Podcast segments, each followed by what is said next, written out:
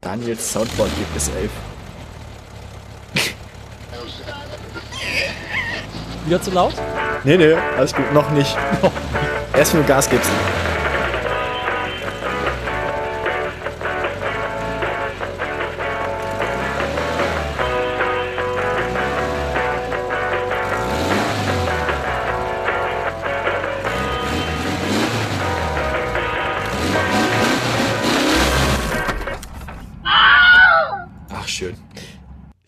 Diesmal war es auch für mich zu laut, gebe ich zu.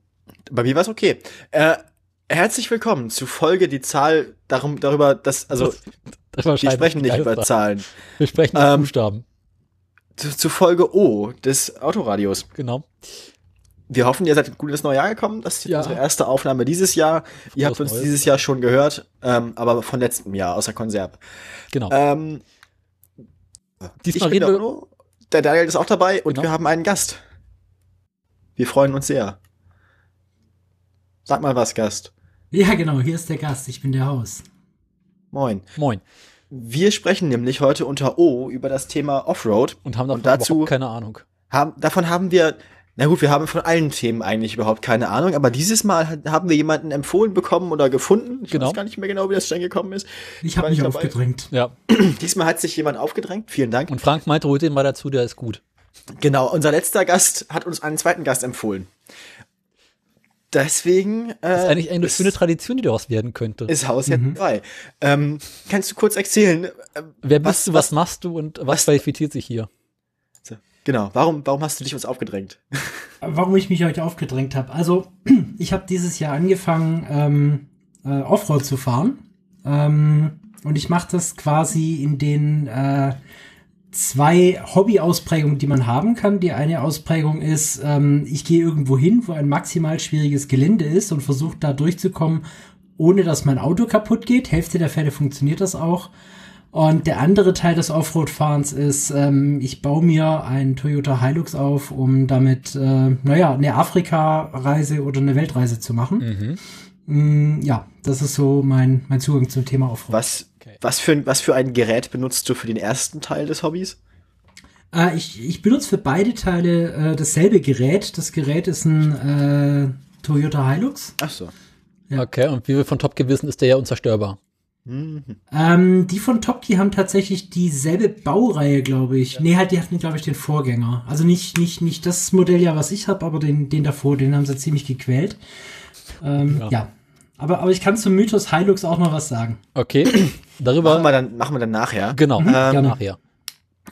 Cool. Hat das auch irgendeinen einen sportlichen Hintergrund oder ist das also auch irgendwie eine Wettbewerbsartigkeit oder einfach nur so? Hm, sa sagen wir es mal so, ich bin ganz, ganz, ganz ursprünglich, habe ich mir überlegt, mir ein äh, Wohnmobil zuzulegen. Okay. und hab mir dann und hab mir dann gedacht, naja, wenn ich ein Wohnmobil hab, dann darf man damit eh bloß irgendwie so auf ganz ebenen Straßen fahren und äh, wahrscheinlich äh, wachsen dann äh, irgendwann Gartenzwerge um mich rum und ich wollte eigentlich noch nicht so spießig werden und hab dann halt überlegt, welche Varianten gibt's denn, um auch mal so ein bisschen rumzukommen und bin dann darauf gekommen, dass eben Overlanding, also die, die, die Reisetätigkeit des Offroaders, Ah. ähm, das Richtige für mich ist. Mhm. Und habe dann gesagt, okay, ich gucke mir da nach einem Fahrzeug und habe dann, hab dann da einfach mal losgelegt, um, um da reinzukommen. Also bist du quasi parallel dabei, das Fahrzeug zu verbessern und damit zu trainieren, so für die Tour. Genau. Und dann hinten so schön mit Wohnmobil drauf, oder wie? Also Einer von, euch beiden macht jetzt, einer von euch beiden macht lustige Geräusche. Es klingt so, als wäre der ein Feuerzeug in der Hand. ich bin unschuldig. Ich leg den. USB-Stick weg. Ich habe Ich auch hol mal Ärger. Jetzt wollte ich auch mal meckern. Ja, also mo momentan bin ich jemand, momentan bin ich jemand, der mit einem relativ großen Offroader rumfährt und äh, wenn das äh, wenn das der ganz aufschlägt, parkt. Und, Nee, nee, nee, ich, also ich, ich, ich stelle mich schon mitten rein, aber äh, zum Übernachten verwende ich dann so ein, so ein, äh, so ein äh, Wurfzelt. Okay. Ja, okay. Also nicht so mit Pickup und hinten noch diesen Wohnmobilanhänger oben drauf. Nee, äh, so, so weit bin ich noch nicht und ich bin auch im Überlegen, ob ich sowas überhaupt mache. Ähm, Im Prinzip ist es so, sobald du eine Kühlbox und einen Grill oder vielleicht noch einen Gaskocher dabei hast und, und, und deine ganzen Lebensmittel und sowas äh, transportieren kannst, dann ist alles, was du noch brauchst, ein Schlafplatz und da tut's eben äh, prinzipiell auch ein Wurfzelt. Aber Wurfzeit ist halt nicht so cool wie so ein Aufbau hinten drauf. Ja, das ist aber für die Straßenlage nicht so Ja. geil, der Aufbau.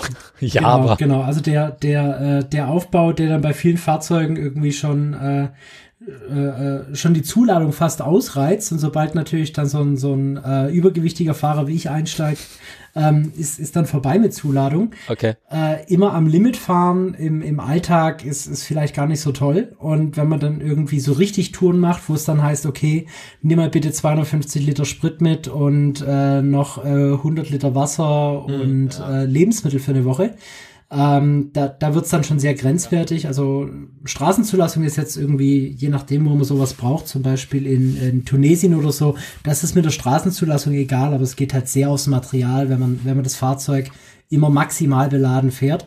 Und deswegen versuche ich Gewicht zu sparen. Ich, ich versuche möglichst wenig äh, Krempel mitzunehmen, den man nicht braucht. Ähm, ich scheite damit natürlich für meine Maßstäbe immer, aber ich bin trotzdem meistens leichter unterwegs als die anderen, die ich, die ich so kenne. Mhm. Aber du fährst einen Pickup dann, also nicht den. Ich fand, ja genau, ich, also der Hilux ist typischerweise ein Pickup. Mhm. Ähm, es gab früher mal eine Version ähm, namens Forerunner, das ist technisch auch ein Hilux, aber halt äh, mit einer Siebensitzer-Karosse drauf.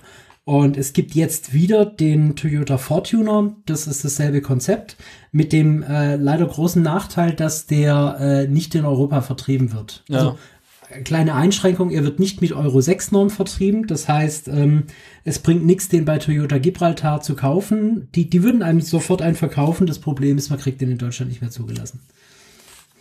Gut, ich meine, das, Ja. ja. das, Das kriegt man aber auch irgendwie doch hin. über, über, über, über Euronorm äh, haben wir hier schon zu viel gesagt. Also, ich meine, ist ja auch mehr so, die, das ist so ein bisschen wie die Christophorus-Plakette, ne? Ähm, Ja, zu, zumal ja, um, um jetzt da mal auf dieses Detail noch einzugehen, der Fortuner hat einen, äh, einen 2,8 Liter Diesel drin, der lustigerweise in der deutschen Version des Land Cruiser verbaut wird mit einer AdBlue-Einspritzung und da total problemlos ähm, die Euro 6 Norm erfüllt. naja, Das heißt, auf dem Prüfstand erfüllt er die. Äh, und- Genau. Ja, ähm, alles klar. Das ist ja schon mal cool. Dann haben wir auf jeden Fall jemanden da dabei, der tatsächlich irgendwie sich die Hände dreckig macht und Genau. über das ähm, Thema was erzählen kann. Bevor wir dazu kommen ähm, Lass und uns- ganz da rein äh, fallen, brauchen wir zwei Jingles. Wir brauchen erstmal das, das Abschweifen-Jingle. Ist Bitte? da, nein, das ist doch noch kein Abschweifen, das wir je gemacht haben. Ja, Oder weil meinst du? danach, wir müssen jetzt zurück zu den News. Dann lass uns zu den News kommen, denn. Okay.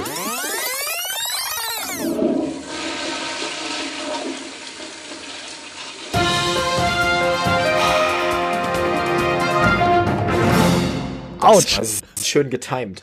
Vorher war Ähm, es zu laut für mich. Oh, In Ordnung.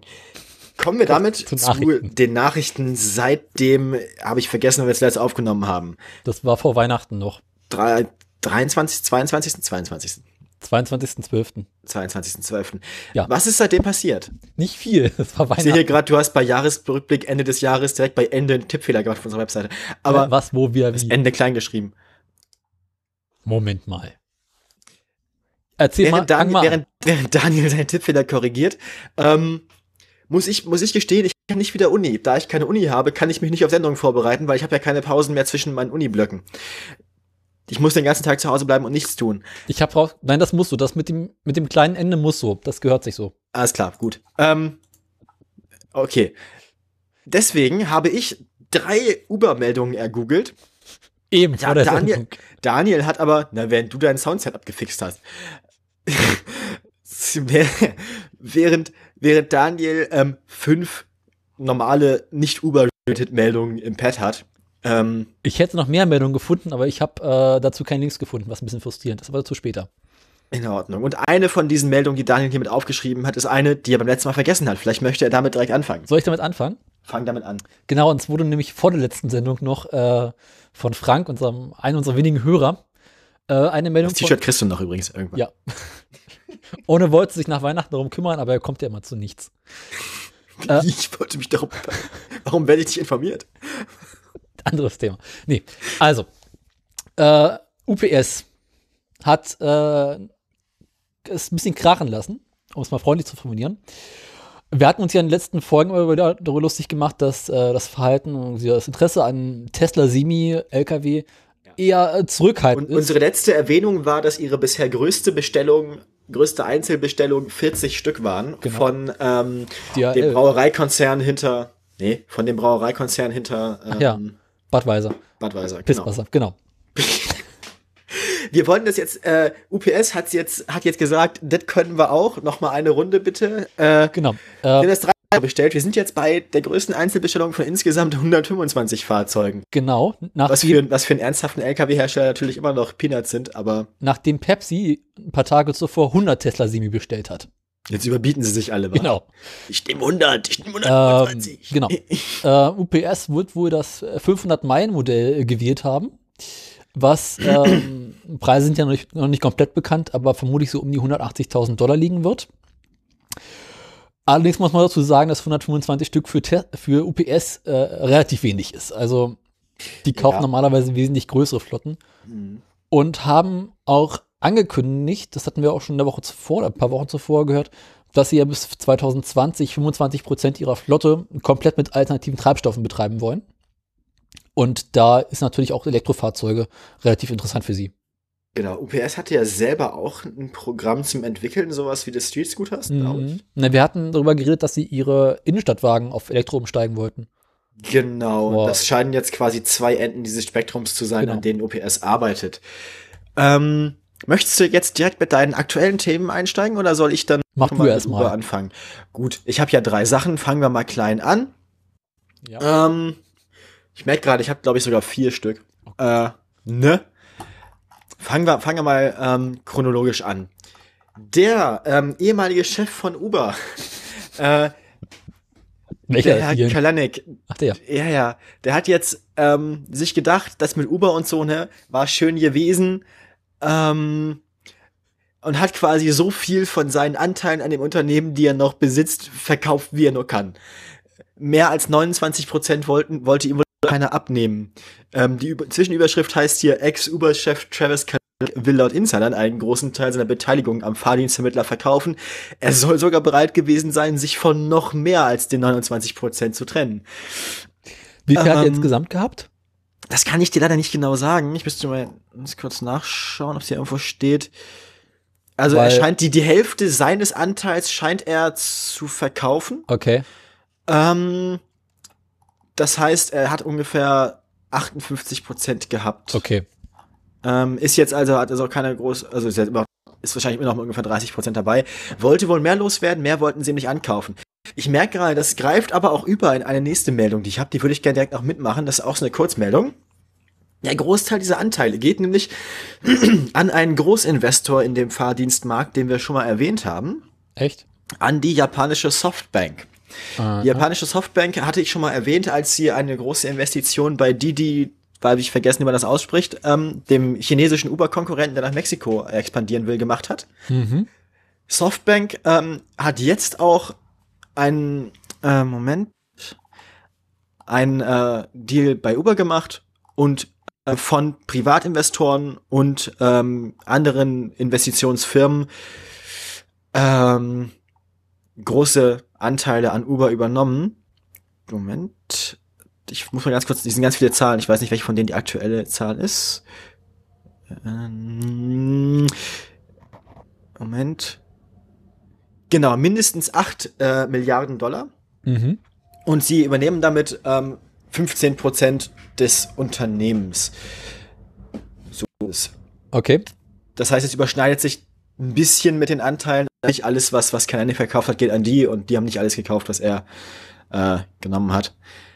Das, ähm, die Struktur von Uber ändert sich ein bisschen. Das, äh, der, der, der Geschäftsrat wird von 11 auf 17 Direktoren ähm, vergrößert. Da werden dann auch Leute von der Softbank mit dabei sein. Mhm. Ja. Wo, wo das hinführt, ähm, werden wir sehen. Ich glaube nicht, dass Softbank da irgendwie persönliche Beziehungen zu ähm, Uber hat, sondern es geht da wahrscheinlich eher darum, alle großen Player in diesem Markt irgendwie mitzubeherrschen oder halt zu gucken, wer überbleibt. Und Mhm. bei dem dann schon mit drin gewesen zu sein. Ähm, also in, in jedem der Konkurrenten in diesem Markt ist, ist die Softbank irgendwie vertreten. Okay.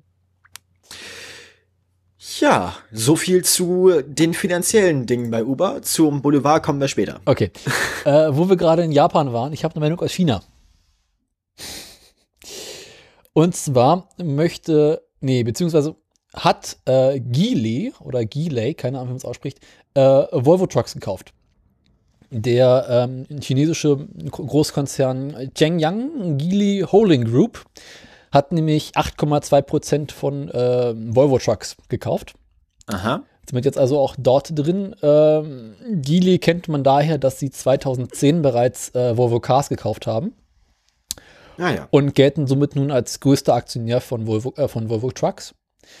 Ähm, stellt man sich die Frage natürlich, warum sich äh, Geely äh, für Volvo interessiert und den, der Grund dafür ist relativ banal, dass äh, in China langfristig eine wesentlich größere Nachfrage an Lkw ähm, statt, stattfinden wird und auch eine größere Nachfrage an benzingetriebenen Lkw ist.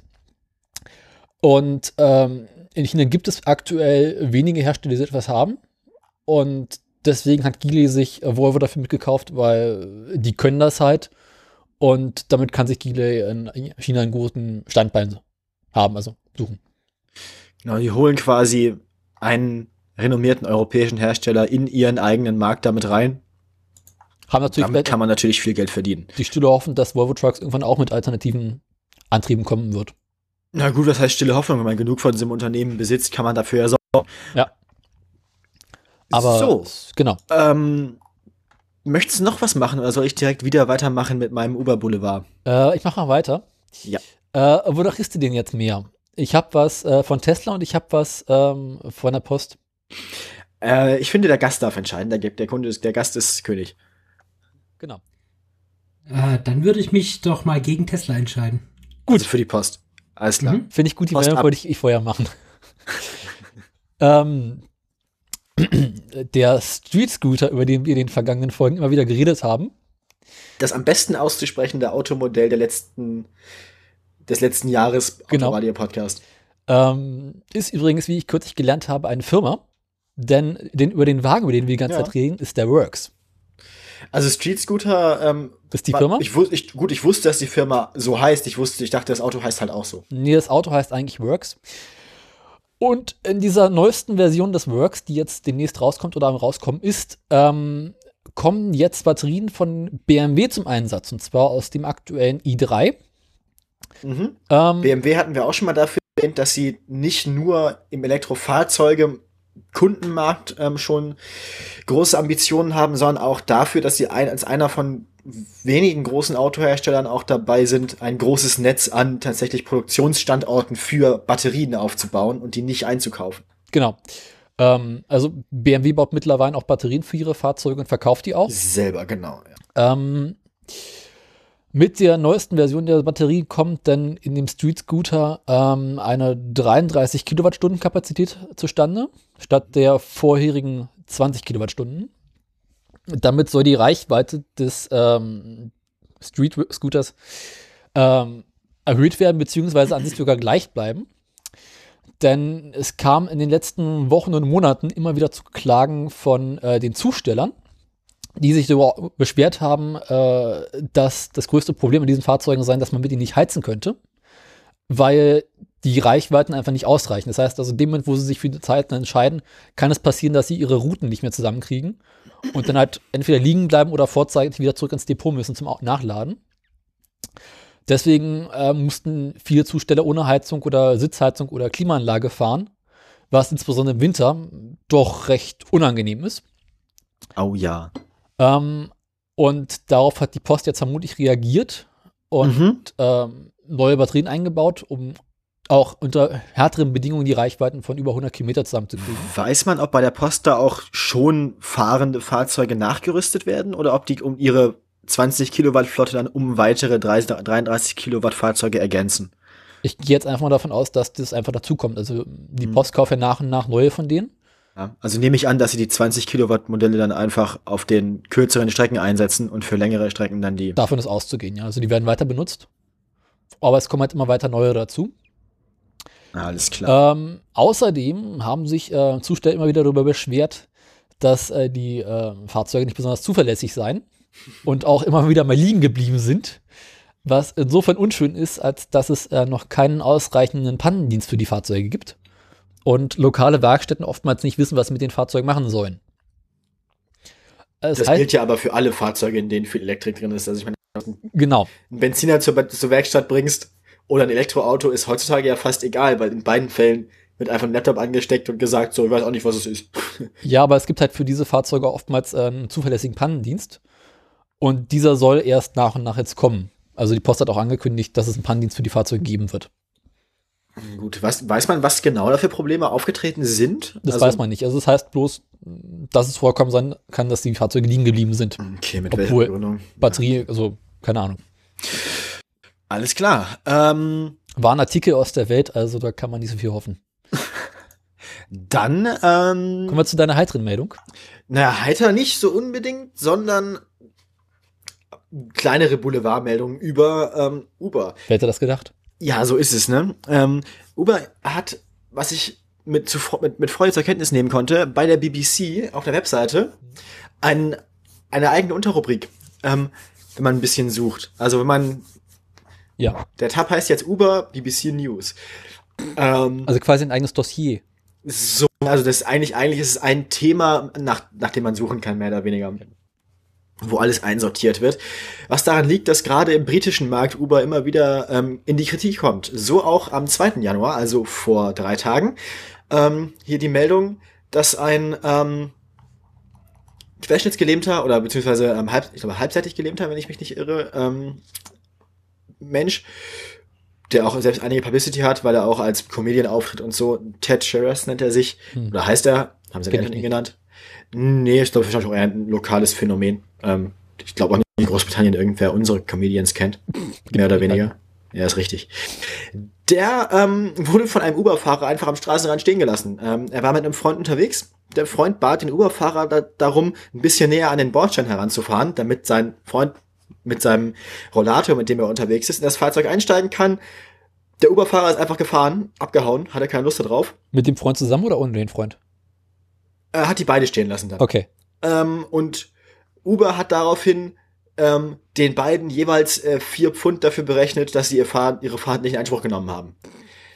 Ja, Uber hat sich seitdem dafür entschuldigt, aber ähm, auf jeden Fall ist da jetzt auch wieder aus dieser Meldung heraus die Forderung gekommen, dass die Uber-Fahrer definitiv ähm, besser geschult sein müssen. Zumal es in Großbritannien ähm, speziell für Fahrdienstleister oder für gemietete Fahrzeuge ein Gesetz gibt, das denen verbietet, ähm, ähm, körperlich eingeschränkte Fahrgäste abzulehnen oder zu ähm, diskriminieren. Mhm. Ähm, da merkt man also auch wieder, Uber hält sich da nicht an die Gesetze in Großbritannien, die für ähm, die für Taxis und andere Mietautos eigentlich gelten sollten. Hat natürlich gesagt, dass sie eigentlich, also haben behauptet, sie hätten eine Zero Tolerance Policy bei sowas. Ob es Konsequenzen für den entsprechenden Fahrer gibt, wurde dann aber auch nicht gesagt. Wahrscheinlich, nach allem, was ich weiß, nicht. Okay. Ähm, tja. Auf jeden Fall Uber damit mal wieder in den Schlagzeilen. Kurz darauf wurde dann bekannt, ähm, dass andere Städte, genau wie London es ja im letzten Herbst gemacht hat, Uber die Lizenz nicht verlängert haben. Mhm. Zum Beispiel York zählt dazu. In York darf Uber den Dienst jetzt auch nicht weiter betreiben. Okay. Ähm, anders in Aberdeen, da wurde es ihnen wieder erlaubt. Also es ist jetzt anscheinend so, dass Uber in manchen Städten funktioniert, in manchen nicht. Ähm, Glasgow und Edinburgh, da gibt es es auch noch. Aber der Markt wird immer dünner und immer mehr Städte entscheiden sich dagegen, die Lizenz von Uber in Großbritannien zu verlängern. Es wird also da auf der Insel langsam dünn und die Stimmung wird immer schlechter für Okay. Uber. Das ist so der Stand gerade. Ähm, auf dem Kontinent hat sich seit dem Geri- EU-Gerichtshof-Urteil, das ich zuletzt zitiert hatte, nicht mehr viel geändert. Da ist es jetzt tatsächlich so, dass Uber gleichgestellt ist, rechtlich mit Taxiunternehmen und so dieselben Sachen einhalten muss. In Deutschland fahren zurzeit nur Uber-Fahrer mit Personenbeförderungsschein. Ähm, also, das ist so langsam wohl zumindest hier in der Gegend gescheitert, die Uber-Sache. Mhm. Da kann man, glaube ich, von reden, wenn da jetzt nichts Großes mehr passiert. Okay. Dann mache ich jetzt weiter, ne? Mach mal weiter. Ich habe mir nämlich die Tage einen neuen Werbespruch für Tesla einfallen lassen. Um Gottes Willen. Ja. Tesla, wenn es mal wieder länger dauert. Denn die Tage gab es die wunderschöne Meldung, dass Das die. kommt mir bekannt vor, Was? der Spruch. Aber egal. Ja, irgendwo kommt dieser Spruch her, aber ich finde, der passt auch ganz gut zu Tesla. Denn die Produktionsziele des Model 3 werden wohl voraussichtlich nicht erreicht. Achso, die Ziele, die sie gesetzt hatten, nachdem ihre ursprünglichen Ziele auch schon nicht erreicht werden konnten? Ja, es gab ja ursprünglich das Ziel von 5000 Stück, Stück pro Woche. Aha. Ähm, äh, was halt nicht erreicht haben, denn im letzten Quartal 2017 wurden gerade mal 1550 Stück davon verkauft. Also verkauft oder ausgeliefert? Ausgeliefert und verkauft. Also an die Kunden gebracht. Ja. Äh, das ist natürlich signifikant weniger als äh, geplant. Mhm. Auch heißt es, dass das Ziel der 5000 Stück pro Woche vermutlich und erst im Laufe und Mitte des Jahres erreicht werden könnte. Ähm, die Gründe hierfür äh, sind unter anderem ähm, Produktionsengpässe bei dieser großen Batteriefabrik in der Wüste, die sie gebaut haben und die halt noch nicht so schnell produzieren kann, wie er hofft. Alles in allem muss man sagen, hat Tesla sich im letzten Quartal durchaus äh, verbessert. Es wurden insgesamt 30.000 Fahrzeuge ausgeliefert. Ja. Ungefähr die Hälfte davon äh, Model S und die andere Hälfte Model X. Und im Vergleich zum Jahr davor wurden 27% mehr Fahrzeuge verkauft als bisher. Ja. Also, obwohl sie ihre Ziele nicht erreicht haben, konnten sie durchaus einen Anstieg und ein Wachstum vermelden. Ja, gleichzeitig ist jetzt die Frage, wie schnell UPS seine LKWs kriegt und ja, ähm, Ja, bisher gespannt gibt es ja, sein, dafür wie noch- lange die warten müssen. bisher gibt's ja davon noch keine Meldung, oder? Also, Also dafür gibt's auch noch keinen keine Auslieferung, also keinen Genau. Auslieferungszeitpunkt. Ne? Bloß. Also irgendwann wird da mal Da was kümmern sie sich dann drum, wenn sie erstmal ihre Bestellliste für das Model 3 abgearbeitet haben. Genau. Ähm, ja, haben wir noch was oder war's das? Lass mich mal nachschauen. Also Die wir, Meldung hatten wir, die Meldung hatten wir, die Meldung hatten wir auch, die hatten wir auch schon, die ist aus letzter Woche. Nee, dann äh, tatsächlich sind wir durch. Wir haben nichts vergessen dieses Mal. Gott sei Dank, hoffentlich. Wenn wir was vergessen haben, dann hört ihr das in Folge 212. Irgendwie sowas. Ja, kommen wir damit zum Ähm, Hauptthema. Hauptthema dieser Sendung. Äh, muss ich jetzt den Hauptjingle, den Hauptthema-Jingle einsprechen? Ja, immer. Den, den ich eigentlich vorbereiten wollte, aber nicht vorbereitet habe. Ja, welchen sonst? Das heißt, ich muss ihn jetzt live einsprechen. Du musst jetzt. Ich öffne mal das Paket Kekse. Das kann sich noch Stunden annehmen. Entschuldigung. Ich hab's gleich. So, Das war ein super Jingle. Ja, Fangen wir an. Moment. wichtig. ich bin noch nicht so weit. Ich dachte, das wäre jetzt das Jingle gewesen. Nee, Ich muss erst Ja, den Keks du- reinbeißen. Ja.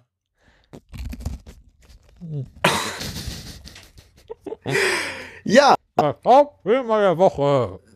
Ah, dieser Jingle. Moment. In während, Dan während Daniel sich um seinen Keks kümmert, ähm, kommen wir zu dir, Haus. Vielen Dank, dass du da bist nochmal. Wir hatten es am Anfang schon kurz angesprochen. Ähm, O wie Offroad. Dieses Mal sind Mhm. wir buchstabentreu.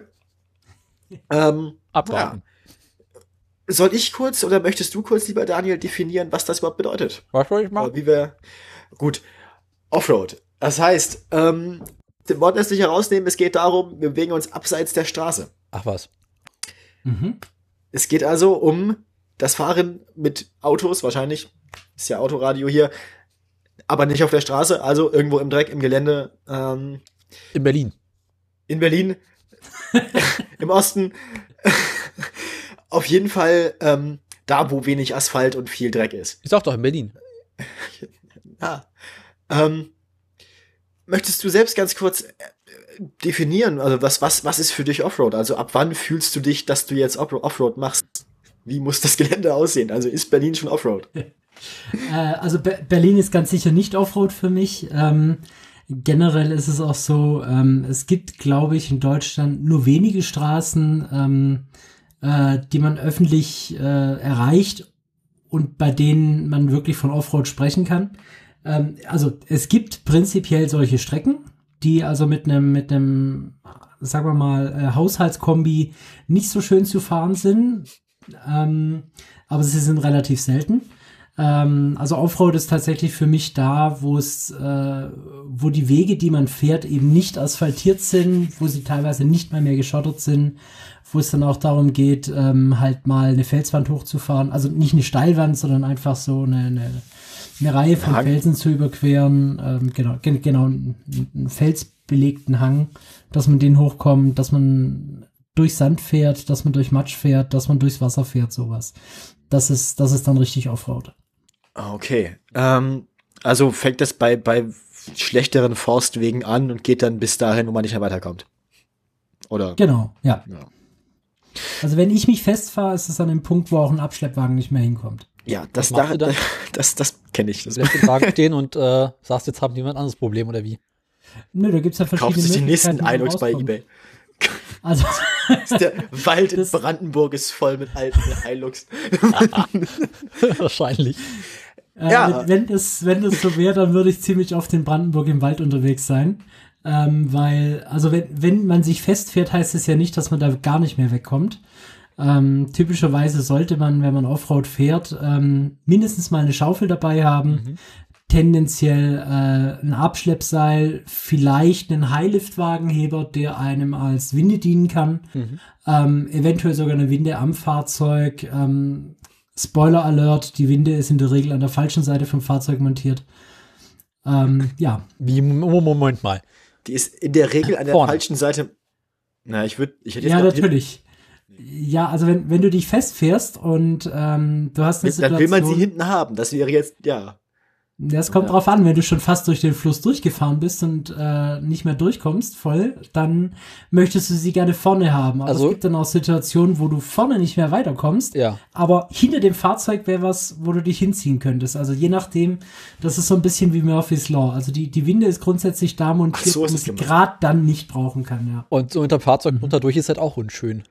nee, das weiß ich funktioniert nicht. Oder Nee, oben drüber. Das, das, das oben, oben, oben drüber würde ich ja eher noch machen. Da geht ja quasi nur die, geht ja nur der Aufbau kaputt. Unten drunter, da äh, ruinierst du dir alles, was, äh, was wichtig und teuer ist. Also würde man vermuten, dass wenn du es oben rüber ziehst, äh, du das Auto halten, so, zur Hälfte durchteilst, oder? Mhm. Ja und?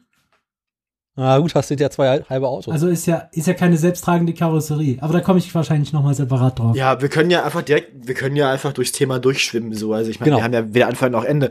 Ähm, Lass uns erstmal damit anfangen, was du gerade fährst. Du hast ja vorhin schon erwähnt, du fährst einen Toyota Hilux. Mhm, genau. Äh, erzähl mal darüber ein bisschen. Also wieso, weshalb, warum und warum ausgerechnet das Fahrzeug? Äh, warum gerade ein Toyota Hilux? Ähm, es ist so, natürlich hat man, hat man, äh, wenn man viel im Internet unterwegs ist, immer wieder mal äh, gesehen, was die Jungs ähm, äh, von äh, Top Gear da mit dem armen Auto gemacht haben und hat findet recht. das irre witzig und findet es und findet es irre witzig.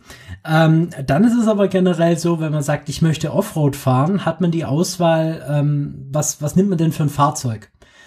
Und äh, es gibt Leute, die fahren primär im Gelände, ähm, um halt einfach Spaß dabei zu haben. Also um nur einfach Spaß am Offroad-Fahren zu haben, in einem Offroad-Park.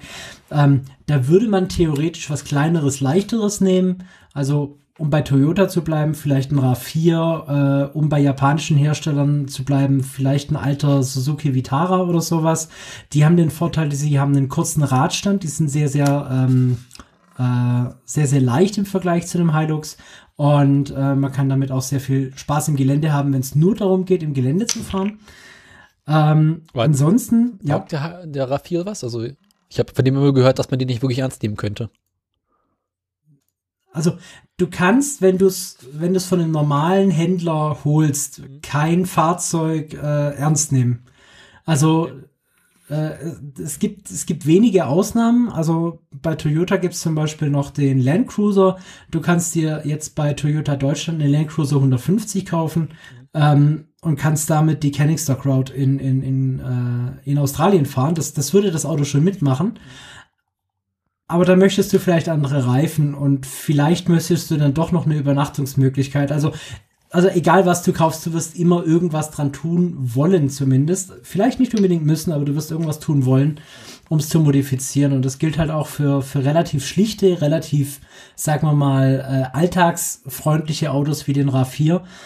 Ähm, äh, wenn du damit wirklich Offroad fahren willst. Also was mich total enttäuscht hat, war äh, zu sehen, was die Hybridversion vom RAV4 im Gelände kann.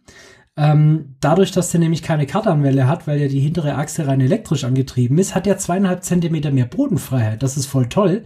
Das Problem ist, dadurch, dass es ein Hybridsystem ist, ähm, kann, gibt es weder für vorne noch für hinten ein Sperrdifferential. Ja. Das heißt, ähm, das heißt, wenn vorne links und hinten rechts die Räder in der Luft sind, dann bist halt wie ein Re Käfer, der auf dem Rücken liegt. Der ja, hat dann auch also, nur einen Elektromotor für die Hinterachse, das heißt, man kann nicht also wenn man, man bräuchte das Sperrdifferential ja dann nicht, wenn man zwei separate Motoren für die Hinterräder hätte. Mhm. Genau, genau. Nee, nee, aber der hat einen Elektromotor für die Hinterachse. Und äh, da, dadurch ist halt, ist halt tatsächlich äh, die Geländefähigkeit ganz okay. Also es ist ein ordentliches Schlechtwegefahrwerk. Also da, das, was man so in Deutschland typischerweise als SUV bezeichnet, da wird mir in Afrika, also Spoiler Alert, in Afrika lachen sie uns dafür aus. Ja, selbstverständlich. Ähm, wir lachen auch sind, über SUV. Also ich, sind, da bist sind, du bei uns richtig, wir lachen auch über SUVs. das sind, das sind prinzipiell Hochdachkombis mit Schlechtwegefahrwerk und die meisten mhm. davon haben noch nicht mal Allrad. Oder Aber, so ein Billig-Allrad. Ähm, genau, genau. Also der RAV4, den, den kann man in der, in der Nicht-Hybrid-Version kann man den schon recht geländegängig machen. Mhm. Ähm, und es gibt auch andere Fahrzeugtypen, die man, die man gut dafür nehmen kann. Wenn man jetzt sagt, ich möchte so ein bisschen Offroad fahren und ein relativ billiges Auto haben, dann sucht man sich nach einem, nach einem, äh, nach einem Jeep Grand Cherokee oder sowas. Da wird man von den Amerikanern ausgelacht, aber für Deutschland ist das ein totaler Offroader. Ähm, und ja, also äh, es gibt viele unterschiedliche Autos, die man fahren könnte. Beim Hilux bin ich halt letztendlich deswegen gelandet, weil ich mir gesagt habe, ich möchte ein Fahrzeug, das ähm, mit sehr viel Hubraum relativ wenig Leistung hat. Ja. Ähm, weil nämlich ein, ein, kleiner Motor, der verhältnismäßig viel Leistung hat, ähm, halt im Standgas verhältnismäßig enttäuschend ist. Mhm. Ja. Also, wenn, wenn du Offroad fährst, dann ist es so, ähm, das ist irgendwie erster Gang und Standgas, da machst du etwa die Hälfte von dem, was du fährst. Ja. Aber hast halt viel Drehmoment und kommst langsam den Berg hoch. Genau, genau. Also du hast, du hast viel Drehmoment, kommst über irgendwelche Steigungen drüber, hast eventuell auch noch die Chance, ähm, äh, das ja, äh, äh, zu vermeiden, dass du Schwung benutzen musst. Also du, du hast einfach die Möglichkeit zu sagen, okay, ich fahre da jetzt hoch und erster Gang Geländeuntersetzung und das Ding fährt halt eine 100% Steigung hoch. Okay. So, solange der Grip funktioniert. Aber das ist jetzt eine äh, siebte Generation Hilux. Äh, meiner, äh, nee, ich glaube fünfte oder sowas. Also meiner ist Baujahr 2004. Dann ist Der ist jetzt also schon fast, äh, fast 14 Jahre alt. Ja, genau. Genau, da wir ja auch gemein thematisch ähm, über Offroad sprechen wollen. Ja. Ähm, aus Erfahrung kannst du ja sprechen. Ich, ich würde jetzt denken, für eine Offroad-Anwendung als Fahrzeug, wenn man da mal ganz allgemein die Anforderungen definieren äh, will, da würde mir jetzt einfallen, Allradantrieb auf jeden Fall. Die Sperrdifferentiale haben wir auch gerade schon erwähnt, dass man jedes Rad mehr oder weniger einzeln steuern kann. Mhm.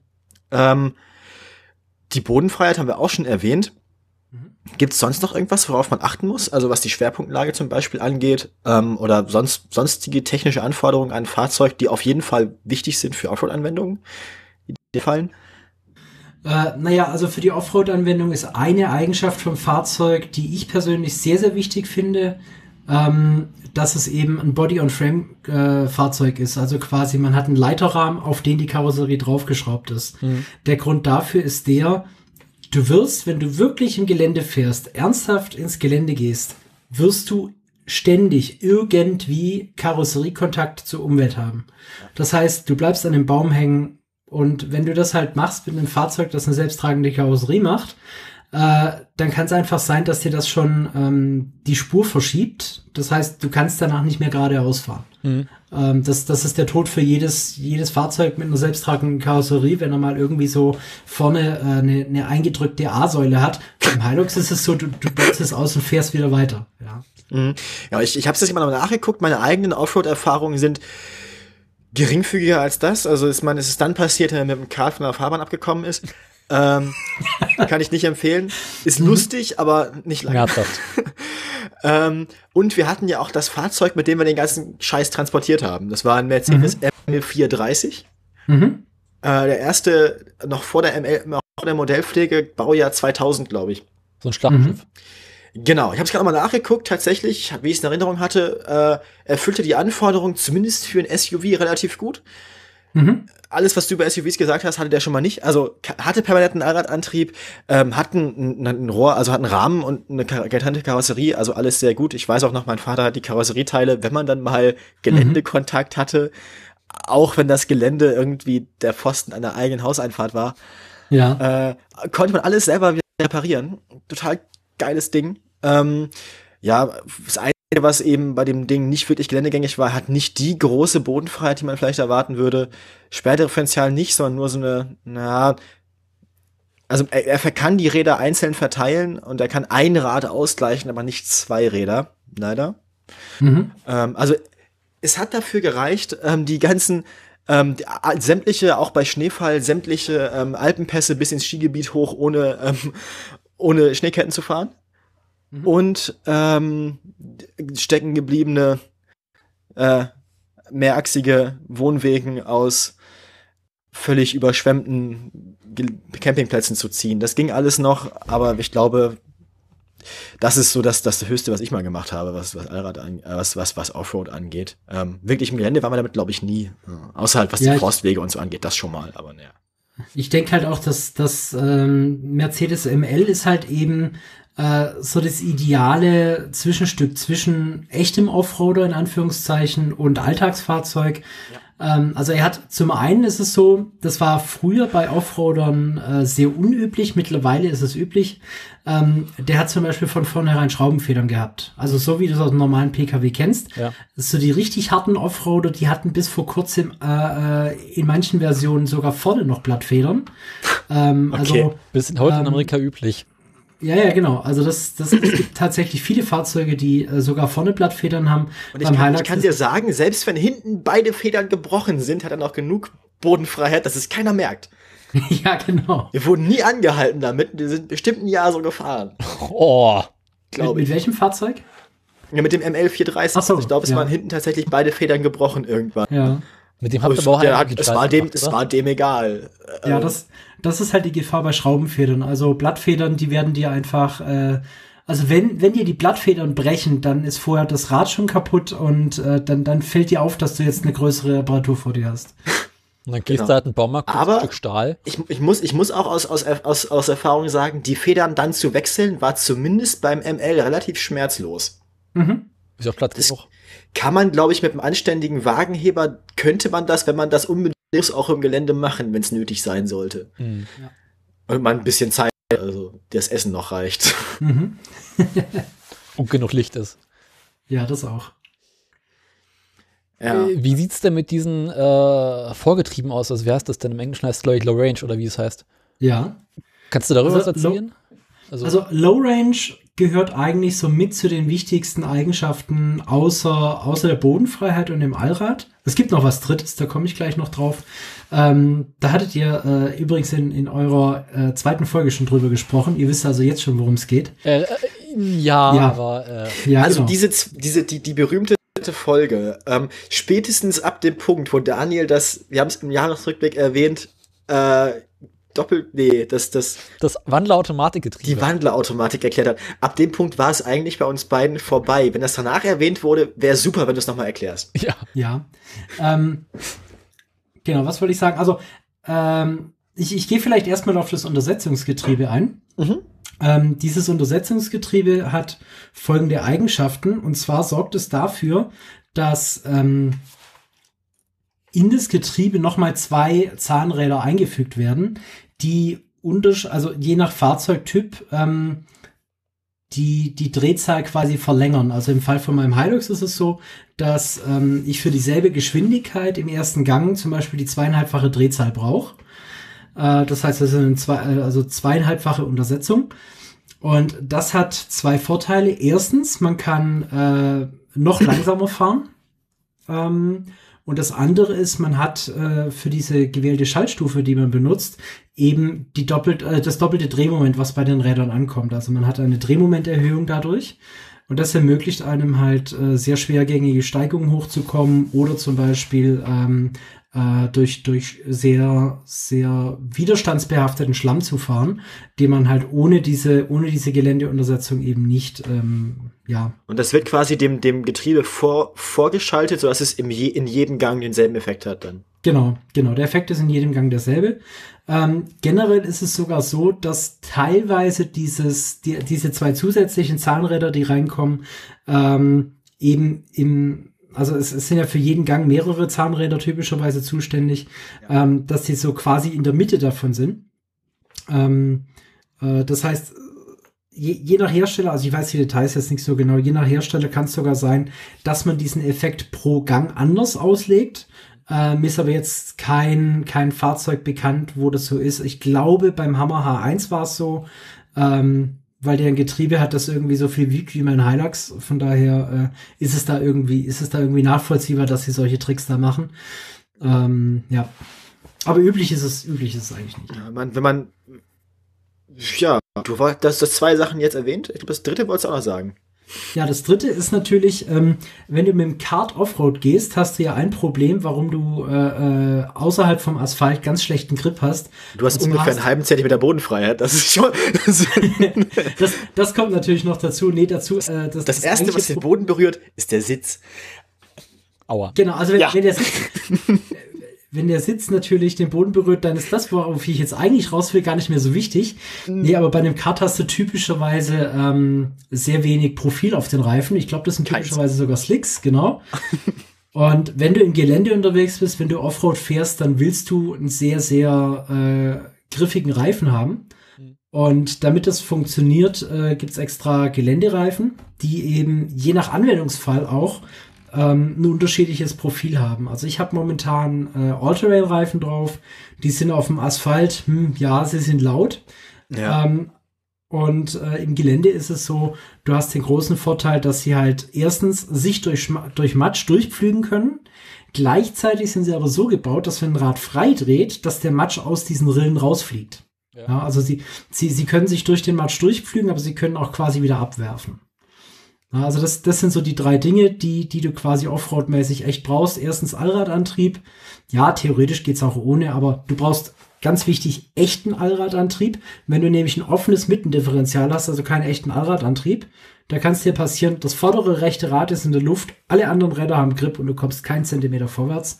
Weil dieses eine Rad freidreht, ja. Ja, genau. Das, deswegen brauchst du quasi äh, mindestens ein sperrbares Mittendifferential. Das hintere und das vordere äh, Differential muss nicht unbedingt sperrbar sein, ähm, aber das mittlere muss sperrbar sein. Im Fall vom Hilux ist es sogar so, der hat gar kein Permanentallrad. Bei dem ist es so, du sagst, okay, du willst auf der Straße fahren, dann hast du Heckantrieb und wenn du ein Allrad einlegst, dann hast du, äh, dann, dann fügst du eben die vordere Achse dazu und die ist dann auch starr verbunden. Das heißt, ähm, wenn du dann über, über Asphalt fährst, merkst du, dass das Auto sehr viel schwergängiger wird, weil du eine, eine Verbindung zwischen ähm, der vorderen und der hinteren Achse hast. Ähm, und man sagt auch, wenn du den Allrad, also wenn, wenn du ein Fahrzeug hast, das kein permanent Allrad hat, sondern eben, äh, äh, äh, naja, äh, Part-Time äh, All-Wheel Drive hat, dann ist es so, wenn du den Allrad leicht rein und leicht rauskriegst beim Fahren, dann bist du auf dem Untergrund, wo du den Asphalt brauchst, äh, wo, wo, wo, wo du den Allrad brauchst. Und wenn du auf Asphalt fährst, wo du Allrad ganz schwer rein und ganz schwer wieder rauskriegst, dann brauchst du ihn eigentlich nicht. Also daran, daran merkt man quasi, ob der, ob der Untergrund das hergibt. Ähm, das nächste, klar, Bodenfreiheit ist halt in das, insofern wichtig. Wenn du Offroad fährst, dann fährst du eben sehr unebene Strecken oft und musst auch mal über Hügel drüber. Äh, Spoiler Alert, ich bleib trotzdem ständig mit dem Bauch hängen. Warum auch nicht? Warum auch ja. nicht, ja. Wie viel Und, Bodenfreiheit hat der Hilux bei dir jetzt? Also wie viel Hängenbleibe schaffst du da noch? Äh, also der, der tiefste Punkt ist, glaube ich, ähm, der tiefste Punkt ist unterm Getriebe. Mein Hilux ist höher gelegt und er hat da, glaube ich, 28 Zentimeter oder so. Okay. Ja, nicht schlecht. Ja, also das ist schon, schon ganz ordentlich. Äh, aber da geht mehr. Und äh, hinterm Getriebe hat er, glaube ich, sogar 34 oder so. Ja, also da, da würde man dann quasi einen Auspuff von Kardanwelle anstoßen. Spoiler Alert passiert mir dauernd. Und was macht man, wenn man da anstößt? Also. Ja, was soll man da machen? Ist halt so. Also es ist jetzt nicht irgendwie, dass es direkt kaputt geht, wenn du dagegen kommst. Nee, also, also wenn du wirklich im Gelände fährst, dann ist das alles einfach immer Verschleiß. Also wenn, wenn, wenn, wenn ich einfach, äh, ich weiß, ich weiß nicht, wenn, wenn ich einen Jeopardy bestücken müsste, so mit Fragen, ja, ähm, dann, dann würde quasi Offroad-Verschleißteile von 100 bis 2000 gehen, weil es da so viel gibt, was im normalen Offroad-Einsatz einfach ultimativen Verschleiß ausgesetzt ist. Es, es fängt einfach mit der Kupplung an, wenn du jetzt versuchst, am oh, Berg ja. anzufahren, ähm, dann wird die Kupplung immer relativ stark strapaziert. Mhm. Ähm, um das zu vermeiden, gibt es einen Trick. Du versuchst einen Berg hochzufahren und bleibst stehen aus irgendeinem Grund, wirkst den Motor ab. Ähm, dann machst du folgendes, äh, du, du lässt ihn halt absaufen, bleibst auf der Bremse stehen, der Motor hält über die Motorbremse das Fahrzeug, gehst von der Bremse runter, das Fahrzeug hält sich, also wenn es nicht so rutschig ist, dass du sowieso wieder runterrutschst. Ja, und ähm, wenn dann der erste Gang eingelegt ist mit Geländeuntersetzung, dann, dann drehst du halt einen Anlasser und fährst wieder los. Ja, also bei eingelegtem Gang äh, berghoch bei bei 45 Grad Winkel oder sowas einfach nochmal einen Motor anmachen, das ist vollkommen normal. Mhm. Da leidet dann natürlich der Anlasser. Ja, gut, Anlasser. Ja. Gut, da ist jetzt die Frage, ja. wenn bei deinem Fahrzeug der Anlasser einfacher zu wechseln, zu erneuern ist als die Kupplung, was wahrscheinlich der Fall ist, dann. Mhm. Das ist immer so, ja. Ja, kann man das mal machen. Genau. Das heißt, du fährst auch Schaltgetriebe. Ja, ich fahre Schaltgetriebe, ja. Mit Automatik hast du das Problem, dass du dir beim Bergauffahren absäuft ja nicht. Also der, da hast du dann die Wanderkupplung, ähm, die, wenn du genug Gas gibst, halt das Fahrzeug genauso gut hält wie, ähm, wie ein Schaltgetriebe ähm, äh, im ersten Gang, wenn der Motor steht. Ähm, und du hast halt da den Vorteil, du kannst vorsichtig dann quasi äh, Drehzahl geben, bis eben genug Drehmoment aufgebaut wird, um das Fahrzeug den Berg hoch zu bewegen. Mhm. Aber will man denn eine Automatik als äh, Geländewagen haben oder einen Schaltwagen? Das kommt ein bisschen darauf an, wo du rumfährst. Also wenn du sehr viel auf Sand fährst, Dünen zum Beispiel, in, in Tunesien oder so, dann bist du mit Automatik tendenziell besser dran, weil du halt eben die Möglichkeit hast, über die Wandlerkupplung ähm, das, das Drehmoment feiner zu regulieren, weil es nicht absolut von der Drehzahl abhängt. Mhm. Ähm, generell ist es aber so, bei älteren Fahrzeugen hast du meistens keine Automatik, wo du sagen kannst, ähm, bleib mal bitte im dritten Gang. Ja. ja also das, das hast du bei, bei älteren Automatikgetrieben nicht. Da, also bei den Altfahrzeugen ist auf jeden Fall äh, Schaltung dafür überlegen. Wie gesagt, wenn du halt sehr viel im Sand fährst, dann hast du von Automatik generell einen Vorteil. Heute ist es so, ähm, ob du Automatik oder, oder Schaltung fährst, ist halt so ein bisschen eine Lernsache. Also du musst dich halt darauf einstellen, wie dein Fahrzeug sich verhält. Mhm. Okay. Wo wir gerade bei technischen Raffinessen sind, wie sieht es eigentlich mit diesen ganzen modernen äh, Assistenzsystemen Offroad aus? Also was so im Range Rover immer verbaut ist. Wo man viel sagen kann, ich fahre jetzt durch Matsch, Schnotter, äh, Schotter, Eis, hast du nicht gesehen. Äh, und dann irgendwie ein Fahrzeug sagt, worauf es achten soll. Mhm. Taugt das was? Äh, prinzipiell ja. Äh, also gerade wenn das eben in, in äh, Offroad-Fahrzeugen verbaut ist, ist es meistens eben so, dass diese Funktionalität halt ähm, Dinge möglich macht, die du von Hand jetzt so nicht machen kannst. Du würdest sie wahrscheinlich anders lösen. Aber wenn du jetzt zum Beispiel einen Landcruiser hast und ähm, den, den, den Bergabfahrassistenten, also Hill Descent Control verwendest, äh, dann ist es so, der arbeitet für meinen Geschmack zwar zu viel mit der Bremse, ja. aber er macht das so gut, dass du halt sagst, okay, ich will jetzt da runterfahren und der fährt wirklich konstant langsam den Berg runter und äh, du kommst nicht irgendwie ins Rutschen oder hast Probleme damit. Ähm, mir wäre es, also was ich da von den Fahrzeugen gesehen und erlebt habe, mir wäre es tendenziell meistens sogar zu langsam. Weil, also ich fahre den Berg jetzt, wenn ich, wenn ich Geländeuntersetzung drin, drin habe, nicht zwangsläufig im ersten Gang runter. Also da ist meistens der zweite Gang genug Motorbremse. Und dieses Hill Descent Control, das macht halt eben so langsam, dass du eben sicher bist, okay, ähm, da, äh, da baust du keine Geschwindigkeit auf. Weil wenn du wirklich einen Berg runterfährst, willst du halt dafür sorgen, dass das Fahrzeug langsam bleibt. Ja. Mhm. Ja. Es gibt natürlich noch andere Möglichkeiten, die du, die du im Offroad-Einsatz hast. Es gibt äh, bei Toyota zum Beispiel ähm, den Turn Assist. Der Turn Assist ist, glaube ich, das brutalste, was du mit, mit einer äh, ABS-Anlage machen kannst. Der sorgt halt, der sorgt halt einfach dafür, dass die Kurveninneren Räder permanent abgebremst werden mhm. und du kannst fast auf der Stelle wenden. Also okay. wenn, wenn der Untergrund rutschig genug ist, das, also das geht mit Turn Assist. Ist natürlich toll, wenn du im Wald bist und du sagst, okay, äh, du willst jetzt nicht an diesem Baum da hängen bleiben, mhm. sondern ähm, du willst da jetzt halt davor noch irgendwo wenden, aber dein Auto ist irgendwie 5,30 Meter lang und äh, ja, äh, du müsstest irgendwie fünf, fünf, sechs Mal vor und zurückfahren, um, um, um da rumzukommen. Äh, da funktioniert, funktioniert zum Beispiel dieser Turn Assist ganz gut. Ähm, was auch mittlerweile eigentlich Standard ist, ähm, gerade bei Automatikfahrzeugen, ist ähm, dieses Feature, dass er mit weniger Drehmoment anfährt. Also du, du sagst irgendwie Second Start und der, der fährt halt erst den zweiten Gang an, statt dem ersten. Okay. Das ist dann dazu da, dass die Räder nicht durchdrehen, oder? Mhm, genau, ja. Alles klar. Also auch keine e-, extreme Version von Traktionskontrolle dran. mehr oder weniger. Ich, ich weiß gar nicht, ob das so extrem ist. Ich habe mal einen Astra gehabt, glaube Baujahr 93 oder sowas, der hatte das auch. Ja, Also ich weiß nicht, gut, noch ja. so Automatikgetriebe, wo du sagst, fahr jetzt im zweiten Gang an und wenn der Motor meint, pff, zweiter Gang kriege ich hin, dann fährt er auch im zweiten an. Genau. mal drauf Also ab. das, gut. Ähm, ansonsten, wenn man, wir wollen ja auch den Offroad-Bereich nochmal allgemein beleuchten. Ähm, es gibt ja auch noch andere Sachen als dieses, als die Overland-Touren, die zu Offroad zählen. Ähm, mhm. Hast du sonst noch irgendwelche, äh, was auch, wenn es nur private Recherche war, irgendwas, wo du dich beschäftigt hast, was so Sachen angeht, wie, keine Ahnung, die, die, die sportlichen Varianten davon, also wirklich die, die Rallye-Sachen oder Autocross oder so Geschichten? Ja, Rallye Autocross ist, ist eigentlich gar nicht so mein Thema. Mhm. Ähm, ich sehe es halt also in dem Offroad-Park, wo ich äh, selber öfter fahre, halt aus Übungsgründen, ist es so, da gibt's öfter mal Trials. Ähm, Also die, das die ist ein super Motorradleute. Sport. Das ist ja, geil, Motorrad, Motorrad, aber halt auch äh, Fahrzeuge, die ähm, äh, äh, ja Geländewagen sind. Ähm, da sieht man tendenziell kein Hilux dabei, weil der einfach zu groß, zu schwer und viel zu klobig ist da dafür. Das ist mehr so das, äh, das Metier vom Vitara oder ähm, ha, wie hieß der noch? Ich komme gerade nicht drauf. Es gab von einem, von einem anderen japanischen Hersteller auch einen relativ kompakten Offroader. Den ja. Jimny, so, so geht ja. Jimny.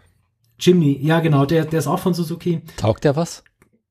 Äh, der Jimny? Ja, also der, der Jimny ist eine echte Giftnudel. Also gerade bei den, grad bei den, bei den Leuten, die Trial fahren, da, das, das ist so ein Ding, also wenn du, wenn du in Offroad-Park gehst Mhm.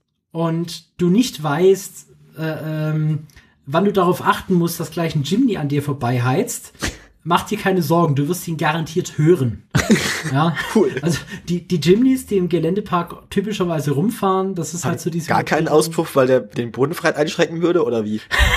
Nee, die haben meistens schon einen Auspuff, aber meistens halt irgendwie einen Sportauspuff, wenn sie denn noch eine Straßenzulassung haben.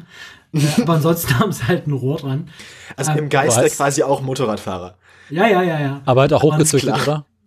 Weil der Standard Jimny hat ja quasi keine Leistung. Das, das kann er durch Drehzahl ausgleichen. Also seine 87 PS aus 1,3 Liter Hubraum, die gleicht er halt dadurch aus, dass er halt einfach bis 8000 dreht, ja. Ja, Ähm, nicht schlecht. Und das will man ja. nur noch fahren, oder wie? Ja, der Jimny hat, ja, glaube ja, ich, ja, das, Jimny hat auch schon mal im, im Podcast Erwähnung gefunden, nämlich, glaube ich, in dem CRE zum Thema Jagd als, ähm, als Forstfahrzeug. Ja, da hab ich, ich habe ihn auch schon häufiger mal im Wald gesehen. da ist er echt beliebt. Also der, der Jimny ist halt dadurch, dass er sehr kurz ist, ähm, äh, super wendig auch, ja.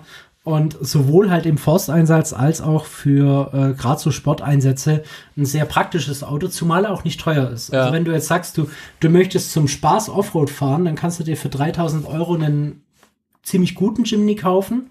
Wenn du sagst, du hast noch weniger Geld, aber du kannst schrauben, kriegst halt auch, wenn du ein bisschen suchst, für 12, 1300 Euro ein, der noch tut. Ähm, Ja. Da musst halt dann öfter und früher was reparieren und, und er sieht vielleicht auch nicht mal so hübsch aus. Aber ja so ist nicht das Auto ohne weiteres. Ist dann, glaube Also ich, wenn man es nur am Wochenende macht und keine großen Touren vorhat, wahrscheinlich auch Teil des Spaßes, oder? Also, Ja, Also ja, ich kann mich Fall. erinnern, seinerzeit mal kurz davor gewesen zu sein, Jimny zuzulegen. Ja, warum hast du das nicht gemacht? Daniel. Kann ich dir genau, also Punkt eins war seinerzeit auf der Suche nach einem Auto für mich und meine Schwester zusammen. Mhm. Und wir waren bei Suzuki und da stand der Wagen rum, sie ist eingestiegen, meinte, das ist das erste Auto in meinem Leben, wo ich wirklich weiß, wo er endet. Ja. Aber äh, ich habe mich dann doch dagegen entschieden, weil er mir nicht genug Bums hatte und irgendwie nicht schnell genug war. Weil ja. er fährt irgendwie maximal 140 oder sowas. Und äh, ich dachte mir so, nee, vielleicht nicht unbedingt. Wenn, wenn du magst, kannst du ja mal beim Hilux mitfahren, wenn ich 140 fahre. Ich weiß nicht, ob du das dann toll findest, aber möglich ist es. Ja, ich brauchte auch eher ein Stadtauto und äh, Ja, ja. Gut, aber du wohnst ja in Berlin. Ich ja. mein, Dann wäre der Jimny vielleicht. Aber ich kann dir sagen, auch der Fiesta ist einigermaßen Gelände geeignet. Ja. Ich Ja, brauchte also- vorne mal eine neue Frontschürze, gebe ich zu, aber ansonsten hat er schon einiges mitmachen müssen. Ähm, genau, solche Sachen wie Unterbodenschutz und sowas nehme ich mal an, hast du dann aber auch an dem Hilux? Also, Also ich habe vorne eben äh, so, ein, so eine Rammplatte für die Ölwanne, damit ich halt mir nicht unbedingt gleich die Ölwanne aufreiß, wenn ich, wenn ich irgendwo drüber schrapp. Ja. Ähm, beziehungsweise damit ich halt auch wirklich surfen kann. Also es gibt halt so Strecken, ich, ich, ich habe ja vorher schon gesagt, so 50 Prozent dessen, was du machst, machst du im ersten Gang mit Geländeuntersetzung und Standgas. Die anderen 50 Prozent, Die sind alle sehr viel Verschleiß, die, die machst du typischerweise mit Anlauf. Und äh, da kann es halt tatsächlich sein, dass die Vorderräder mal kurze Zeit keinen Bodenkontakt haben, Geht weil du halt einfach über über einen Felsvorsprung irgendwie so so äh, drüber schrappst und dich dann halt diese diese Skidplate eben hochschiebt. Mhm. Ähm, äh, ja, Unterbodenschutz. Also ich, ich habe halt vorne am Motor habe ich was und ich habe an den Seiten so Nerfbars dran, falls das Auto dann halt doch mal auf der rechten Seite irgendwo aufliegt. Mhm. Ähm, ja, aber das ist alles normaler, normaler Gebrauch und halt der typische Verschleiß. Ja, gut. Der, der Rest macht dann die Bodenfreiheit. Das heißt, du bist äh, aber schon mal im Gelände so umge äh, umgefallen, oder wie? Äh, nee, umgefallen nicht. Also bisher ist, glaube ich, das steilste, was ich meinem Hilux zuge zugemutet habe, irgendwie so 60 Grad oder so gewesen. Mhm. Da ist der Schwerpunkt noch tief genug, dass er dann auch wieder auf die Beine kommt. Und was bist du so schnellst im Gelände gefahren? Also, wenn du sagst, du bist auch schon mal mit Schwung gefahren? Das schnellste im Gelände? Ja, ja gut, das wird nicht. Ke keine Ahnung. 25 oder 30. Okay. Also mit, mit, mit Schwung fahren heißt jetzt nicht irgendwie, dass ich da mit 60 Sachen irgendwie auf eine Steigung zubretter, weil ähm, der Hilux wiegt halt irgendwie, wenn ich drin sitze, zwei Tonnen. Okay. Der, der, der ähm, entwickelt genug kinetische Energie auch schon bei der Hälfte der Geschwindigkeit. Genau, also wenn, wenn du da irgendwie jetzt äh, ad hoc mit, mit, sagen wir mal, 50 oder 60 versuchst, einen Berg hochzufahren, dann federn vorne erstmal die Federn ein und äh, du bleibst mit der Schnauze stecken. Also das, das wird nicht funktionieren. Aber glaub mir, auch bei 25 kmh ist äh, Schwung schon echt hart fürs Material. Mhm. Ähm, weil es, sind dann halt so Sachen, du versuchst irgendwie eine Kuppe zu überqueren, für die deine Bodenfreiheit nicht ausreicht. Also kannst du es nicht irgendwie mit Standgas machen, weil du dann halt irgendwie da hängst wie so ein Käfer, der auf dem Rücken liegt. Folglich machst du es mit Schwung. Das Problem ist, wenn du es mit Schwung machst, bist du da drüber und sobald es nach unten geht, kippt halt das ganze Auto mit seinen zwei Tonnen nach vorne. Und ähm, du musst dann natürlich auch wieder Schwung haben, damit eben diese nach vorne Bewegung auch wirklich eine nach vorne Bewegung bleibt, in dem Winkel, den eben der Berg vorgibt. Und ähm, das ist äh, fürs Auto anstrengend, aber auch für den menschlichen Körper. Also du willst sowas eigentlich eher vermeiden. Ja. Ist klar. Mir fällt gerade noch ein, Daniel und ich haben uns ähm, ähm, nach den Aufnahmen von früheren Folgen manchmal Spaß draus gemacht, uns Privatvideos von, äh, von, von, von, von Breitensport-Rallye-Veranstaltungen anzusehen. Ja. Mhm. Beliebt sind da vor allem, ähm, weil der Allradantrieb da zumindest im Privatbereich nicht so nötig ist. Ähm, wir haben da ein Muster festgestellt, in Deutschland sind es in der Regel Dreier BMWs und in Schweden sind es in der Regel Volvos. Ja. Ähm, hast du zu solchen Umrüstungen oder zu solchen Anwendungsfällen äh, schon mal irgendwas, auch wenn du auch aus der Ferne äh, mitbekommen, was die Leute damit machen? Also li live gesehen habe ich es nicht. Tendenziell ist es aber so, wenn du halt Gelände fährst, mhm. ähm, für mich, um Offroad zu fahren, ist Allrad äh, unerlässlich. Ja. Es ist aber tatsächlich so, wenn du ein Fahrzeug hast, bei dem halt eben auch die Straßengeschwindigkeit wichtig ist, mhm. bei dem ähm, äh, bei dem du eben auch viel durch durch du rutschst eben drüber äh, gelöst wird, dann ist Allrad nicht zwingend erforderlich. Also gerade bei Sachen, wo du mit viel Geschwindigkeit unterwegs bist. Ähm, Rallye ja in der Regel Genau. Ja, genau. Also da, da ist das relativ unproblematisch. Ja. Alles klar. Also ich ähm, meine, es gibt ja, es gibt ja auch äh, äh, Rallyes, die mit einem mit Vorserienfahrzeugen von Offroadern gefahren werden. Mhm. Also es gibt eine Version vom Hilux, es gibt eine Version vom Nissan Navara, die eben, ich glaube, auf der Paris-Dakar Rallye gefahren wird. Mhm. Ähm, da da ist aber außer der Modellbezeichnung und dem Firmenlogo, glaube ich, nichts mehr so wie beim Serienfahren. Ja, äh, erfolgreich, relativ erfolgreich war da ja irgendwann mal ähm, VW mit dem Touareg, glaube ich. Ja. Und danach kam halt Mini. Also ich meine, genau. letzten Endes ist das alles das gleiche Auto mit der unterschiedlichen Karosserie drauf. Ja. Genau. Dadurch hat sich, aber ich glaube, durch diese Sache hat sich so der, der, der, die, die Vorherrschaft des Touareg im SUV-Bereich so ausgedehnt, weil er da einen relativ guten Ruf abgegriffen hat irgendwie mit einem Fahrzeug, das damit nichts zu tun hatte. Ja, richtig. Also äh, was mir tatsächlich einfällt, das Schwestermodell vom Touareg, der Porsche Cayenne. Ja. Ähm, wenn du dann den alten kaufst, ist der tatsächlich erstaunlich billig. Ähm, Weil also, also im Arsch ist. Also ein, ein Porsche Cayenne, nee, also zwei Porsche Cayenne sind ein Toyota Hilux. Okay. Ähm, Nee, andersrum. Aber was soll ich mit zwei Porsche Cayenne? nee, andersrum. Wenn der eine kaputt geht. Zwei, zwei acht Jahre alte, zwei acht Jahre alte Porsche Cayenne sind ein 14 Jahre alter Toyota Hilux. Oh Gott. Geil.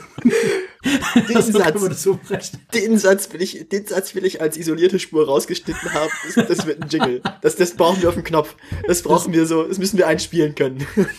Das, das Problem dabei ist halt, der Hilux kostet mich jetzt halt Steuerversicherung und, äh, und sonst was. Also ohne, ohne dass ich ihn jetzt fahre, im Jahr vielleicht 1200 Euro, weil ich halt äh, mit der LKW-Versicherung jetzt quasi wie ein Fahranfänger anfange. Okay. Ja. Ähm, Du fährst also beim- LKW. Der ist als LKW zugelassen, ja. Ähm, beim Porsche Cayenne ist es so, der hat eine PKW-Zulassung und der kostet dich halt, ich habe tatsächlich mal geschaut, also so, so quasi nur Haftpflicht, nur Leute ab 35 dürfen damit fahren. Ähm, irgendwie mit 15.000 Kilometer im Jahr kostet halt ein alter Porsche Cayenne 3.000 Euro Versicherung im Jahr. Ähm, das ist dann halt relativ schade. Also sowas würde sich vielleicht lohnen, wenn du sagst, hey, ich krieg da wirklich billig den Porsche Cayenne. Ich brauche den nicht auf der Straße zuzulassen. Ich fahre den ausschließlich im Offroad-Park. Ähm, und du moddest den dann und so weiter, setzt da noch, sagen wir mal, 4.000, 5.000 Euro rein für anderes Fahrwerk, für, für größere Reifen und so weiter. Dann ist der gar nicht so verkehrt im Gelände. Aber du hast ja das Problem, dass an dem Wagen rumzuschrauben vermutlich relativ teuer ist, oder?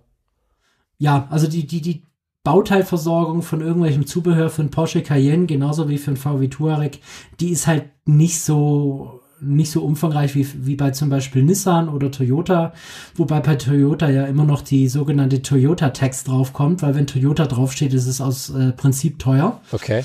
Ja, Und äh, also wie liegt man jetzt für so einen Hilux hin? Also wenn man sagt, okay, ich kaufe mir jetzt einen gebrauchten Hilux. also für einen alten Hilux zahlst du so 12.000, 13.000 Euro, Okay.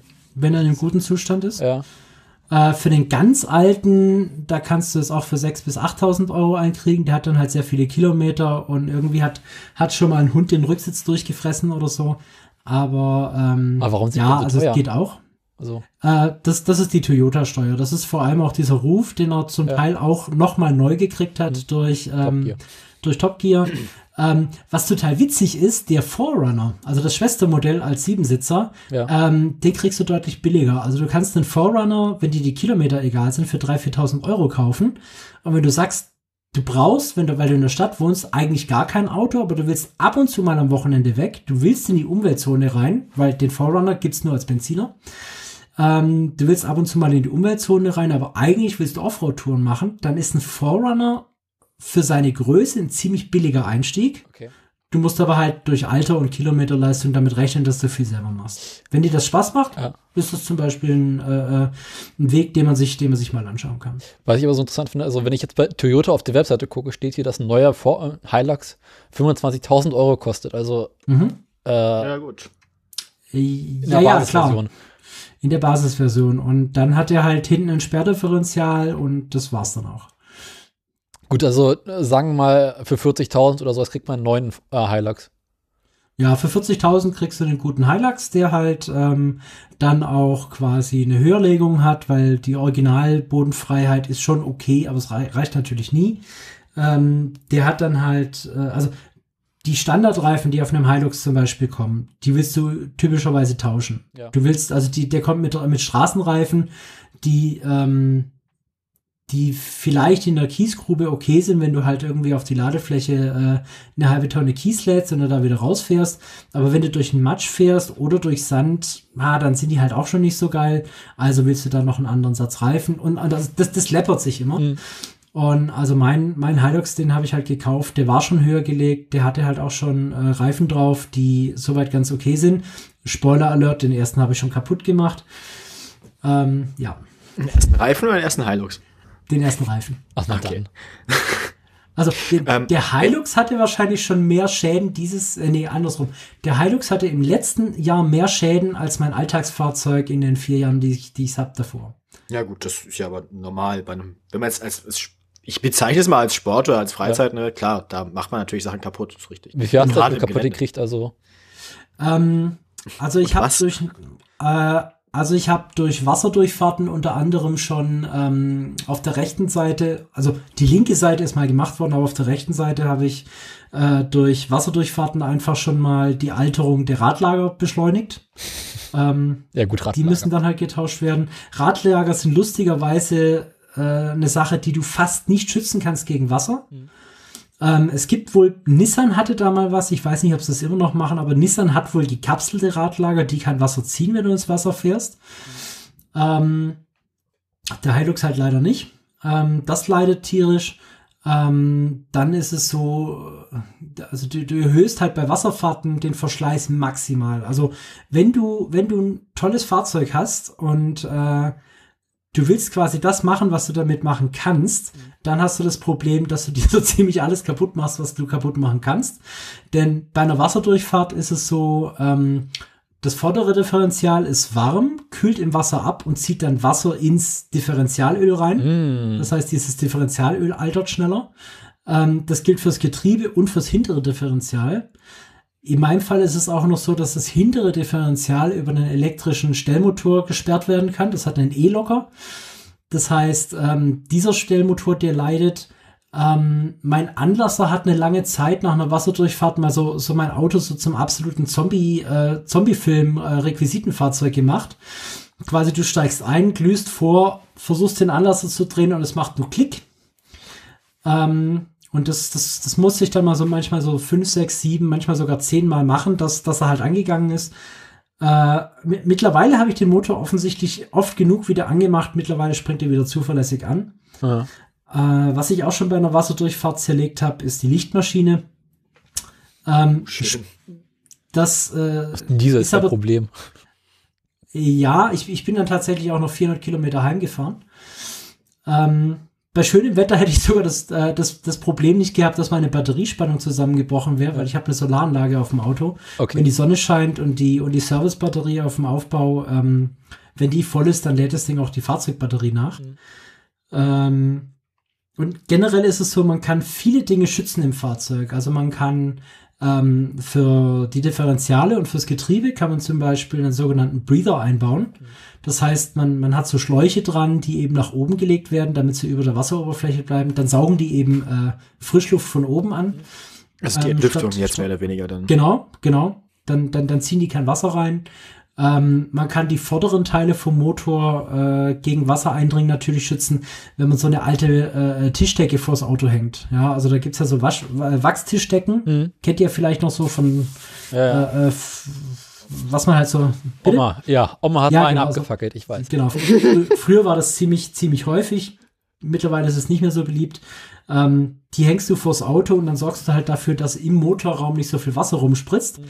Ähm, bei meinem Hilux ist es so, der hat einen äh, längs eingebauten Motor und bei dem ist halt der Lüfter vorne fest dran. Ja. Es gibt Fahrzeuge, die haben einen elektrischen Lüfter, den könntest du über ein Relais abschaltbar machen. Weil das Blödeste, was du bei einer Wasserdurchfahrt hast, du fährst gar nicht so tief ins Wasser rein, aber der, der Lüfter verteilt halt dadurch, dass er sich dreht, das Wasser schön gleichmäßig äh, im kompletten Motorraum und macht alles nass, was da drin ist. Ähm, wenn du halt eine Schürze davor machst, dann kannst du halt äh, die Trägheit von Wasser nutzen. Das heißt, du fährst mit derselben Geschwindigkeit rein, mit der du ähm, eine Bugwelle erzeugen kannst. Ja. kann man üben. Ähm, das ist meistens so so ein bisschen mehr als Schrittgeschwindigkeit, folgst der Buggeschwindigkeit, äh, folgst der Bugwelle und durch die Schürze läuft eben der Motorraum nicht voll. Mhm. Ähm, und dann ist es halt so, dass Anlasser, Lichtmaschine, ähm, ja, lustigerweise auch der, der, der Elektromotor für die Scheibenwaschanlage, ähm, dass die halt nicht, nicht absaufen, dass die nicht so leiden. Generell ist es so, wenn du klares Wasser hast, dann ist das alles gar nicht mal so schlimm. Matsch was halt die, Korros was die Korrosion hochbringt, ist Matsch ja. oder halt der Offroad-Park, wo ich viel fahre, ist ein ehemaliger Steinbruch. Das bedeutet, äh, du hast da super feinen Sand. Ähm, und das, das sorgt halt auch bei mir dafür, wenn ich, wenn ich halt zurückkomme, ist das erste, was ich mache. Ich fahre in, in, in, in die Autowaschanlage, wo man mit dem, mit dem Hochdruckreiniger das selber machen kann.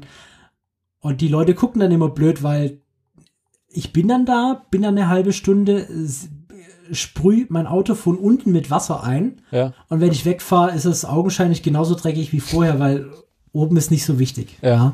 Es geht darum, dass man halt unten den, den ganzen Schlamm wegkriegt, weil der ist halt alkalisch und, und sorgt für Korrosion.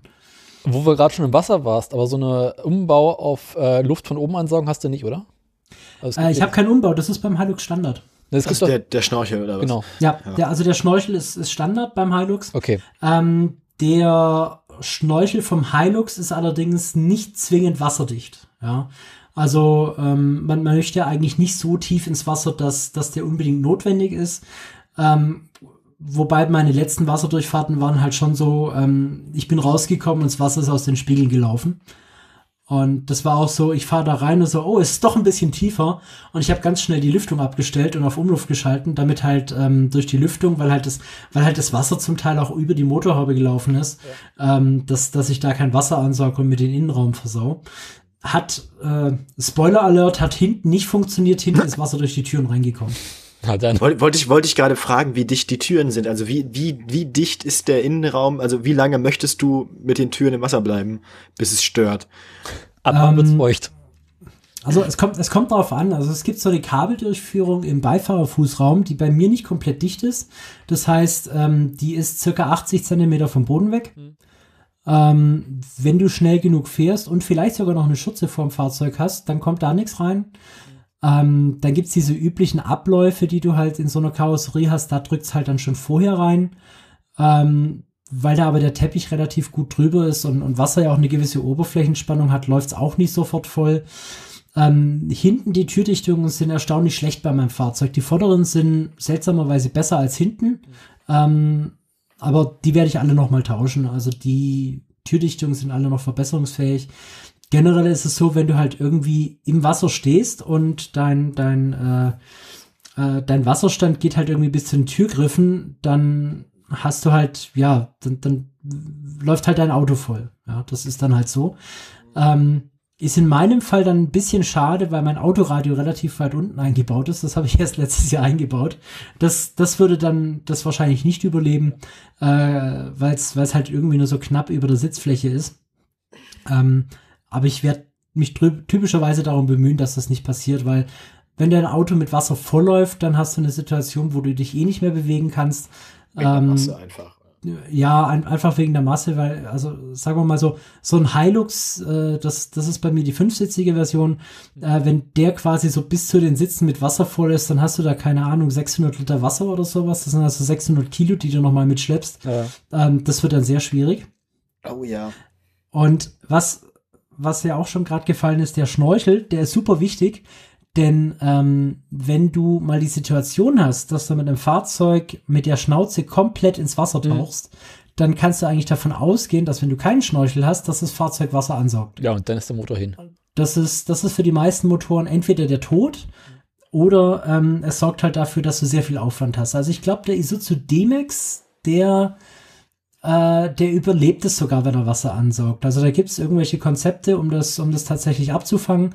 Aber typischerweise willst du das nicht. Du willst, du willst, wenn du im Offroad-Park bist, willst du eigentlich, äh, dass der maximale Schaden die Dreckigkeit deines Fahrzeugs ist hm. und nicht, dass du hinterher irgendwas reparieren musst. Ja. Spoiler Alert klappt nie.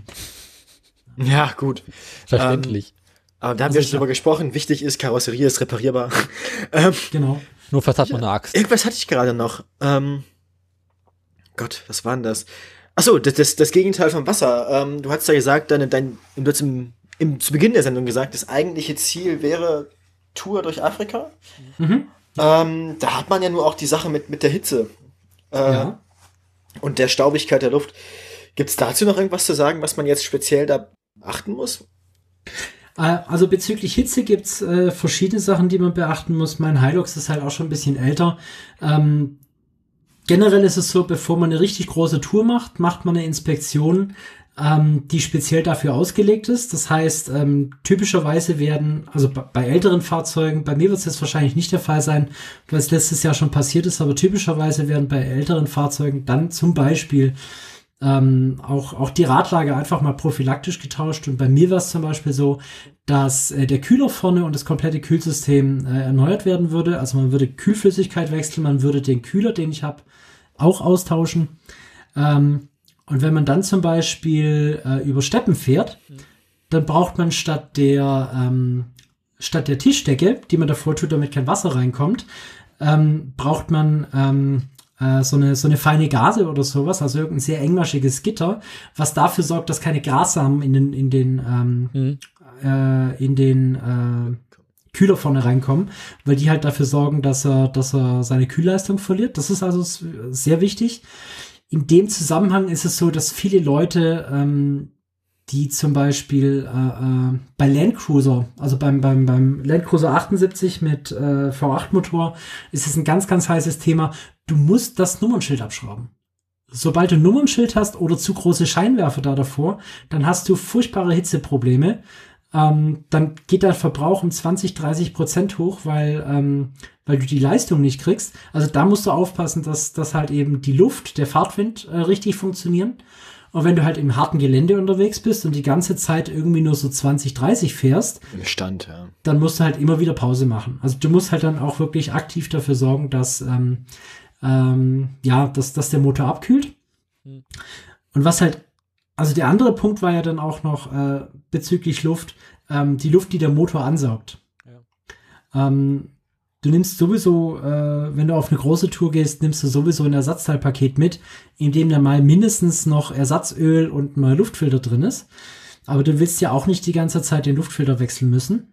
Ähm, deswegen gibt's halt verschiedene Lösungen, die die Luft verbessern. Das eine ist eben der Schnorchel. Der Schnorchel ist nämlich typischerweise nicht für Wasserdurchfahrten gedacht, sondern eben als erhöhte Luftansaugung, weil so in Meter 60, Meter 80 Höhe ist die Luft Der halt nicht so Staub staubig. Genau, da, da ist nicht okay. so viel Staub. Dann gibt's so äh, Anti-Staubsocken, die man über die Ansaugung ziehen kann, damit eben Ja. der, der grobe Staub da nicht reinzieht. Und es gibt auch ähm, diese Ansaugung, die glaube ich beim Landcruiser Standard sind. Das ist so ein Zyklon wie in so einem beutellosen ähm, Staubsauger, wo dann einfach der Sand sich äh, absetzt, bevor er eingesaugt wird. Ja, das heißt also, du hast, da Lösung, oben, ja. du hast da oben so einen Zyklon, der den ganzen Sand rauszieht. Und dann ist halt alles, was noch irgendwie weitergeht Richtung, Richtung Luftfilter, das ist dann halt irgendwie nur noch Blütenpollen und sowas. Ja, also da kannst du viel tun.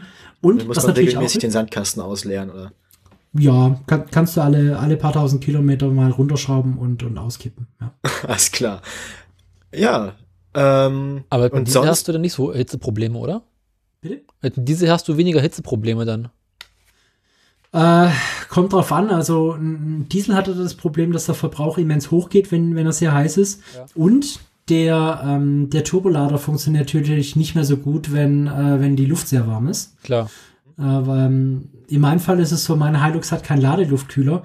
Das heißt, wenn ich jetzt statt mit, äh, wie es hier im Sommer 30 Grad hat, mit 40 Grad rumfahre, dann kostet mich das bestimmt noch mal äh, 10, 15 PS. Ja, also das, das, das kann du hast schnell schon wenig. Genau, also mein, mein Hilux hat gerade mal äh, 75 kW, also 100 PS. Ähm, das ist, sagen wir mal, normalerweise reicht es aus. Mhm. Ähm, aber wenn du natürlich die ganzen ähm, äh, äh, ganzen harten Offroader irgendwie die anschaust, also ich meine jetzt nicht die Fahrzeuge, sondern die Leute, ähm, dann muss es natürlich mindestens ein V8 sein. Ja. Der muss dann noch Chip-Tuning haben und irgendwie einen größeren Ladeluftkühler und bla bla bla. Und hinterher ist dann äh, nicht die, nicht die äh, eventuell zu geringe Leistung das Problem, weil daran mangelt es ihm nicht, sondern er überhitzt oder er hat das Problem, ähm, dass halt irgendwas an diesem, an dieser äh, äh, hochgezüchteten Maschine kaputt geht, weil sie so hochgezüchtet ist. Man muss sich halt vorstellen, mein Hilux, der hat 100 PS aus zweieinhalb Liter Hubraum.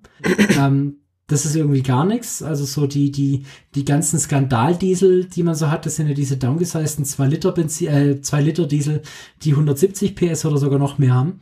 Ähm, das, das ist halt das andere Ende vom Spektrum. Ja, Mhm. also mittlerweile, ja, Toyota hat auch leistungsstärkere Diesel im Hilux jetzt. In Deutschland kriegst du leider aktuell nur den 2,4 Liter Ja. mit äh, 144 PS.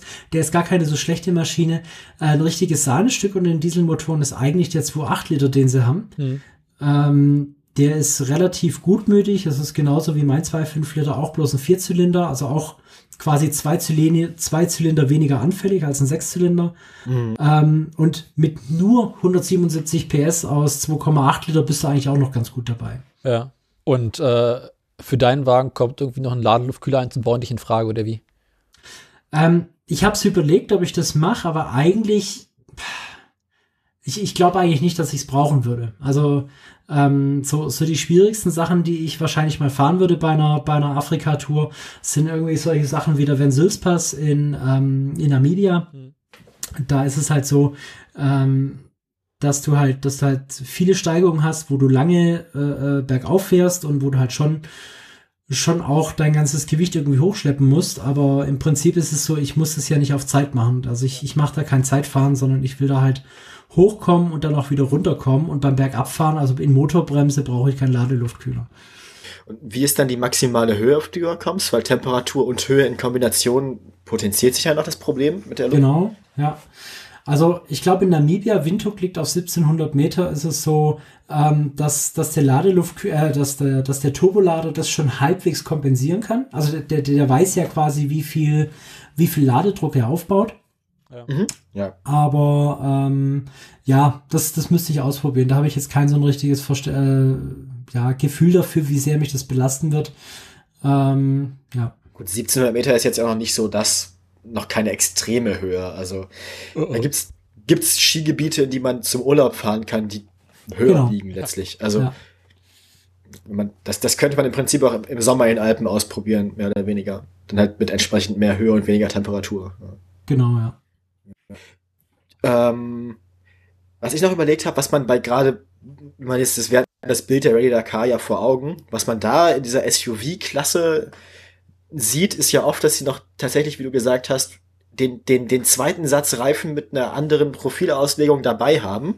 Wirst du das auch so machen oder verlässt du dich auf den einen Satz Reifen? Äh, also ich werde mich nicht auf, auf äh, vier Räder, die montiert sind, verlassen.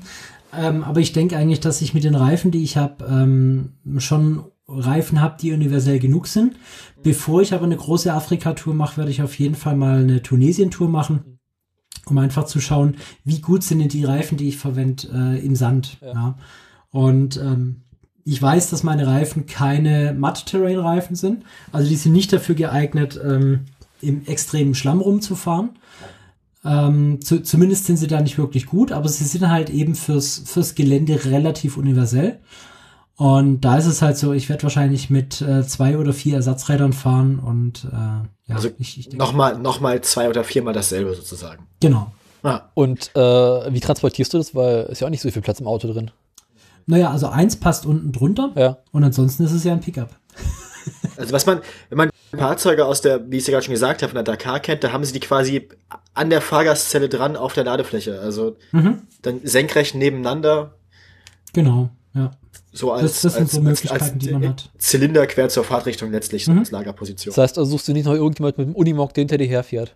Nee, nee, nee, nee. Also Plan ist, äh, nicht alleine zu fahren, aber äh, nicht quasi auf die Transportlogistik von jemand anderem angewiesen zu sein. Also quasi zwei, zwei Fahrzeuge, auf die die Last gleich verteilt ist. Oder mehr, mehr Fahrzeuge.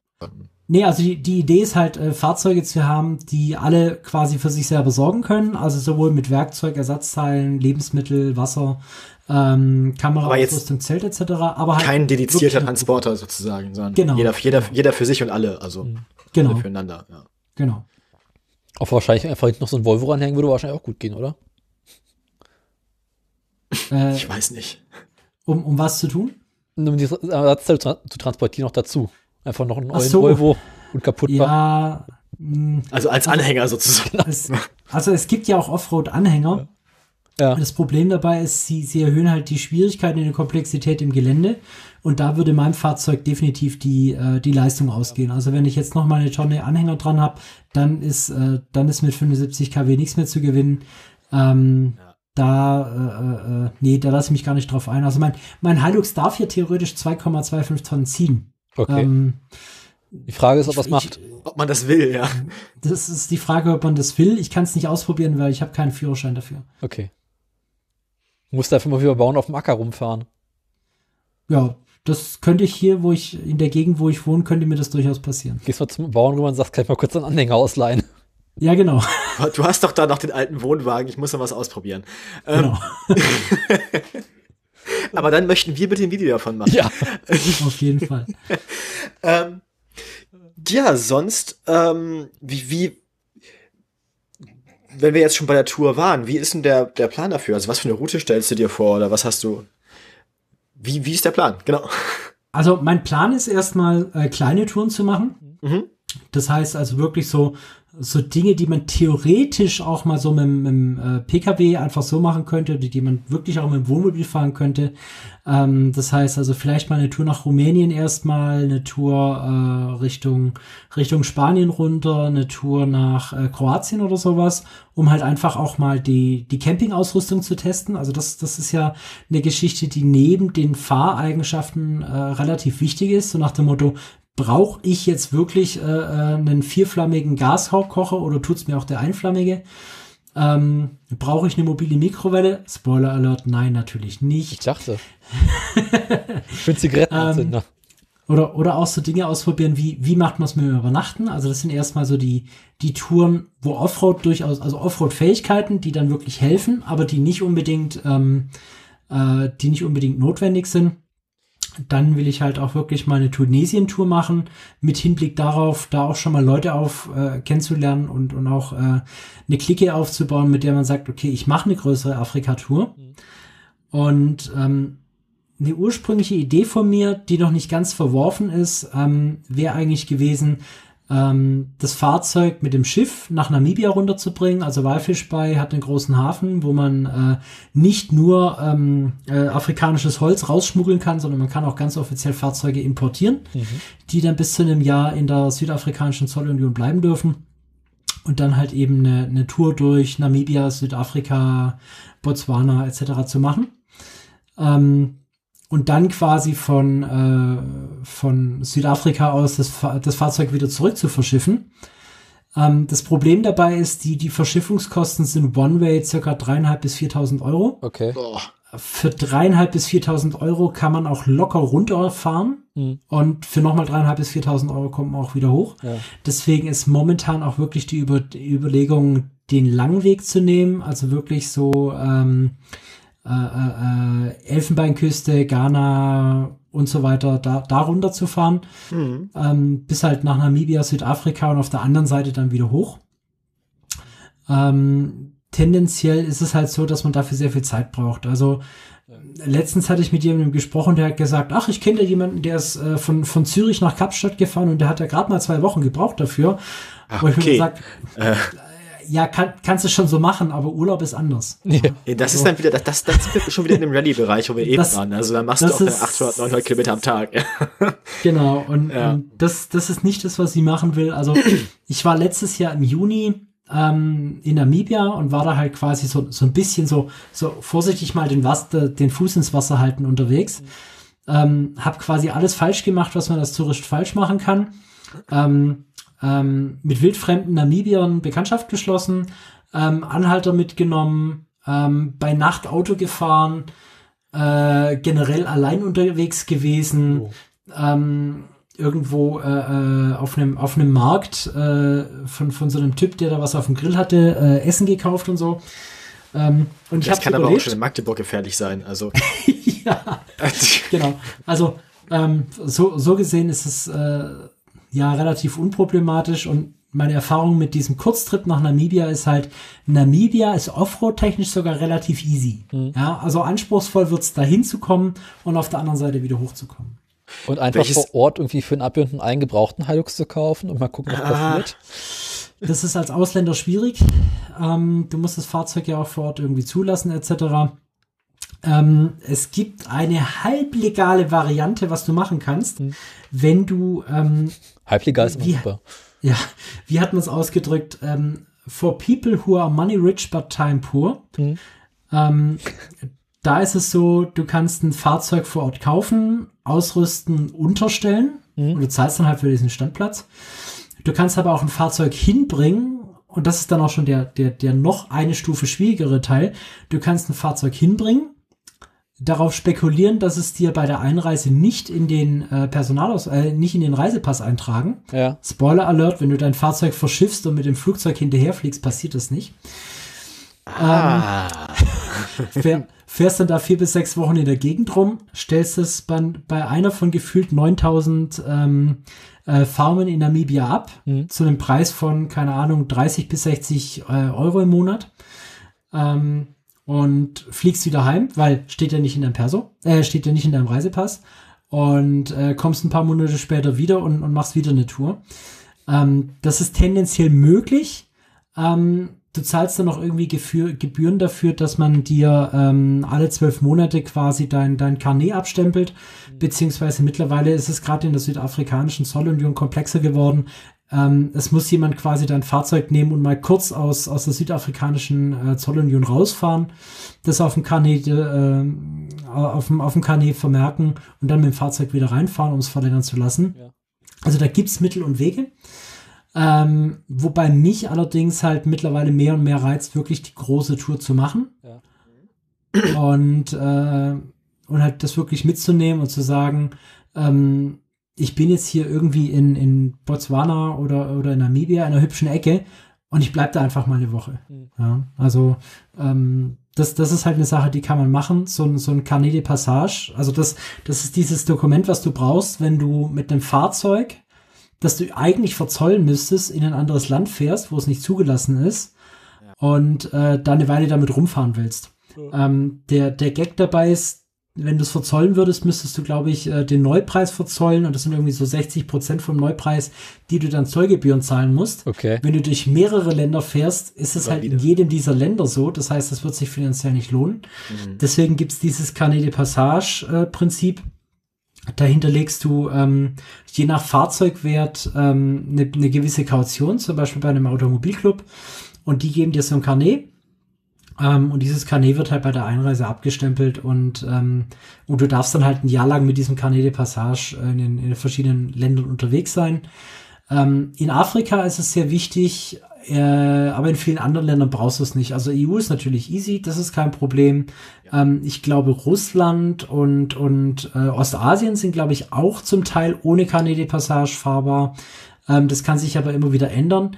Thailand habe ich letztens gehört, ist ein echtes Problem, weil in Thailand äh, brauchtest du bisher ein Carnet de Passage und jetzt erkennen sie es nicht mehr an. Das mhm. heißt, wenn du, wenn du zum Beispiel so diesen Trip machst, ähm, du, du bist unterwegs und willst nach, nach Thailand rein, dann musst du halt irgendjemanden bestechen, dass du ohne dein Fahrzeug zu verzollen ähm, da reinkommst. Und bei der Ausreise dann auch wieder.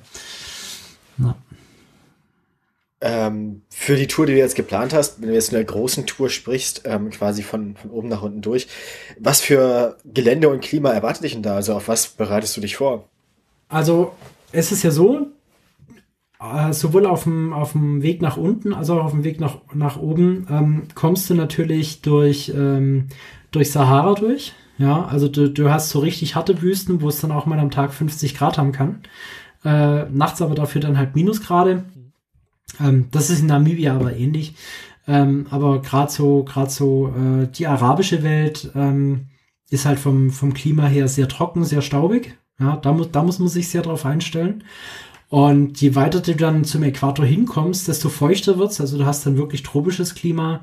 Ähm, du hast also auf dieser Tour hast du, glaube ich, so, so ziemlich alle, alle Klimazonen außer Tiger und Tundra. Ja, also ähm, da, da wird's dann halt wirklich tropisch, trocken. Äh, Vom ja. Gebirge hatten wir schon gesprochen, mehr oder weniger. Genau, ja. Aber ernsthaft Schnee würde ich für es nicht erwarten, oder? Äh, Schnee musst du, glaube ich, tendenziell da nicht erwarten, ja. Also wenn, natürlich, wenn du ähm, wenn du zur Winterzeit, äh, also quasi Juli, August oder sowas in Namibia ganz weit oben auf einem Berg stehst oder in Südafrika, dann kann es schon mal sein, dass es nachts minus 10 Grad hat. Ja, das, das kommt schon vor. Ähm, aber wo ich jetzt in Namibia war, war das kälteste, was ich hatte, zwei Grad nachts. Mhm. Also kälter ist es dann doch nicht geworden. Ja. Aber so mal durch ein Schneebrettern interessiert dich jetzt nicht so sehr, oder wie? Nee, das kann ich ja hier machen. Also ich wohne hier auf dem Land, ich wohne hier auch relativ weit oben.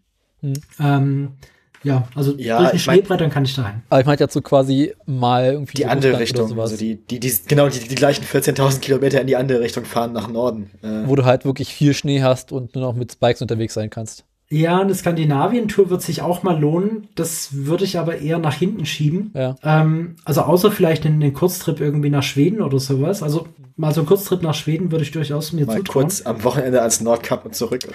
du, da bist du eine Weile unterwegs. Ich spreche da aus Erfahrung. ja, das, das ist dann schon eher so zwei Wochen Urlaub. Ähm, aber da, da ist es halt so, da würde ich, also wenn ich einen Zwei-Wochen-Trip nach Skandinavien mache, würde ich das auch eher im Sommer machen. Da brauchst Und du auch keine Winterreifen für. da brauchst du keine Winterreifen für, wobei meine Reifen sind technisch sogar Winterreifen. Ähm, aber da brauchst du halt eventuell wegen Sumpflandschaften etc. oder, oder halt auch, auch matschigen Wiesen oder so, da brauchst du dann schon so ein bisschen Geländefähigkeit. Ja. Ähm, warum aber eine Wintertour nach Skandinavien aktuell nicht so interessant für mich ist, ähm, weil ich halt vom, vom Übernachtungskomfort halt schon auch ja. gerne bei Plusgraden schlafen möchte. Ja. Ähm, das heißt, ich bräuchte dann halt ein spezielles Winterzelt etc. Also in die Richtung plane ich momentan noch nicht, aber ich schließe das natürlich nicht aus. Also wenn ist jetzt nicht so, dass es dich nicht interessiert, sondern es ist nur genau, gerade nicht genau. aktuell. Und wenn, dann geht genau, direkt also, zum Nordpol. Äh, nicht mit meinem ja, Hilux. Solange, ja, ist auch blöd. Da, also das, das würde ich dann wirklich eher irgendwie am Südpol versuchen, weil da hast du wenigstens Land drunter. Ja. Also, ich weiß nicht, ob der Nordpol. Ich meine, wobei Nordpol, ne, man sollte ihn vielleicht gesehen haben, solange es ihn noch gibt. Ja. Ja, da, dafür also, gesehen, aber. Weil wir bei Top Gear äh, haben es auch geschafft, mit dem Hilux zum Nordpol zu fahren. Ja, das waren aber irgendwie so ein Dutzend und nicht nur einer. Ja. Alleine, nee, das ist aber auch so eine Sache, das sollte man vielleicht nicht alleine versuchen. Nee. Genau, also auch, auch für die Afrika-Tour. Also falls ihr Zuhörer habt, die sagen, hm, ich fände sowas mal voll cool, aber ich, ich habe ja keine Ahnung von Offroad-Fahren. Äh, das kann man alles lernen. Also wer sagt, der möchte irgendwie so in den nächsten zwei, drei Jahren mal wirklich ernsthaft äh, äh darauf hinarbeiten, so eine Offroad-Tour zu machen. Also ihr könnt äh, gerne an mich verweisen. Ja, machen wir gerne. Ähm, also ja. wir haben ja auch eine Kommentarspalte, so wenn jemand wirklich Interesse hat, sein, äh, sein seine Leidenschaft jetzt entfacht wurde gerade. Wir haben es ja gerade schon gehört, die Jimny sind günstig. Ja. So zum Üben. ja. Aber äh, wo du gerade bei dem Punkt sind, was mache ich denn, wenn ich jetzt Bock habe, mal ein Wochenende über den Acker zu brettern? Oder, oder nicht nur über den Acker, sondern tatsächlich auch über Gelände. Also mal so ein bisschen also, Offroad unterwegs zu sein. Naja, also wenn, wenn du einen Offroader wie mich kennst, dann, ja. dann lässt er dich auch mal mit seinem Auto fahren. Gut, du wohnst aber am anderen Ende Deutschlands, oder? Naja, sagen wir es mal so, meine Lichtmaschine habe ich in Niedersachsen ruiniert. Von daher, also in, in, Niedersachsen ist der landschaftlich schönste Offroad-Park, den ich kenne. Das, das, das kam gerade so. Sagt auch sonst nichts anderes. Tag 27, in Niedersachsen die Lichtmaschine ruiniert, sonst keine besonderen Vorkommnisse. Ja, so. Niedersachsen hat Habe der Strafe gesehen. Ich fahre jetzt also, weiter. Also generell ist es generell ist es so, wenn du halt jemanden kennst, der Offroad fährt, dann ist es wahrscheinlich kein Problem, da mal ja. äh, mitzufahren. Außer die Leute sind sehr etpt. Ja. Aber über etpt Offroader kann ich auch gleich noch mal was sagen. Ähm, zu, aber wenn du, wenn du und Tratsch kommen wir zum Schluss, genau. genau. Aber wenn du, wenn du jemanden kennst, der halt irgendwie aus Spaß Offroad fährt oder zum Beispiel irgendwie, äh, äh wie es das halt in vielen Offroad-Parks gibt, äh, einfach, einfach nur ein Fahrzeug hat, das gar nicht mehr auf die Straße geht, sondern wirklich nur im Offroad-Park fährt, ist es nicht so problematisch. Und es gibt eben auch Offroad-Parks, wo du sagen kannst, hey, du interessierst dich da dafür, du hast aber kein Fahrzeug, ja. dann vermieten die das auch. Ja, also ja. die haben dann die haben dann unterschiedliche Fuhrparks, also irgendwie vom, vom, äh, vom, vom Jimny bis zum Hammer haben die dann alles Mögliche. Das heißt also, ich suche nach Offroad-Parks irgendwo in Brandenburg und miete mir dort mal einen halben Tag einen Jimny. Genau, also es gibt zum Beispiel den äh, TF-Ring, also tf-ring.eu. Ja. Ähm, ich weiß nicht, ob du da einen Jimny mieten kannst, aber die haben diverse Fahrzeuge. Ich okay. glaube, die sind eher so in der Richtung Land Rover unterwegs. Ähm, aber da kannst, da kannst du prinzipiell so die Basics einfach mal lernen. Mhm. Ähm, und, und die geben das auch wirklich so als, äh, ja, also ich, ich glaube, bei TF-Ring ist es so, dass es primär so für Firmen-Events ja. oder sowas gedacht. Aber ich glaube, wenn du da einen Freundeskreis von vier, fünf Leuten mal äh, äh, zusammenkriegst, dann, äh, dann kann man da auf jeden Fall auch in einer kleinen Gruppe mal fahren. Ich glaube, die würde ich zusammenkriegen. Wie ist das, äh, was, was ist von so Angeboten von Autoherstellern zu halten, die jetzt irgendwie einem ermöglichen, ihre eigenen Geländefahrzeuge in deren, in, in, auf deren eigenen Gelände in Anführungsstrichen zu auszuprobieren? Kann man da was Sinnvolles lernen oder ist das Werbeveranstaltungen? Das sind Werbeveranstaltungen. Also ich habe hier in Elwang schon was gesehen, da gab es einen Händler, der hat, ähm, der hat irgendwie den Acker neben dem Autohaus irgendwie zu einer sogenannten Offroad-Strecke ähm, umgebaut, um dann halt irgendwie den, ich weiß nicht, war es ein Touareg oder sowas anzupreisen. Ähm, ganz ehrlich, ich werde auch mit meinem Prius drüber gebrettert. Also das, das ist nicht Offroad. Und ähm, auf, auf Twitter gibt's auch immer wieder gerade so Werbung, ähm, wo die schönere Version des Nissan Navara eingepriesen wird und du siehst halt, wie er durch eine Pfütze fährt. Also ich kenne ich kenn jetzt bloß die, die Bilder tatsächlich von, äh, von den Events, die Mercedes macht mit ihren aktuellen, ich weiß nicht, M ist es glaube ich nicht, sondern die, die, die größere, ich vergesse Die G-Klasse? Die G, Ja. genau. Ähm, zumindest von den Fotos, was ja Werbefotos sind, aber von den Fotos sieht's schon nach viel Steigung und fiesem Gelände aus und die machen die Fahrzeuge auch kaputt und dreckig dabei. Hm, Ja, das sind dann Presseveranstaltungen. Da hast du dann eher noch die Möglichkeit. Ich weiß aber nicht, ob du da als, als Privatfahrer so ohne weiteres reinkommst. Gut, ich, ich glaube, sie machen es dann so, wenn man bei denen einen kauft, kann man das mit seinem eigenen dann machen. Äh, Ja, okay, das, das ist ja dann kein Nee. Fahrzeug, ja. Also, Ja, genau. Nee, also ich, äh, ja, wahrscheinlich äh, ist man da besser bedient, wenn man wirklich zu herstellerunabhängigen Enthusiasten geht. Ja, genau, ja. alles klar. Aber was ist denn so von der G-Klasse und Konsorten zu halten als Geländewagen? Ähm, also die G-Klasse, es gab eine ältere Version, die, ähm, Was war die ja von den neueren, das Försterauto? Oder die, die Ja. Bundesversion gab's ja. quasi auch. Genau. Ähm, bei, bei der G-Klasse ist es so, es gab früher eine Version, die ähm, vollkommen äh, unverwüstlich war. Ähm, du hattest halt unkomplizierte Motoren, du hattest äh, genug Bodenfreiheit, du hattest äh, ähm, ein sehr, sehr gutes Fahrwerk, was auch wirklich geländetauglich war. Also wirklich so aus der Fabrik raus. Mhm. Heute musst du relativ viel modifizieren. Mhm. Und du schleppst halt ganz, ganz, ganz viel ähm, äh, äh, Komfort mit dir rum. Also die G-Klasse ist mittlerweile extrem komfortabel. Sie fährt sich halt wie ein höher gelegter PKW, obwohl sie durchaus noch geländegängig ist. Also bei der G-Klasse ist es so, die, die, die ist wirklich für einen für einen beliebig harten Offroad-Einsatz gedacht. Ähm, das Problem, was ich halt bei der G-Klasse sehe, ist, das ist so dieses Shut up and take my money, shut up and take my money and repeat, weil Ja. ähm, das Fahrzeug an sich ist brutal teuer. Also wenn du eine von den alten G-Klassen haben willst, die wirklich super geländetauglich sind, dann zahlst du für ein 15, 20 Jahre altes Fahrzeug, das in einem guten Zustand ist und ein gutes Fahrwerk hast, 40, 50, 60.000 Euro. Ja. Und wenn du jetzt ein Alter. Neufahrzeug haben willst, dann, dann zahlst du 80, 90.000 Euro Neupreis. Ähm, hast dann ein Fahrzeug, das zwar irgendwie 350 PS hat und einen geilen Sound oder so. du musst aber dann halt nochmal 20, 30.000 Euro in Fahrwerk und Motormodifizierung und sowas reinstecken, um einen richtig geilen Offroader zu haben. Weil, wenn du halt schon eine Basis kaufst, die irgendwie 80, 90.000 Euro kostet, dann, dann willst du ja wahrscheinlich nicht einfach irgendwie mit einem, mit einem, ähm, mit einem Wurfzelt und, äh, Ja. und, und, und, und zwei Suppenterrinen losziehen, sondern dann willst du es halt schon richtig geil haben.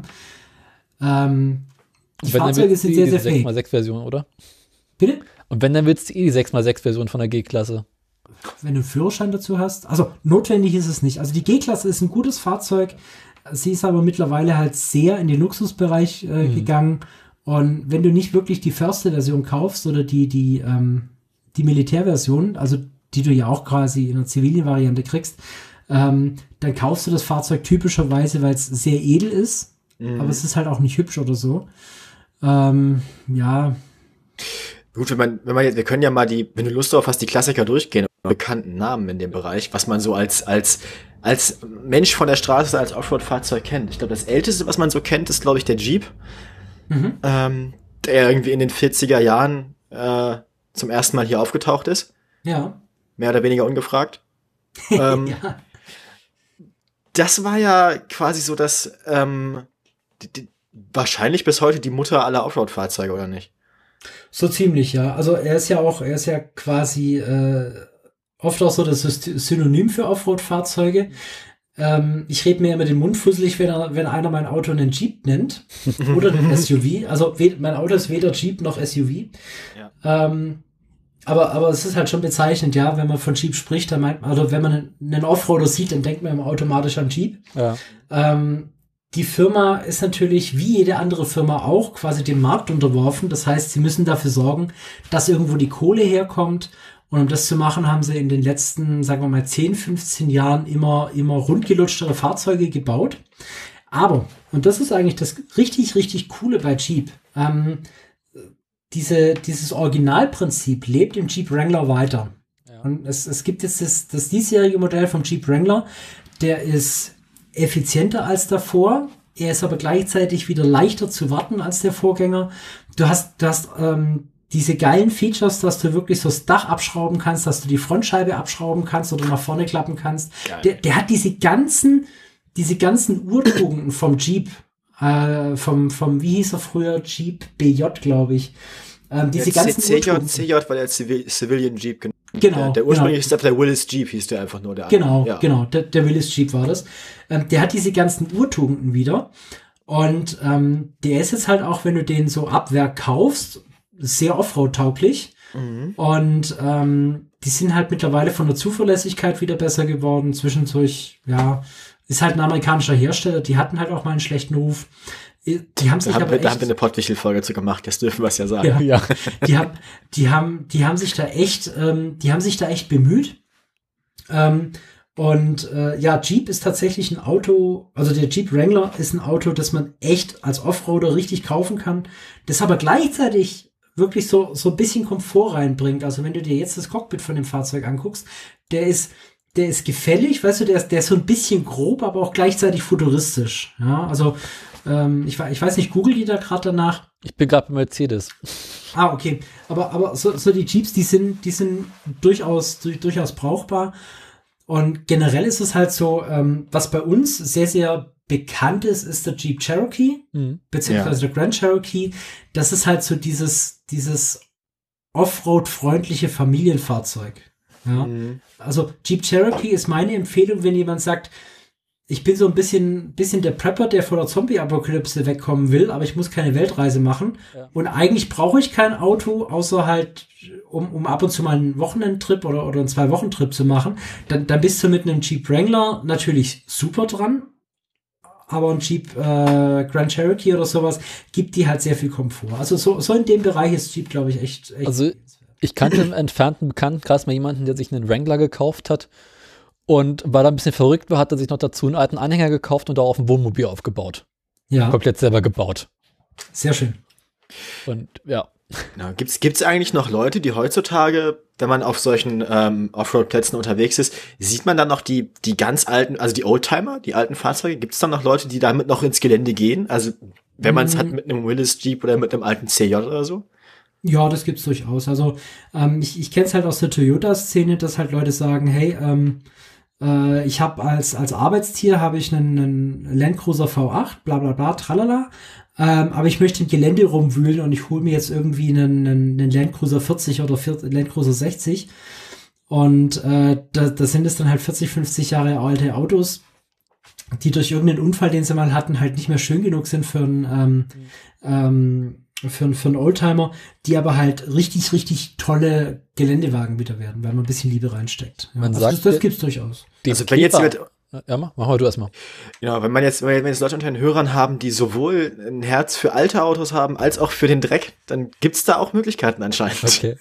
Absolut, absolut. Also wenn, wenn du der totale Schrauber bist, ja, ähm, dann, dann holst du dir einfach einen, einen richtig alten Land Cruiser, der in einem schlechten Zustand ist, guckst danach, dass der, dass der Leiterrahmen noch funktioniert und setzt dich halt zwei Jahre hin und baust den auf. Wenn du dann halt quasi mutig genug bist, gehst du damit auch ins Gelände. Ja. Aber nicht wieder zurück. Doch, doch, doch, doch. Also das, das kann der ohne weiteres. Also, Kommt mir wieder zurück. Äh, ich wollte gerade noch was über den Käfer erzählen, der genau. ja, glaube ich, auch die Basis für den Kübelwagen war, wenn ich mich nicht, Nee, Ja. noch schlimmer. Ähm, wo wir schon bei alten Autos sind, um eine um Gottes Willen. großartige Moderationsüberleitung zu machen. Man sagt dem Käfer ja nach, dass er so unglaublich geländegängig gewesen sein soll. Mhm. Äh, Ja. Gibt es da irgendwelche Erfahrungen? Kannst du dazu was sagen? Also ich bin selber im Gelände noch keinen Käfer gefahren, aber ich habe im Offroad-Park schon einen getroffen.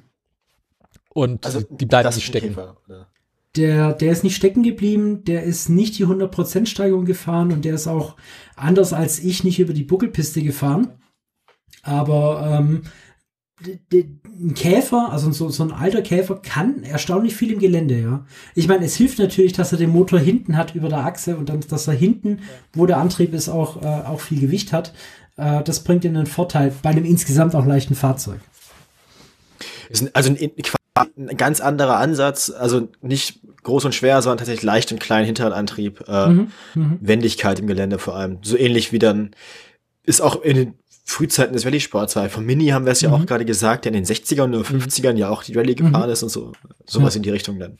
Auf Wo ich mir Fall. vorstellen kann, dass so ein ganz klassischer alter Mini, ich möchte jetzt keinem empfehlen, das mit seinem Oldtimer zu machen, aber ich kann mir vorstellen, dass das durchaus auch, zumindest im Dreck, einigermaßen funktionieren kann, wenn man das will. Ja, man sagt, Ja, die das- nach, das das soll, glaube ich, gut sein im Gelände. Mhm. Ja. Ja. Oder eine Ente. Genau. Ja. Stimmt die- gut in die Buckepiste rüber.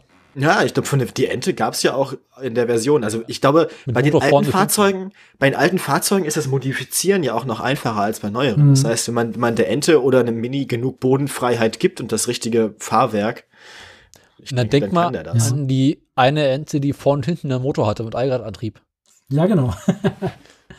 Die geht garantiert gut im Gelände durch. Auf jeden Die war, Fall. die war ja genau für solche Touren gedacht, wie du gerade beschrieben hast. Also für Achter Ja. wirklich. Ja. Ich habe übrigens Mhm. gerade mal so das Internet angeworfen. Bei eBay Kleinanzeigen gibt es einen Toyota Hilux äh, Generation RN20, also der alte, äh, für 1700 Euro, ah, falls jemand Interesse hätte. okay. Steht in Düsseldorf. Ah, das ist auch nicht schlecht. Sehr unterhaltsam, ja. Mhm. Alles klar. Ich glaube, wir haben jetzt auf jeden Fall, ähm, was so die, den, den, die, das Offroad-Hobby Mhm. angeht, eine ganze Menge gehört. ja Ähm, irgendwas hatte ich noch, ich hab's vergessen. Äh, wir, wir wollten irgendwie die, die äh, Marken durchgehen oder so. Genau. Ja, genau, wir waren gerade dabei. Wir hatten jetzt, wir hatten jetzt VW, wir hatten jetzt äh, die, die alten Sachen, VW, Jeep, äh, Citroën haben wir gerade Ja. erwähnt. Ah, dann, V- VW hatten wir noch gar nicht so richtig. was gibt's Was, denn was, noch? was gibt's denn an alten Sachen von VW? das gibt Also, noch durch diesen äh, ta, ta, ta, nicht Tata, den, äh, diesen auch ähm, Landcruiser-Verschnitt, nee, Hilux-Verschnitt. Mein, mein Ansatz war jetzt auch fast eher historisch. Also ich habe jetzt beim Jeep Ach so, angefangen. ach so. Was, ah, was, okay. was kam denn, also wenn man jetzt den, die, die, die Reihe der Oldtimer, wenn man jetzt die Oldtimer, die man im Offroad-Park trifft, nach Alter sortiert nebeneinander stellt, was kommt denn dann neben dem Jeep? Also, was, was war Neben dann das dem Jeep? nächste? Ja, also weil sie halt gut erhalten sind, meistens sind natürlich die alten ähm, äh, Toyota Land Cruiser. Mhm. Äh, dass die verbreitet sind, da hilft es natürlich sehr viel, dass die zum Beispiel in den Niederlanden ganz oft zur Feuerwehr umgebaut wurden. Ah, Okay. gut, das Ähm. spricht natürlich für eine gute, auch bis heute gesicherte Ersatzteilversorgung, weil die werden sich, Genau. na, die, die werden, ich meine, nur, die werden sich wahrscheinlich die Schränke vollgepackt haben, wenn sie die benutzt haben. Klar. Ja, also das, das hilft natürlich. Dann äh, Land Cruiser als Toyota äh, Produktreihe hat noch, noch den, den namensähnlichen Land Rover aus England. Ja. Ähm, also La- Land Rover ist äh, natürlich ähm, eine absolute Legende, Ja. ähm, weil sie halt wirklich angefangen haben, äh, von vornherein Offroad-Fahrzeuge zu bauen. Also Mhm. ich glaube, ich glaube, das rundgelutscheste ist der, ähm, wie heißt er denn? Äh, Na, es gibt auch den Range Rover noch dann. Genau, den Range Rover oder sowas, ja. Ja. Genau, der, das ist der rundgelutscheste. Und es gibt eine Version vom Range Rover, die hat einen lustigen Bug. Und zwar, der hat genug Bodenfreiheit. Der hat eine Lust, also, also der hat genug Bodenfreiheit, um so richtig krasse Böschungswinkel zu machen, aber er hat nicht die Motorleistung dazu. Auha. Also der, der ist halt so mit Technik vollgestopft für Klimaanlage und Mas Massagesitze und bla tralala und hat eine echt gute Karosserie, aber er packt halt bestimmte, bestimmte ähm, äh, Steigungen nicht mehr, ja. Aber ja, La- Land Rover, Land Rover ist eine echte Legende. Ist das nicht auch Ähm, an BMW gefallen irgendwann dann? Rover ist dann Die irgendwann ein gehören, BMW, ja, aber dann auch aufgelöst worden. Ist mittlerweile in Indien. Tata, Genau. Tata gehören die jetzt, ja. Ähm, genau, und, und, und sind irgendwie mit Jaguar zusammengegangen. Ja. Und äh, Ganz Land, grauenvoll. Rover hat, Land Rover hat leider schon immer ein notorisches Qualitätsproblem. Das, deswegen gibt's ja Na, auch, Britische Autos, Britische Autos, und der. Autoradio-Podcast. Ne? Also, ja, das, das, deswegen gibt's ja auch diesen, diesen Slogan äh, Land Rover turning motorist into a mechanic since 1948. sehr schön. Das ist, Ist aber schön. gar nicht so schlimm. Ist aber gar nicht so schlimm, weil der Land Rover äh, ist sehr, sehr leicht zu warten. Ähm, der Land, der Man braucht nur eine Defender Axt. ist, glaube ich, auch. Der, der Defender ist in, in der Version oder in den Versionen, die man so hatte, bis äh, vor ein paar Jahren auch noch gebaut worden. Ich Die haben den jetzt leider eingestellt. Der Ja, Land also Rover, der Land Rover also dieser Discovery, wie der hieß, nee, Defender, der sah halt auch schon, wenn er neu raus der Fabrik auskam, so aus, als wenn er von der Brücke gefallen wäre. ja, genau. Also unglaublich hässliches Auto. Also da kann man Mhm. aber sagen, wenn er einfach zu warten und so ist, wenn man den, den, den Werbespruch ernst nimmt, wenn ihr ganz neu im Offroad-Bereich seid und ihr seid auch neu beim Basteln, dann ist das vielleicht ein guter Anfang. Das kann man, Ähm, das, das man ist hat viel Gelegenheit, das Basteln zu üben. Es ist nicht so schwierig. Und ich glaube, die Motoren kannst du gut hochzüchten. das ist, das ist tatsächlich wegen der Land Rover Community tatsächlich auch ein guter Einstieg in Offroad. Also du, du kriegst halt für, für relativ wenig Geld einen ganz tollen Defender 110 oder 130 sogar. Ähm, der hat dann so ein paar Mucken und sowas. Aber erstens kriegst du sehr coole Dinge, um ihn zu modifizieren. Kannst viel dran Ähm, lernen. Du kannst sehr viel dran lernen. Und wenn du wirklich Overlanding machen willst, äh, der, der Land Rover Defender hat eine Eigenschaft, die, die unterscheidet ihn von allen anderen Offroad-Fahrzeugen, die ich kenne. Und zwar ist es so, das Dach ist genietet. Also das ist nicht geschweißt, sondern es ist genietet. Und jetzt ist es so, jetzt ist es so, äh, da, da das ja schon so seit, seit langem so ist, ähm, kannst du, kannst du quasi hergehen und sagst, du hättest gerne ein Dachzelt. Ja. Und dieses Dachzelt basiert darauf, dass du die Nieten auf, äh, aufbohrst, Aufbaust. nimmst das Dach runter, baust diese komplette Mechanik und das eigentliche Dachzelt da ein und als Deckel machst du dann das Dach wieder drauf. Das Auto ist dann ein bisschen höher, aber gar nicht mal so viel. Ähm, und du hast dann Ah, okay, jetzt verstehe ich das. designstimmigen Klappzelt oben drauf. Du kannst das quasi das Dach dann nach oben senkrecht ausfahren und zum Zelt machen. Also Wie? quasi Ja, du wie beim halt VW-Bus. auf. So ähnlich, ja. Ah, okay, cool. Und dann das- ist quasi das- eine, eine Wand von deinem dreieckigen Zelt ist dann quasi das ehemalige Dach. Oder das, Genau. das Dach. Genau. Das was ist geil. eigentlich von diesen VW-Bus Synchro-Modellen zu halten, die ja Mhm. auch irgendwie sehr beliebt waren. Ähm, von den VW Synchro-Modellen ist es halt so, ähm, die haben den Vorteil, dass du ähm, sehr viele Teile dazu kriegst, dass sie halbwegs ortschaftskompatibel sind. Also ähm, Spoiler Alert, mein Hilux steht gerade auch in der Tiefgarage, also das ist jetzt nicht so, so das Problem. Ähm, aber so ein, so ein VW-Bus Synchro, also gerade der T3, ähm, äh, oder ja, der T4 kannst du eigentlich vergessen, weil er zu modern ist, aber der T3 hat halt den Vorteil, ähm, du kriegst halt viele von, von irgendeinem Bauern oder sowas, der dann sagt, okay, er holt sich jetzt was Neueres. Ähm, die sind dann vielleicht ein bisschen dreckig und, und, und abgelebt, aber die haben dann meistens auch, auch nur so 80, 90.000 Kilometer auf der Uhr. Das heißt, die Karosserie ist okay, vielleicht ein bisschen Rost, aber eigentlich noch nicht so schlimm. Die Motoren sind jetzt nicht übertrieben belastet etc. Das, das, das funktioniert alles. Das ist auch ein ganz guter Einstieg, wo du sagst, okay, ähm, da kannst du rein. Vor allem ist auch ein Wohnwagenmodell quasi so. Mhm. Genau, also das, das kommt natürlich noch dazu. Es gibt diese ganzen California-Ausbauten, ähm, wo du halt auch sagen kannst, du kaufst einen, der kein California-Ausbau hat und du gehst auf den Schrott halt räubern und, und guckst dir halt, dass du die Teile beikriegst.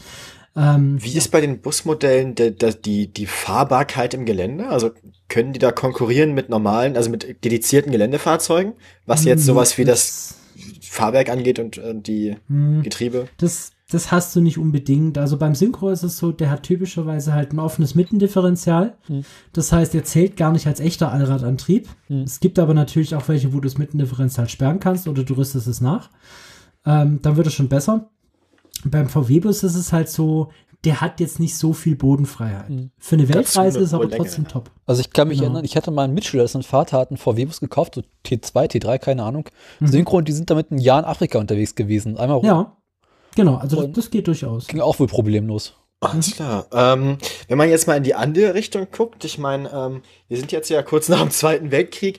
Was Ähm, macht denn der Russe so? Was genau, was, was passiert denn äh, östlich des, des Eisernen Vorhangs, was Gelände angeht? Gab es da irgendwelche Sachen, die heute noch unterwegs sind? Ich meine, russische Autos sind ja dafür bekannt, dass sie zwar nicht schön, aber unfassbar haltbar Also der Lader, Dings, wie ist der denn? La- Lader Niva, nee, doch. Also der, der Lada Niva Mhm. ist der bekannteste und auch tatsächlich der einzige, mit dem ich mich eingängig unter, äh, auseinandergesetzt habe. Das beste Feature vom Lada Niva ist, er ist, glaube ich, nur 3,60 Meter lang, Ja. eventuell sogar noch kürzer. Ähm, das ist ein super geiles Feature, wenn du, ähm, wenn du halt im Gelände unterwegs bist und du willst ein Fahrzeug, das wendig ist, weil leicht ist er auch, der wiegt auch bloß so 1200 Kilo. Ähm, der wird mit wenig Veränderungen immer noch gebaut, hat mittlerweile einen Motor von GM drin.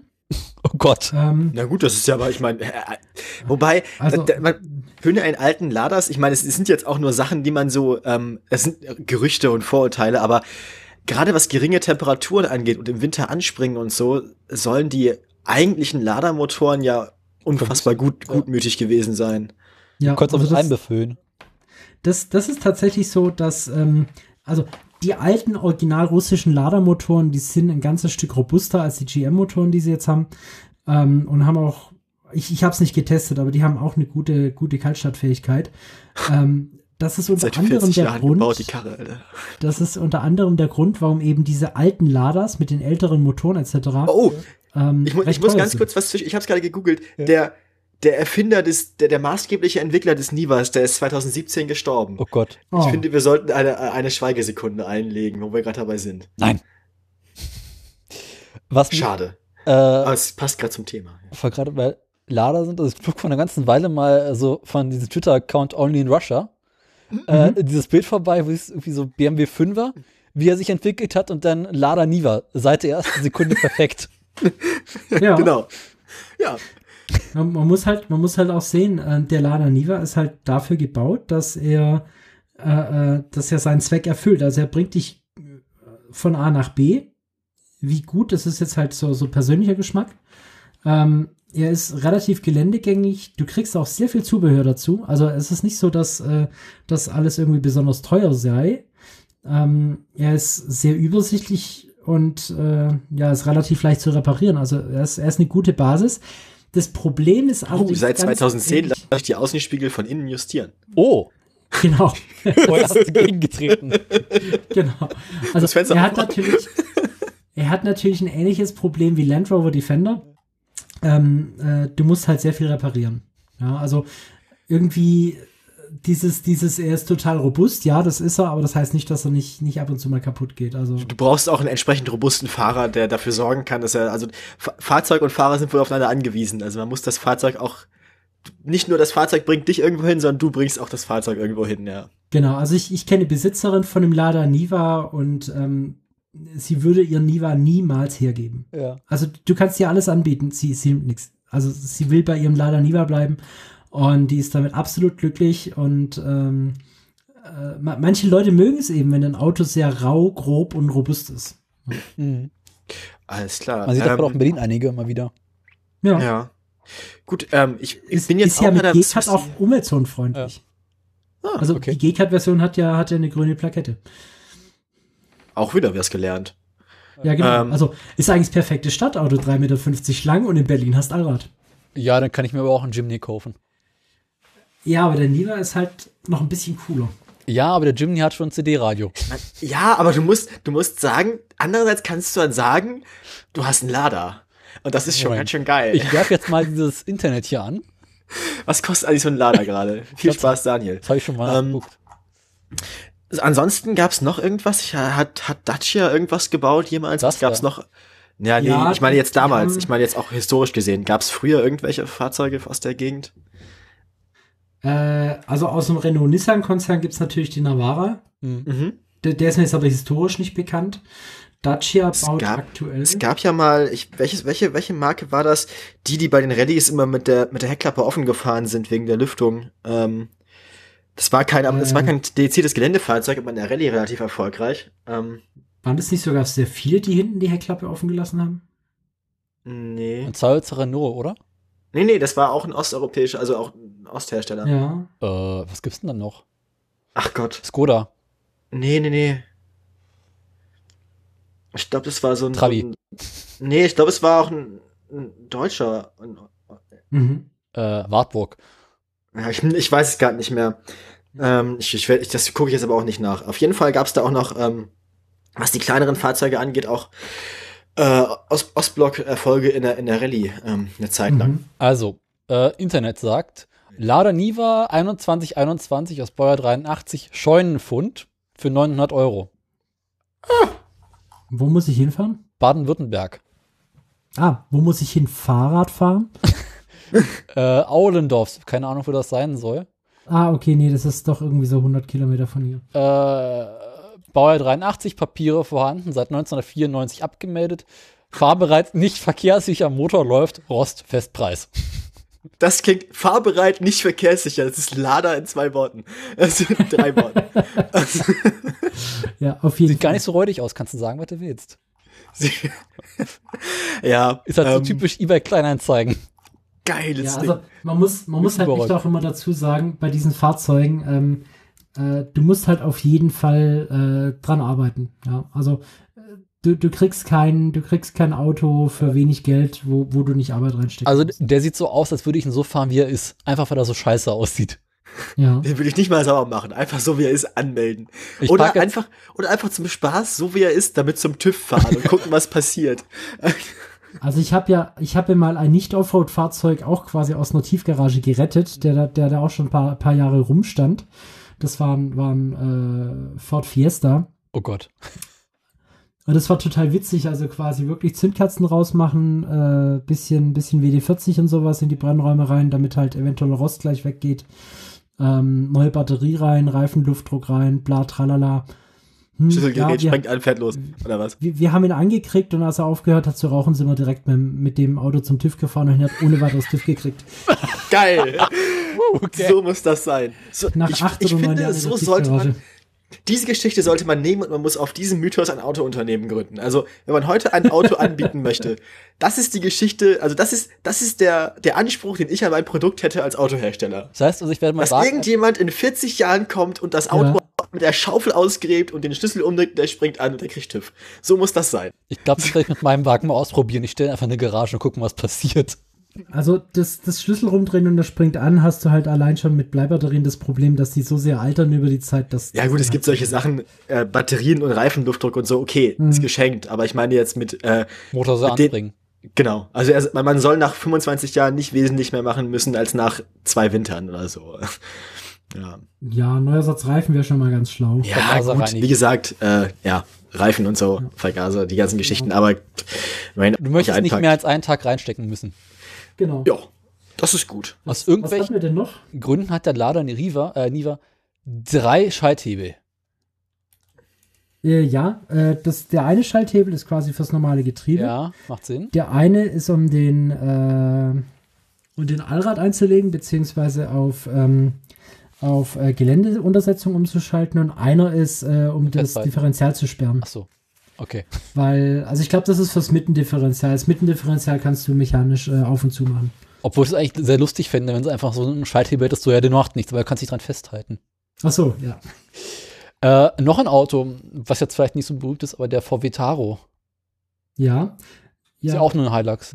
Ja, genau, das ist ein Hilux äh, in, in der Vorgängerversion von meinem. Also, genau, der VW Taro ist baugleich zu dem Modell, das sie bei äh, Top Gear kaputt gemacht haben. Mhm. Aber halt nicht Also so cool. versucht haben. Steht halt VW drauf, aber sonst ist es eigentlich das gleiche Auto. Und dann der Nachfolger Amarok. Was ist davon zu halten? Der Amarok. Ähm, der Amarok ist halt tatsächlich ein ernsthafter Geländewagen, weil sie ihn äh, auf, ähm, auf den Leiterrahmen gestellt haben. Sie haben, sie haben dem Ding halt auch äh, Blattfedern hinten gegeben, soweit ich es weiß. Ja, und dann halt irgendwie so ein, so ein 2-Liter-Motor mit Biturbo und 170 Ja. PS oder noch mehr gegeben. Ähm, ich habe einen Bericht darüber in einem, in, in einem südafrikanischen Offroad-Magazin gelesen. ähm, es fängt schon mal damit an, VW behauptet, man braucht keine Geländeuntersetzung, weil es ist ja Siebengang-Automatik. Ich Hm. habe dann erstmal aufgehört zu lesen, weil, ähm, weil mir die Tränen gekommen sind vom Lachen. Ich habe mir dann mal auf Äh. YouTube Videos dazu angeschaut und gesagt, okay, das war jetzt vielleicht ein bisschen ungerecht, er ist gar nicht so schlecht.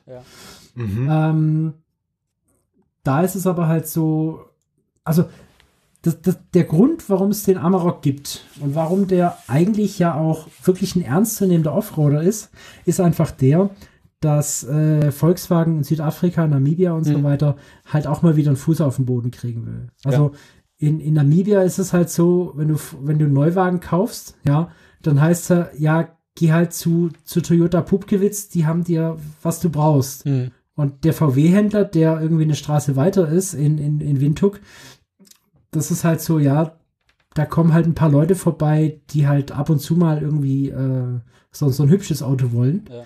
Aber eigentlich macht man halt das Geld mit den, mit den ernstzunehmenden Autos, also gerade mit, mit äh, Nissan. Nissan geht total ab, also Nissan räubert furchtbar brutal gegen Toyota, gerade in Thailand, wo aber Toyota selber dran schuld ist.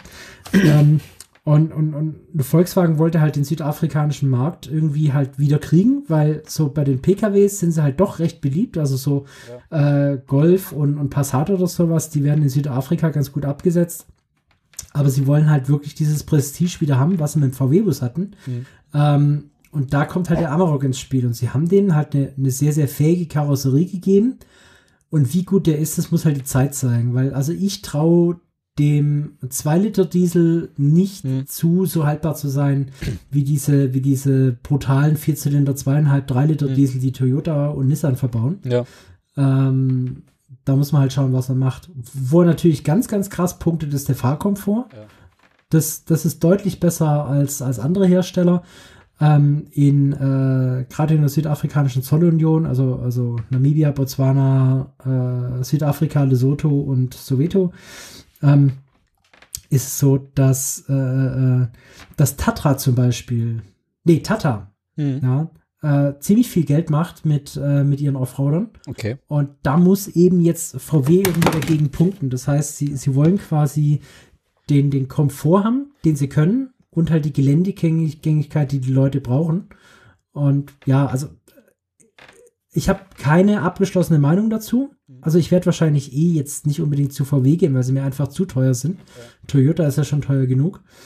Ähm, aber ja. Aber wenn sie dir einen sponsern würden, würdest du nehmen.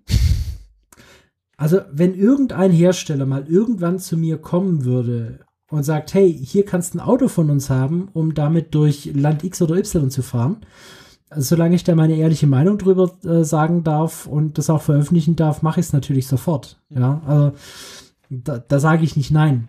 Aber selber kaufen, selber modifizieren, ist, ist VW bei mir jetzt eigentlich nicht, nicht so auf dem Schirm. Also äh, so, so was selber kaufen angeht, so als Overlanding-Fahrzeug ist halt entweder ein Defender. Ein Hilux oder, äh, oder ein Land Cruiser.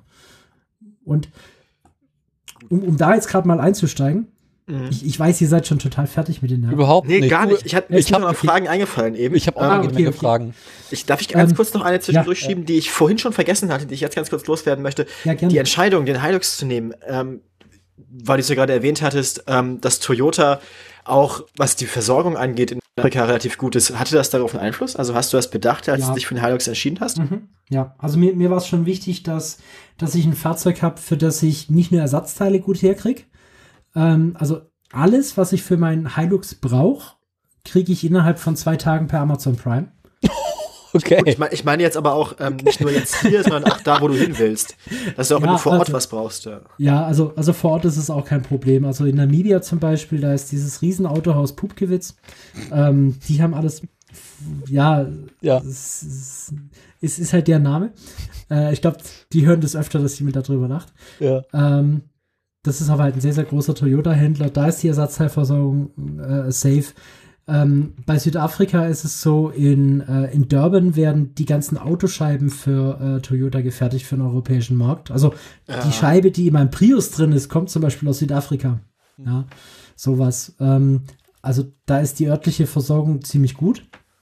Äh, und was halt, was halt dazu führt, dass, äh, dass der Hilux halt diesen Unzerstörbarkeitsmythos hat, ähm, ist halt auch, dass die Ersatzteile, wenn du sie brauchst, du brauchst sie nicht unbedingt sofort. Also es gibt viele Sachen, die dann zwar ausfallen, ähm, aber du kannst ja auch mit dem kaputten Turbolader weiterfahren. Ja, das, also das geht beim, beim Hilux geht es.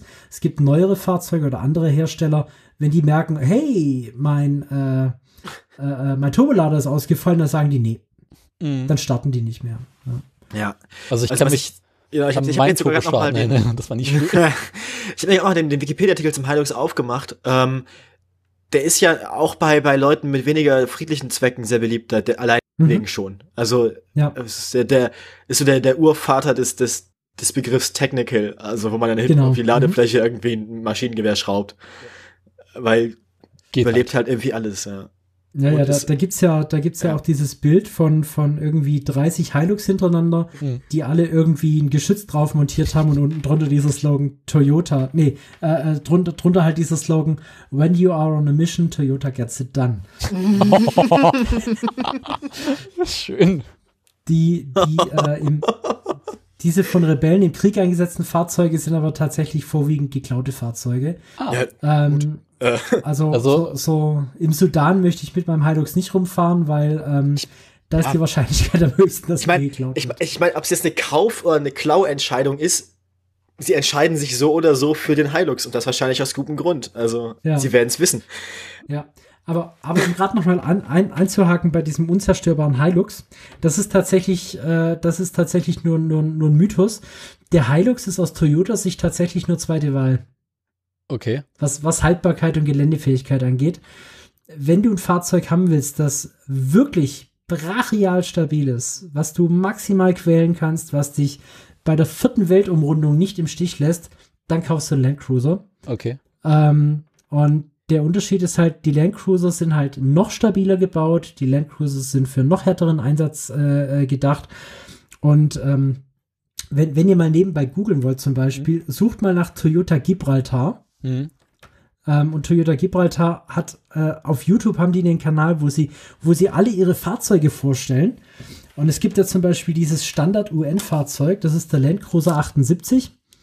Ähm, der heißt nicht 78 wegen Baujahr, sondern das ist halt die Baureihe. Mhm. Ähm, das, der, der wird auch als Troop Carrier bezeichnet. Das ist, glaube ich, ein 9- oder 10-Sitzer, je nachdem, wie er, wie er kommt.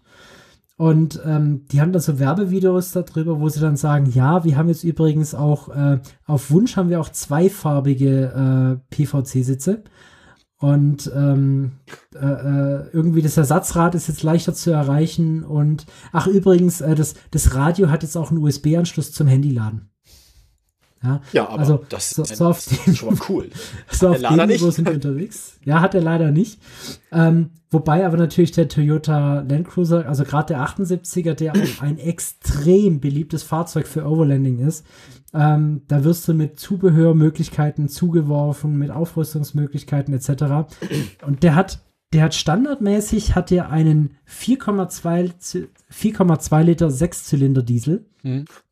Mit 121 PS. ohne Turbolader, ja. ohne Ladeluftkühler, wozu Ladeluftkühler, weil er schon keinen Turbolader hat. Brauchst du nicht was. Und der, der, der fährt mit allem, also der fährt zur Not auch mit, mit, mit, mit, mit, äh, mit fettigen Haaren, wenn es sein muss. Mhm. Ja, ist ja, ist ja ein Selbstzünder. Wodka würde da nicht so funktionieren. Aber kannst du ja, auch einen Tank pickeln, der fährt weiter. Ja, also so, so das, das tut zum Teil noch, ja. ja. Ähm, und da gibt es halt auch die, die 8-Zylinder-Version. es gibt auch den, den 78er mit, mit V8-Motor und der hat auch einen lustigen Bug. Und zwar, um diesen V8-Motor reinzukriegen, ähm, der dann Turbolader und Ladeluftkühlung ja. und so was, was hat, haben sie vorne die Spur verbreitert aber hinten nicht. das heißt, das heißt, das ist im Sand. Der ist vorne breiter als hinten. Das ist im Sand total blöd, weil du, du, du, du fährst hier quasi vorne eine Fahrspur frei, die eh schon breiter ist als die meisten anderen Fahrzeuge, und hinten musst du dann nochmal eine Spur freischaufeln, weil halt, äh, ja, die hinteren fahren, halt, fahren halt eine halbe Radbreite nach innen versetzt. Ist aber trotzdem ein beliebtes Fahrzeug. Man kann eine Spurverbreiterung installieren, obwohl es in den meisten Ländern illegal ist. Spoiler Alert, sogar in Südafrika. Ähm, aber, aber ja, das, das äh, ist, halt, ist halt so die Modifikationswelt. Mhm. Und äh, gerade ähm, Ärzte ohne Grenzen hat ohne Ende die 78er, ähm, die, die, die 78er Land Cruiser. Ähm, und das Problem ist, also gerade in Deutschland, der 78er Land Cruiser äh, schafft es nicht auf Euro 6. Mhm. Ja, gut. Ja, also sie, sie haben ihn zumindest nicht dafür typisiert, ähm, weil das, also das Problem dabei ist folgendes. Die Länder, wo der 78er Landcruiser typischerweise äh, hinverkauft wird, zum Beispiel auch Australien oder sowas, mhm. die verlangen alle nur Euro 5. Ja. Die, also, die, also Australien zum Beispiel will für Neuzulassung Euro 5, Namibia glaube ich mittlerweile auch. Ähm, und das kriegt ihr halt durch eine AdBlue-Einspritzung hin. Wahrscheinlich nicht nur auf dem Test, äh, wahrscheinlich nicht nur auf dem Prüfstand, ähm, weil es ist ja kein so hochverdichtender Motor, der so große Stickstoffprobleme hat. Ja. Aber du äh, sagst, ähm, äh, kommt dir ganz kurz eine Minute ohne mich aus? Ich ja. muss ganz kurz äh, Öl wechseln. Ja, ja Volk. äh, aber du sagst, du fährst einen alten Diesel, also äh, wie sieht es bei dir mit der Umweltzone aus? Was ist das? okay, gut, dass wir das geklärt haben. Also, also, also ich würde theoretisch eine gelbe Plakette kriegen, die bringt mir aber nichts. Ähm, und man kann ihn umrüsten auf eine grüne Plakette, da habe ich aber nichts davon. Nee. Weil, also ich muss mit dem Hilux, Hilux in keine Umweltzone fahren. Mein Standard-Alltagsauto ist ein Toyota Prius. Gott. Und äh, ja. Das heißt also, lässt die morgens schön rußen. Bitte? Du lässt, wenn du anwirst, erstmal schön rußen. Den, den Hilux? Ja. Ja, ich glaube, der rußt nicht nur, wenn ich ihn anmache. Also, sobald er im Lastbereich gefahren wird, wird es hinter mir dunkel. Also, ja. Das ist schön.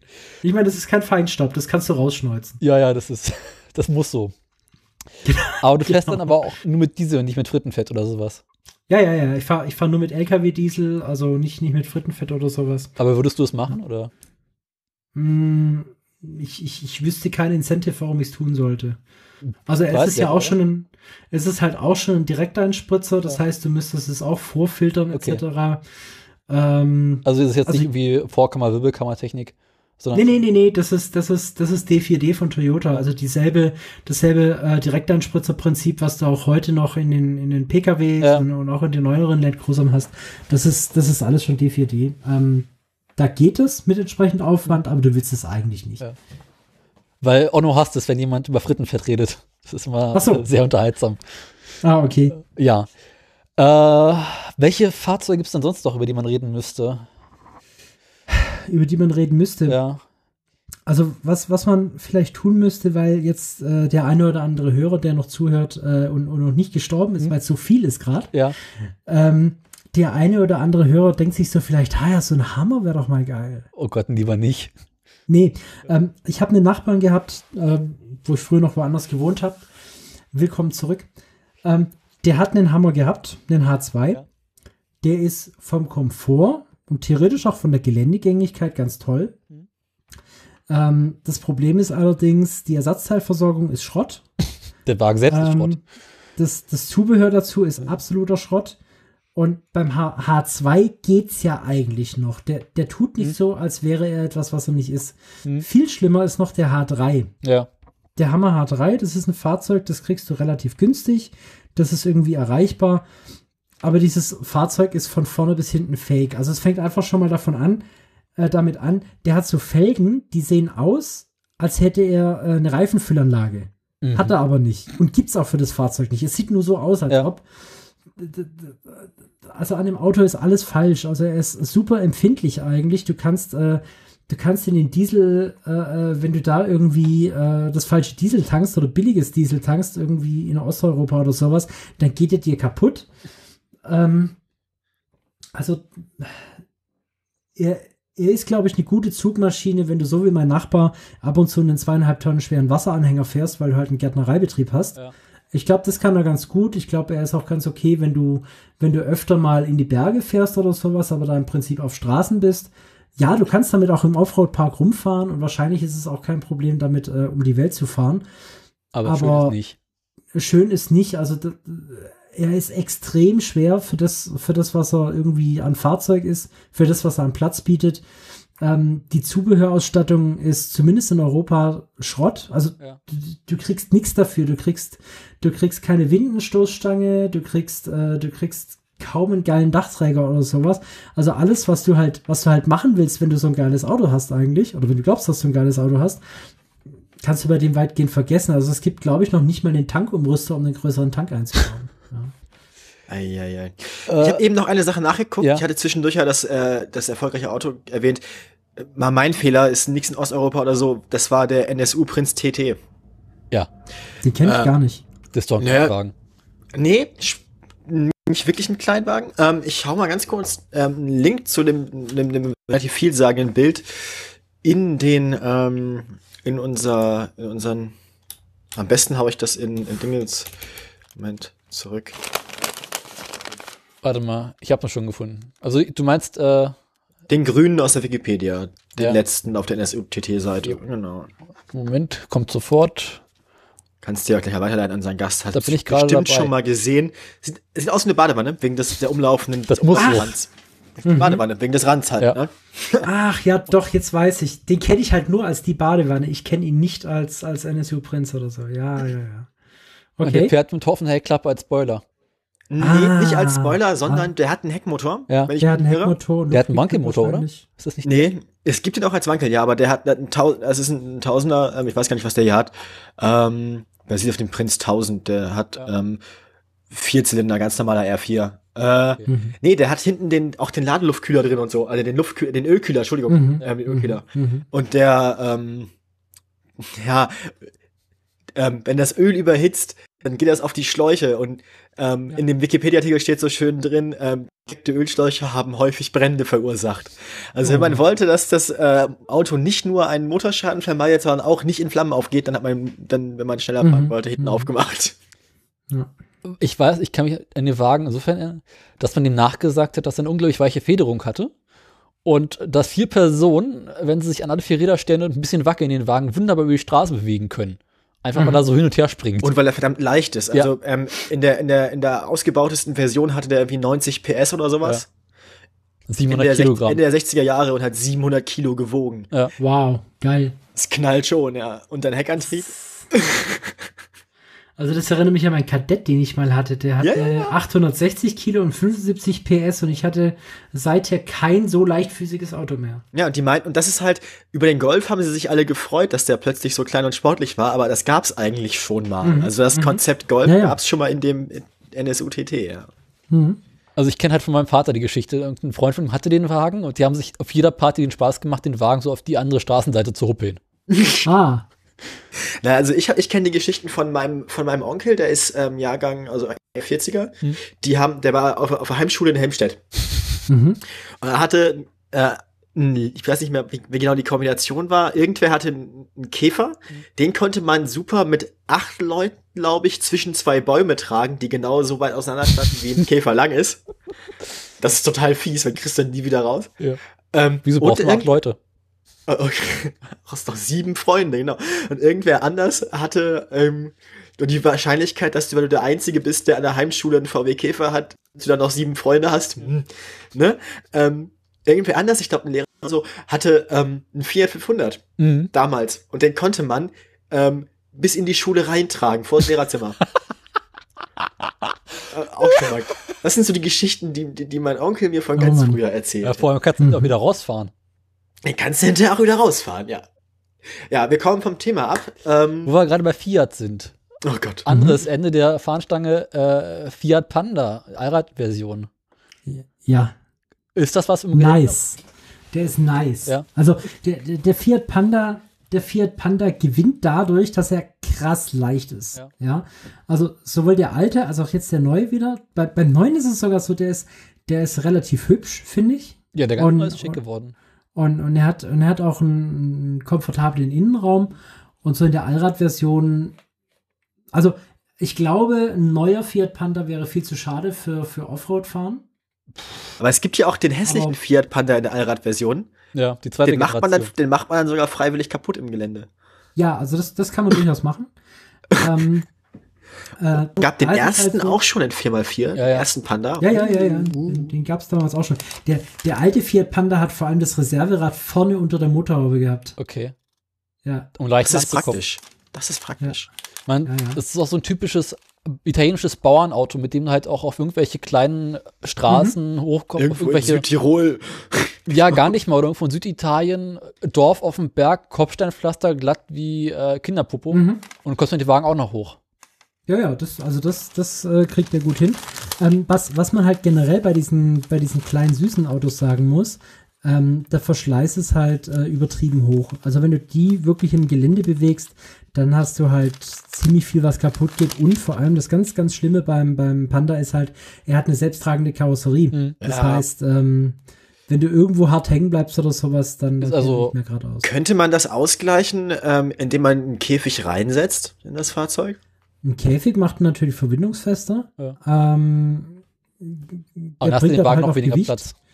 Genau, ge- nimmt, bringt Gewicht, nimmt Platz, ähm, dann ist das, wofür er eigentlich ein cooles Auto ist, eigentlich schon wieder fast verbraucht. Also Ja. ich würde ihn jetzt nicht als Overlanding-Fahrzeug nehmen oder, oder damit äh, im Offroad-Park rumzuheizen, aber Offroad im Sinne von ähm, äh, ich arbeite beim Forstamt oder Ja. sowas und muss ab und zu mal durch den Wald fahren und nicht unbedingt irgendwie ständig ein Reh oder sowas transportieren, weil Aber das, Das ja, geht um Reh, Pickup besser.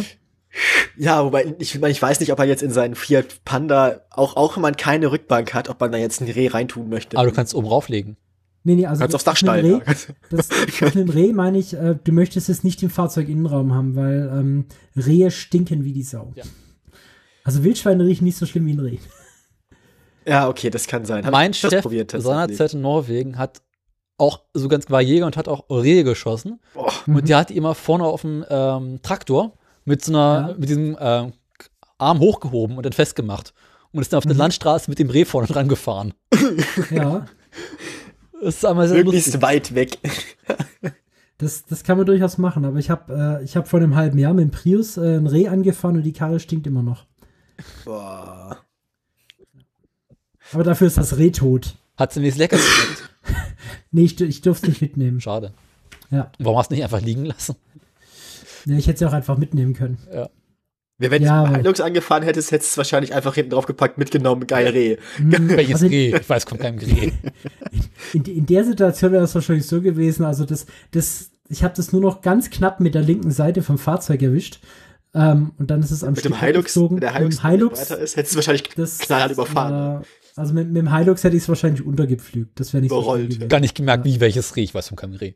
Also der, der Outcome wäre fürs Reh derselbe gewesen, ja, aber ähm, ja, das wäre es wär für mich als Fahrer noch hässlicher gewesen. Ja, okay, auch wieder Die wahr. Blutflecken kriegen so schlecht aus dem Lack raus. Ja, die Blutflecke sieht man nicht mehr, aber da ist wohl irgendwo noch ein bisschen Fell oder sowas äh, in, den, in den Ritzen oder sowas drin, deswegen stinkt mein Auto noch danach. Naja, gut. Ähm, haben wir sonst noch irgendeinen Hersteller vergessen, den man öfter mal trifft, wenn man äh, abseits der Straße unterwegs ist? Also, Ja, Nissan. Ja. oh ja, haben wir kurz Es gibt- erwähnt. es aber, gibt- ja. Ja, es gibt zwei Modelle von Nissan. Ähm, auf das eine klebt jetzt auch Mercedes stolz sein Label drauf. Mhm, darüber wollen wir auch noch reden. Haben wir schon Genau. mal, haben wir schon mal erzählt. Muss man Ja, wir hatten schon, wir hatten es schon von einem Navara, der durch, durch die Pfütze fährt. Mhm. Ähm, es gibt ähm, aktuell zwei Fahrzeuge äh, und historisch noch ein älteres Fahrzeug. Ähm, was ein älterer Offroader ist, ähm, ist der Nissan Terrano. Ja. Ähm, der ist äh, relativ pflegeleicht, aber halt durchs Alter sind die mittlerweile recht, recht wie soll man sagen, äh, anfällig. Also für, für einen Schrauber oder sowas, der, der mal was ausgefallen ist, würde es ein Terrano, glaube ich, gar nicht so verkehrt. Und wenn du jetzt irgendwie so richtig offroaden willst, kannst entweder äh, eine Nissan X-Trail nehmen, der ist halt dann, da, dann mit einer SUV-Karosse, ähm, oder du nimmst den Nissan Navara, wenn du ein Arbeitstier haben willst. Ähm, sind, sind beides Fahrzeuge, die man sich äh, durchaus mal angucken kann, wenn man, wenn man sich für Offroad interessiert. Und ja, Mer Mercedes klebt auf den Nissan Navara jetzt ähm, X-Klasse rauf. X-Klasse drauf, genau. Ähm, die haben, glaube ich, auch einen eigenen Motor dann drin. Ja. Ich bin nicht so ganz sicher. Die verbauen ordentliche Ähm, Motoren. Genau, die, die, die verbauen ein bisschen bessere Motoren. Und was halt, was halt der Navara und die X-Klasse gemeinsam haben, ist halt eine relativ fähige Karosserie Mhm. zu einem ziemlich konkurrenzfähigen Preis. Ja. Also der Nissan Navara ist relativ günstig. Ähm, äh, ja, und, und es gibt auch gut Zubehör dazu. Also den kann man sich zum Beispiel auch ganz gut aufbauen. Und wenn man Komfort will, kauft man sich die X-Klasse. Wenn du Komfort willst, kaufst du dir die X-Klasse. Die Frage ist halt, ähm, äh, äh, wenn du Komfort willst, kannst du ja auch einen neuen Hilux kaufen. Ist halt teurer. Ja. Mhm. Aber ist denn Also- der, der Hilux so viel komfortabler als die X-Klasse? Äh, nee, die, also die sind in dem E, äh, naja, sagen wir es mal so. Wenn du einen richtigen Offroader willst, Mhm. mit, mit allem, was du zum Offroading halt so brauchst, Ja. und auch wenn du jetzt wirklich weite Touren machen willst, dann hast du wahrscheinlich mehr davon, wenn du ein stabileres Auto hast, Ja. als eins, das einen schöneren Innenraum Raum hat. Klar, ich meine, die X-Klasse ist garantiert nicht dafür geeignet, so richtig ins Gelände zu gehen. Doch, doch, doch, doch, das auf Okay. jeden Fall. Also Aber- das, das, das geht mit dir auf jeden Fall auch. Ähm, Nicht so Die robust. X-Klasse ist halt eleganter und sie ist halt nicht so robust. Also die, die Nissan Navara sind schon nicht so robust. Und bei der X-Klasse ist es halt so, ich würde halt vermuten, äh, 20.000 Kilometer durch Afrika und dann fällt dir das Radio aus oder so. Gott. Das, das wäre halt nervig. Also es ist kein Beinbruch oder so, aber du hast halt manchmal wirklich so Schotterpisten, wo du halt ewig fährst und wenn du dann kein Radio hast, meh. Mhm. Ja, aber ich habe da keine Erfahrung mit. Ja. Das ist jetzt alles nur, nur reine Vermutung. Ich, ich will das Man Auto sehen. auch nicht schlecht reden. Ähm, der Nissan Navara ist definitiv geländetauglich. Was aber oft bei diesen Fahrzeugen fehlt und was du jetzt auch bei der X-Klasse nicht konfigurieren kannst, Mhm. also ich habe die mal im, im Konfigurator durchgeklickt, Ja. ist halt, ähm, du kriegst keine, keine Frontsperre serienmäßig. Mhm. Ja, also du hast halt ganz klassisch so dieses, ähm, dieses zuschaltbare Allradsystem, dass halt auch die vorderen Räder angetrieben werden. Du hast ab größeren Ausstattungsversionen oder halt gegen Aufpreis kannst du hinten elektrisch die ähm, äh, Differentialsperre zumachen und ähm, vorne kriegst du ab Werk nix. Also ich weiß nicht, ob es da Nachrüster für, für die X-Klasse gibt. Beim Nissan Navara weiß ich das, da gibt's das. Ja. Okay. Äh, kommen wir zu einem anderen wirklich schlimmen Auto, äh, der Opel Frontera. Der ist überhaupt nicht schlimm. Aber er ist hässlich wie die Nacht. Ja, lass ihn hässlich sein, aber wenn, wenn, du, wenn du ein Auto haben Ja. willst, was halbwegs zuverlässig ist und billiger, Ja. weil er hässlich ist und billiger als ein, als ein äh, Grand Cherokee, da guckst du dir, da guckst du dir nach einem Frontera Sport oder sowas, ja. Ja. Kannst noch, kannst noch das Verdeck aufmachen, hast du ein halbes Cabrio. Kannst du natürlich beim Jimny auch, aber ähm, der, der, der Frontera ist meistens besser motorisiert. Da gibt es irgendwie so, ein- so ein 3,2 Liter mit 200 PS oder sowas, also als Benziner. Ja. Ähm, hat keine tolle äh, Zubehörversorgung, aber es gibt durchaus ein paar Sachen. Ähm, und, und der, der fliegt halt jetzt aus irgendwelchen Forstverwaltungen raus in einem okayen Zustand. Also er, er ist jetzt nicht schlecht, ja. Der hat Opel drauf. Ja, Das ist halt ein Opel. Ja, wobei, ähm, letzten Endes, ich habe ewig Opel gefahren und, und das Schlimmste, was ich dabei hatte, war halt, äh, äh, dass mich immer alle blöd angemacht haben, weil ich einen Opel gefahren habe. ja, ist Ja. allein schon, allein deswegen, es ist halt so ein selbstverstärkender Effekt. Wahrscheinlich, weil allein deswegen keinen haben. Ja. Nee, Ja. also ich denke auch nicht, dass es ein schlechterer Geländewagen Nee, ist. nee, nee. Nee, also der Opel Frontera ist, ist durchaus fake. Es gibt noch den Opel Campo. Das ist ein Pickup gewesen. Ja, Opel Campo, C-A-M-P-O. Ähm, der war leider zu selten. Also du wirst, wenn du jetzt irgendwie nach so einem Auto guckst, wenig, wenig Zubehör oder so dazu finden.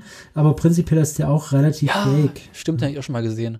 Wie ist das mit Mitsubishi? Da gab es ja mal diesen Pajero, wenn ich mich nicht. Den gibt's immer noch. Der heißt jetzt aber anders. Ah, okay. Äh, wie heißt der jetzt? Weiß ich nicht. Aber ich Äh, weiß, Mitsubishi hat ja auch diesen äh, Picker Hilux-Verschnitt. Ja, Ja, aber der äh, Pajero ist, glaub ich, kein Das ist der L200. Es, äh, der Genau, also der, der, der, der, Genau. Nissan, äh, Ja. der, der Mitsubishi L200 ist auch ein Pickup. Ähm, der spielt in einer ganz ähnlichen Liga Ja. wie der, wie der, ähm, wie der Hilux. Okay. Ähm, ein Auto, was, ähm, was Mitsubishi zwischendurch halt relativ ruiniert hat, war tatsächlich der, war tatsächlich der Pajero. Mhm. Ähm, und zwar war das Problem, sie hatten eine Version von Pajero, die ziemlich geländegängig war und haben dann zwischendurch eine gebracht, die ein bisschen hübscher war, aber halt furchtbar mit, mit, Ja. mit Plastik verkleidet. Und wenn du ins? Gelände gehst, reißt du halt das Plastik ab. Ja, ist auch eine Form von Mietsparen, ne? Ja, also wenn du aber halt irgendwie äh, unterwegs bist und dir dann auf einmal äh, Teile vom Auto fühlen, ist es trotzdem hässlich, vor allem wenn es ein Mietwagen ist oder so. Mm, Ja, also, also Mitsubishi Ja. baut, baut durchaus sehr, sehr ernst zu nehmen, die gute Fahrzeuge.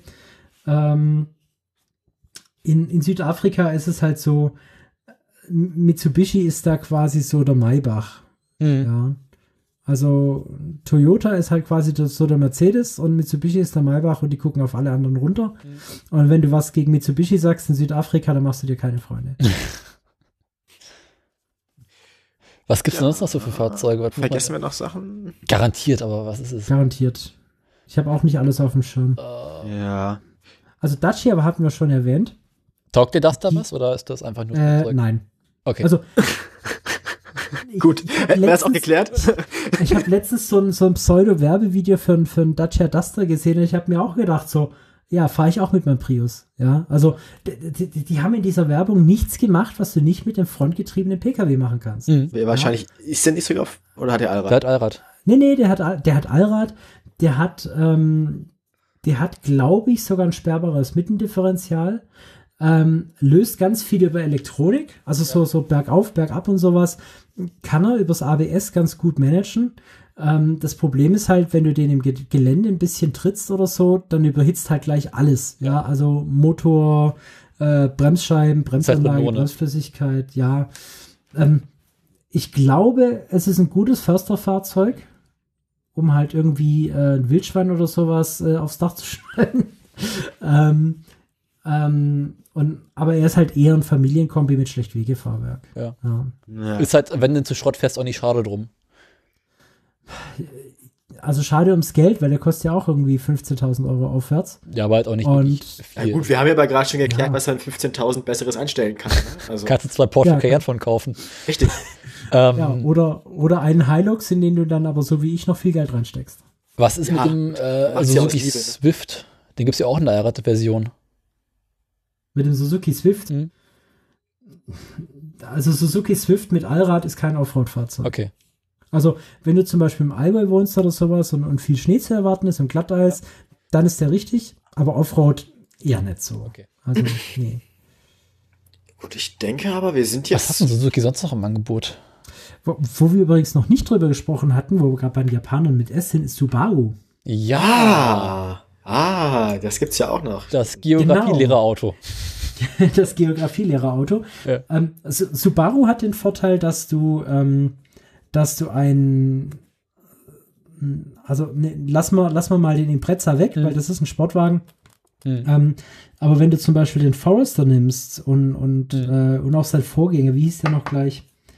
ähm, Äh, Die, die haben teilweise ähm, von vorne bis hinten ähm, äh, teilsperrende Differentiale. Das heißt, äh, wenn ein Rad durchdreht, kriegt das andere trotzdem ein bisschen äh, Drehzahl ab oder Drehmoment ab. Ähm, und die sind erstaunlich fähig. Ja, also das sind halt von der Art her, von der Bodenfreiheit sind es auch bloß Hochdachkombis mit, Ja. ähm, mit mehr Bodenfreiheit oder mit einem Schlechtwegefahrheit. Aber das Antriebssystem ist gut. Also das, das ist was, wo man sagen kann, hm, ja, wenn ich jetzt primär unterwegs bin, um zum Beispiel einen Wohnwagen zu ziehen oder äh, in einer sehr schneereichen Gegend wohne oder sehr viel über, über Feldwege fahre und auch ab und zu mal Offroad fahre, ähm, macht man mit sowas wahrscheinlich auch nichts falsch. okay. Ähm, ja. Jetzt haben wirklich keine Fahrzeuge mehr ein.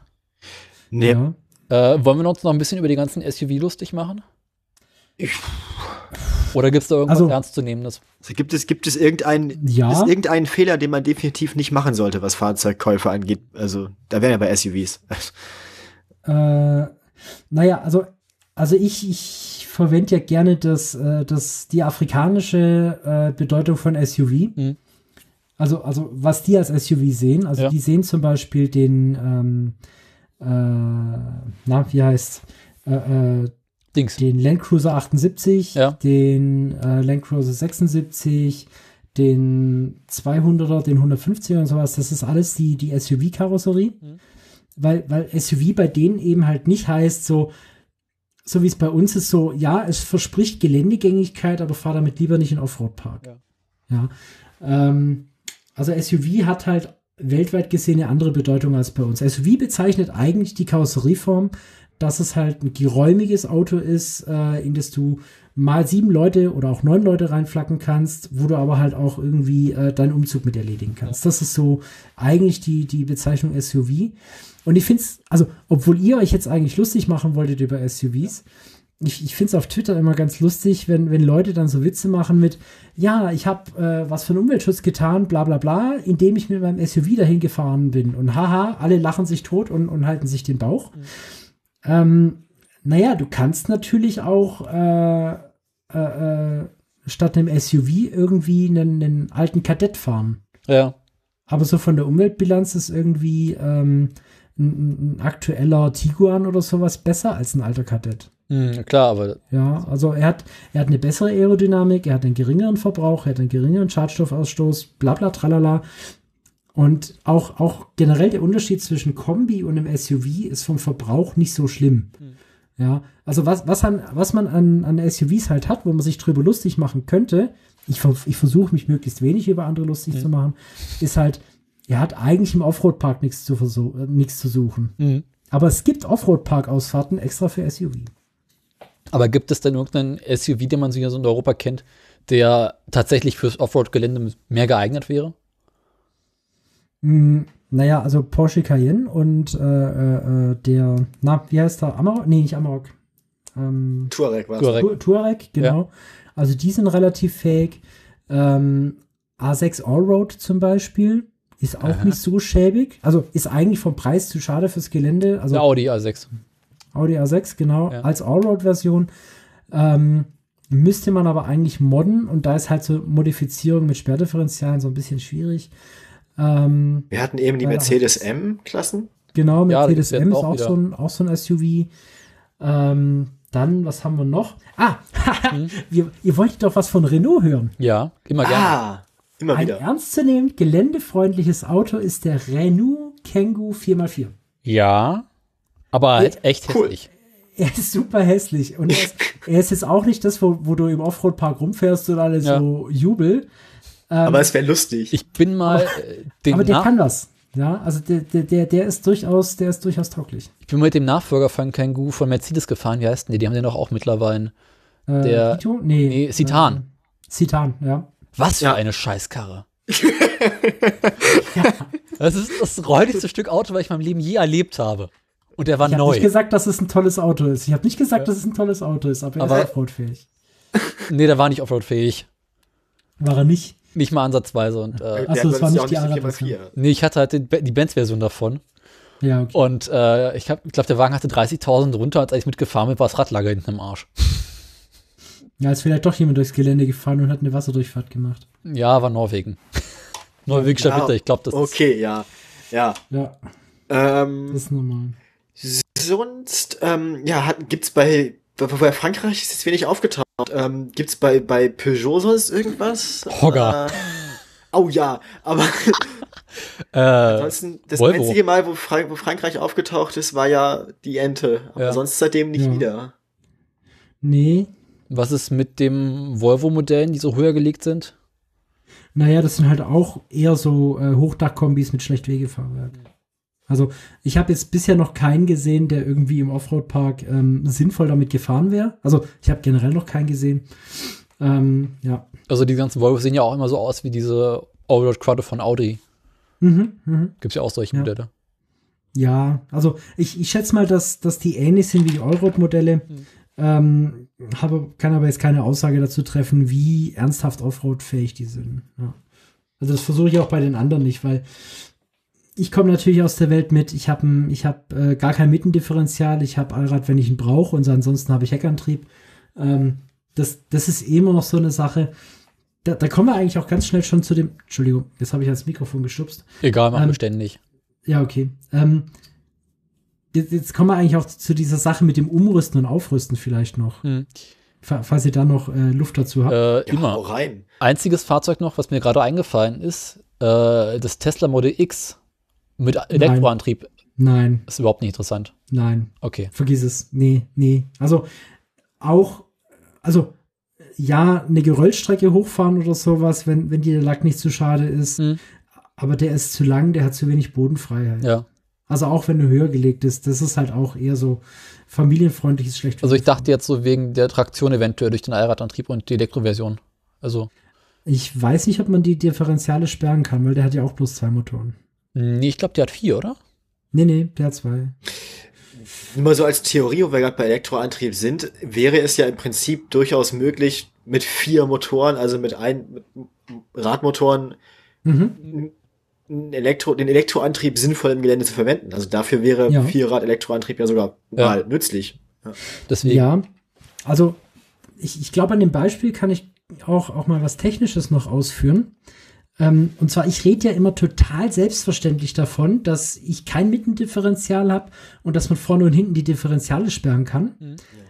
Das ist meistens ja andersrum. Die, also so, ein- so ein Land Cruiser 150, der hat ein, der hat ein Mittendifferential und dadurch permanenten Allradantrieb. Und den gibt's in der Version, wo du hinten nicht das Differential sperren kannst und vorne gibt's den, glaube ich, gar nicht serienmäßig. Mhm. Und die Idee mit den gesperrten Differentialen ist folgende. Oder halt auch gar kein Differential zu haben. Ja. Ist folgende. Ähm, was ein Differential ist, habt ihr schon ausgeführt, oder? Vor Ewigkeiten mal. Ja, das haben wir tatsächlich Okay. mal geklärt, was das, das ist, das ist bekannt, ja. Ja. Das müsst ihr abfragen. Normalerweise, normalerweise ist es so, wenn du jetzt, ich mach's mal ein Beispiel vom Land Cruiser 150, wenn du ein offenes Mittendifferential hast, dann wird bei geradeausfahrt auf griffigem Grund an jedes Fahrrad 25% des Drehmoments verteilt. Mhm. Wenn du jetzt durch die Kurve fährst, dann wird hinten insgesamt ein bisschen weniger Ich und bei nicht. den inneren Rädern am wenigsten. Bitte? Ich habe gerade ein Geräusch gehört. Ich bin unschuldig. Achso, Entschuldigung. ähm, dann, dann wird halt quasi das Drehmoment unterschiedlich verteilt, dadurch, dass alle Differentiale offen sind. Und das macht halt auch Kurvenfahrten und halt auch äh, Allrad überhaupt erst möglich. Das ist so das, äh, das Kernprinzip von, ähm, von diesen ganzen Synchro- und Quattro-Antrieben ist halt, dass die, dass die ähm, äh, Differentialsystem haben, was eben die Kraft zwischen vorne und hinten und, und auch jeweils äh, zwischen links und rechts verteilen kann. Jetzt hast du aber das Problem, wenn du im Gelände bist und zum Beispiel deine vorderen Räder durchdrehen ähm, und du hast ein offenes Differential, dann kann es sein, dass hinten halt gar keine Kraft mehr ankommt. Mhm. Weil, weil sich das halt immer quasi den Weg sucht, der, der frei ist. Deswegen heißt es, also das hat auch, auch so ein Offroad-Experte, der Andrew Sapir White, hat es beschrieben, wenn du das Mittendifferential nicht gesperrt hast, dann bist du gar kein echtes Allradfahrzeug, mhm. weil es dir dann einfach passieren kann, dass ähm, vorne rechts das Rad freidreht, obwohl alle anderen Räder Grip hätten. Ähm, jetzt ist es so, die angetriebenen Achsen brauchen natürlich ein Differential, dass du Kurven fahren kannst. Oder zumindest Kurven fahren, ohne dass die übernächste Kurve direkt beim Reifenhändler endet. ähm, weil du sonst die Reifen abrubbelst. Ja. Ähm, und dieses, dieses Prinzip des Differentials, dass es halt nach Bedarf links oder rechts äh, mehr Drehmoment freisetzt, ähm, das kannst du bei einem Sperrdifferential halt stoppen. Und dieses Stoppen, das, das, das, ähm, äh, der Drehmomentverteilung hilft halt bei der Traktion. Das heißt, im Motorsport hat man es zum Beispiel und beim Offroad-Fahren hast du es halt ziemlich oft, dass zumindest das hintere Differential sperrbar ist. Das heißt, wenn das rechte Rad frei dreht, dann dreht das linke Rad aber trotzdem mit derselben Drehzahl. Ja, das heißt, ähm, wenn eins der hinteren Räder frei dreht, heißt das nicht, dass das alleine das Drehmoment kriegt, sondern es verteilt sich immer gleichmäßig. Und die meisten Offroad-Fahrzeuge haben nur hinten ein gesperrtes Differ oder ein sperrbares Differential. Und bei mir war es auch so, mein vorderes Differential war nicht sperrbar früher. Und deswegen habe ich es kaputt gemacht. Also ich habe mir nicht gesagt, hey, das kann man nicht sperren, also mache ich es jetzt mit Gewalt kaputt sondern ich bin halt eine 100% Steigung gefahren. Hinten war das Differential gesperrt, das Fahrzeug hat sich so ein bisschen nach vorne gerubbelt, aber vorne rechts das Rad hat freigedreht. Und das war halt blöd, weil das vordere rechte Rad, also ich habe halt richtig Gas gegeben, um vorwärts zu kommen. Das vordere rechte Rad war in der Luft, das linke hat sich nicht gedreht.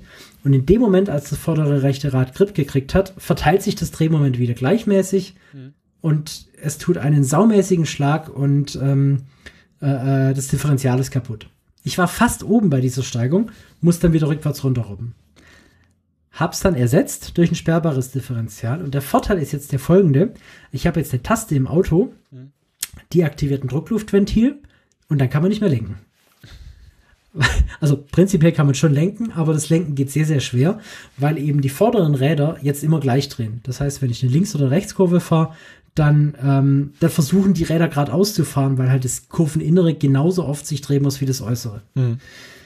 So, ähm, das Problem, was man ja hat, wenn man, ähm, wenn man jetzt ähm, ein offenes Mittendifferential hat, dass eines der Räder sich drehen kann, ähm, das kannst du bei einem Allradfahrzeug, das elektrisch angetrieben wird, sehr schön lösen. Mhm. Äh, der Toyota RAV4 schafft es zum Beispiel, der hat vorne und hinten einen Elektromotor, beziehungsweise vorne hat er noch seinen Benziner.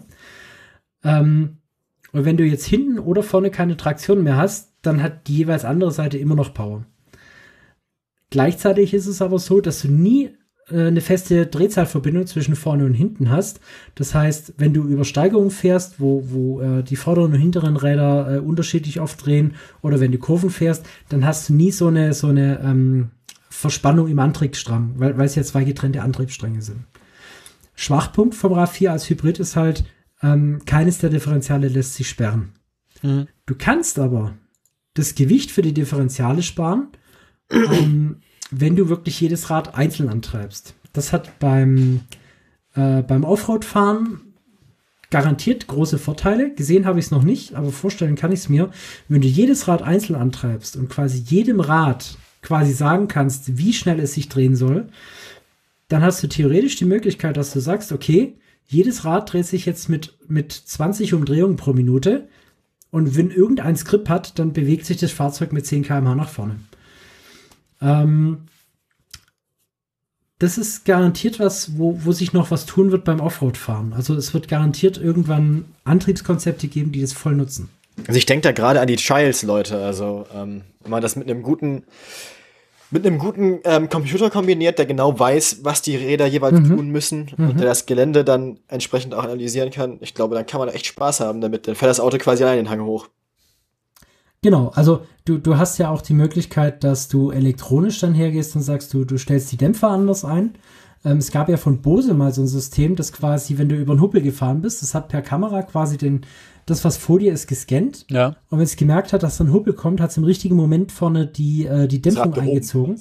Das hat, hat das Rad gehoben. Und sowas könnte man natürlich auch machen für ein Offroad-Fahrzeug, das wahrscheinlich nicht so robust ist wie ein Landcruiser ein Alter, aber eben äh, Dinge machen kann, die sonst nicht fähig sind, also nicht möglich sind. Meine, tendenziell, wenn du im Schlamm stehst und du lässt die linken Räder rückwärts und die rechten Räder vorwärts drehen, dann fährst du nach links. Ja, das, das wäre mit vier individuellen äh, Elektromotoren natürlich möglich. Ja. Mhm. Wenn man dann auch vorne und hinten Lenkung hat, ähm, kann man dann ja auch machen, letztlich. Also, ja. Ja. Mhm. Genau. Ähm, äh, wo wir gerade bei alternativen Antriebskonzepten sind, was da vielleicht mit reinfällt, ähm, Kettentrieb, also äh, hier, äh, Panzerfahrzeuge, Ja. also Raupenfahrzeuge. ja. Äh, Gibt es da hab ich irgendeine schon sinnvolle gesehen. Verwendung für? Äh, ja, das wird gemacht. Also ähm, da gibt's da gibt's einen Hersteller in Österreich, der ähm, für alle möglichen Fahrzeuge solche Ketten äh, Umbausätze anbietet, unter anderem auch für den Hilux. Ähm, das macht natürlich vor allem im Schnee ernsthaft Spaß. Ja. Und der eigentliche Witz ist, die, die sind, also fürs Fahrzeug selber sehen die aus wie Reifen. Das heißt, die Fahrzeugelektronik so mit, mit, ähm, mit ABS und Bremskraftverteilung und so weiter, das, das funktioniert ganz normal weiter. Also das ist natürlich eine ziemlich geile Lösung. Kannst du aber in Deutschland, glaube ich, nicht legal fahren. Mhm. Nee, das wäre jetzt auch wirklich sowas, was man wirklich auf der Straße nicht möchte, was vor allem die Straße nicht möchte, ja. Nee. äh, Aber es kann dir doch egal sein. Wenn du einen Kettenantrieb hast, dann kann dir auf die Straße egal sein. Also, Also, wenn einer so Kettenantrieb hat, haben irgendwann alle Kettenantrieb, genau. ja. diese- Also die, diese Ketten, die dieser Österreicher hat, die, die sind tatsächlich gummibeschichtet. Also die sind, Ja. glaube ich, gar nicht so böse zur Straße. Ist ja langweilig. Ja, Das ist gar nicht so asozial, wie es klingt. Es ja, ähm, gut, wo wollten wir jetzt noch hin? Äh, Ja, also wir haben jetzt also unseren Toyota gekauft Mhm. und jetzt geht es darum, aus dem Toyota ein geländefähiges Fahrzeug zu machen. das wird unsere nächste Folge. Ja. Ähm, aus, dem, aus, aus dem Hilux ein geländefähiges Fahrzeug zu machen, ist gar nicht so schwer. ja. Ähm, du kaufst dir einen Hilux, machst gescheite Reifen drauf und los. Okay. Geil. Ähm, ja, das, das ist tatsächlich so einfach. Mhm. Aber du willst ja wahrscheinlich ähm, noch ein bisschen mehr. Also gerade wenn du, wenn du Overlanding machen willst oder wenn du halt, wenn du im Offroad-Park fährst, dann musst du ein paar Dinge tun. Also so, so, so das Wichtigste, was du im Offroad-Park oder generell, wenn du im, im, im Gelände bist, machst, ist halt den Reifendruck absenken. Mhm. Und wer den Reifendruck absenkt und später wieder auf die Autobahn muss, der muss natürlich den wieder hochsetzen. Das brauchst du einen Kompressor. Das, das heißt, du baust dir einen Kompressor ein. In meinem Fall ist es so, mein vorderes Differential wird per Luftdruck gesperrt. Das heißt, ich habe einen äh, fest verbauten Kompressor mit Tank dazu, mit äh, Druckluftschlauch nach vorne und so weiter. Ähm, das heißt, du baust ein Druckluftsystem ein. Ja. Das, das macht ja sowieso viel Sinn, weil äh, wenn du Druckluft hast, kann du, kannst du jederzeit einen, einen Reifen, dem Luft fehlt, das nachfüllen. Du kannst mit Druckluft auch den Sand von deinen Klamotten runterpusten. Du kannst, ähm, du kannst sauber machen. Druckminderer, du kannst das Auto sauber machen. Äh, was ich noch bei mir vorhab, wenn ich den großen Umbau mache, ist äh, über den Druckminderer Pressluft in den Wassertank tun, damit du immer Wasser mit Druck hast. Ja, gar nicht doof. Also nicht, nicht damit es sprudelt wie Mineralwasser, sondern damit halt das Wasser schneller rauskommt. Äh, brauchst aber einen Druckminderer, weil sonst der Tank leidet. Acht, acht Bar macht der, glaube ich, nicht. Ja, okay. Ähm, ja, also da geht's dann los. Und dann geht's auch relativ schnell los, dass du sagst, ja, hm, ich bleib bei diesem, bei diesem Berg bleibe ich immer hängen, wenn ich da drüber fahre. Und also ich möchte ja nicht ständig das Getriebe reparieren müssen, aber ich möchte da trotzdem drüber fahren können. Dann fängst du halt an mit Höherlegen. Die einfachste Form von Höherlegen ist das, das Gegenteil vom Tieferlegen. Das heißt, du nimmst andere Federn und andere Stoßdämpfer und äh, dann wird das Fahrzeug höher. Das hebt allerdings äh, nur quasi den Leiterrahmen an und du kriegst nicht zwangsläufig größere Räder drunter. Weil irgendwann wird das Ganze ja unstabil, weil, weil der Leiterrahmen zu weit oben ist. Die zweite Stufe des Höherlegens ist der sogenannte Bodylift. Ja. Da schraubst du die Karosserie vom Leiterrahmen runter, machst Abstandshalter rein, Also je nachdem, so 12 Millimeter geht, glaube ich, ohne die Kabel und Schläuche zu ersetzen.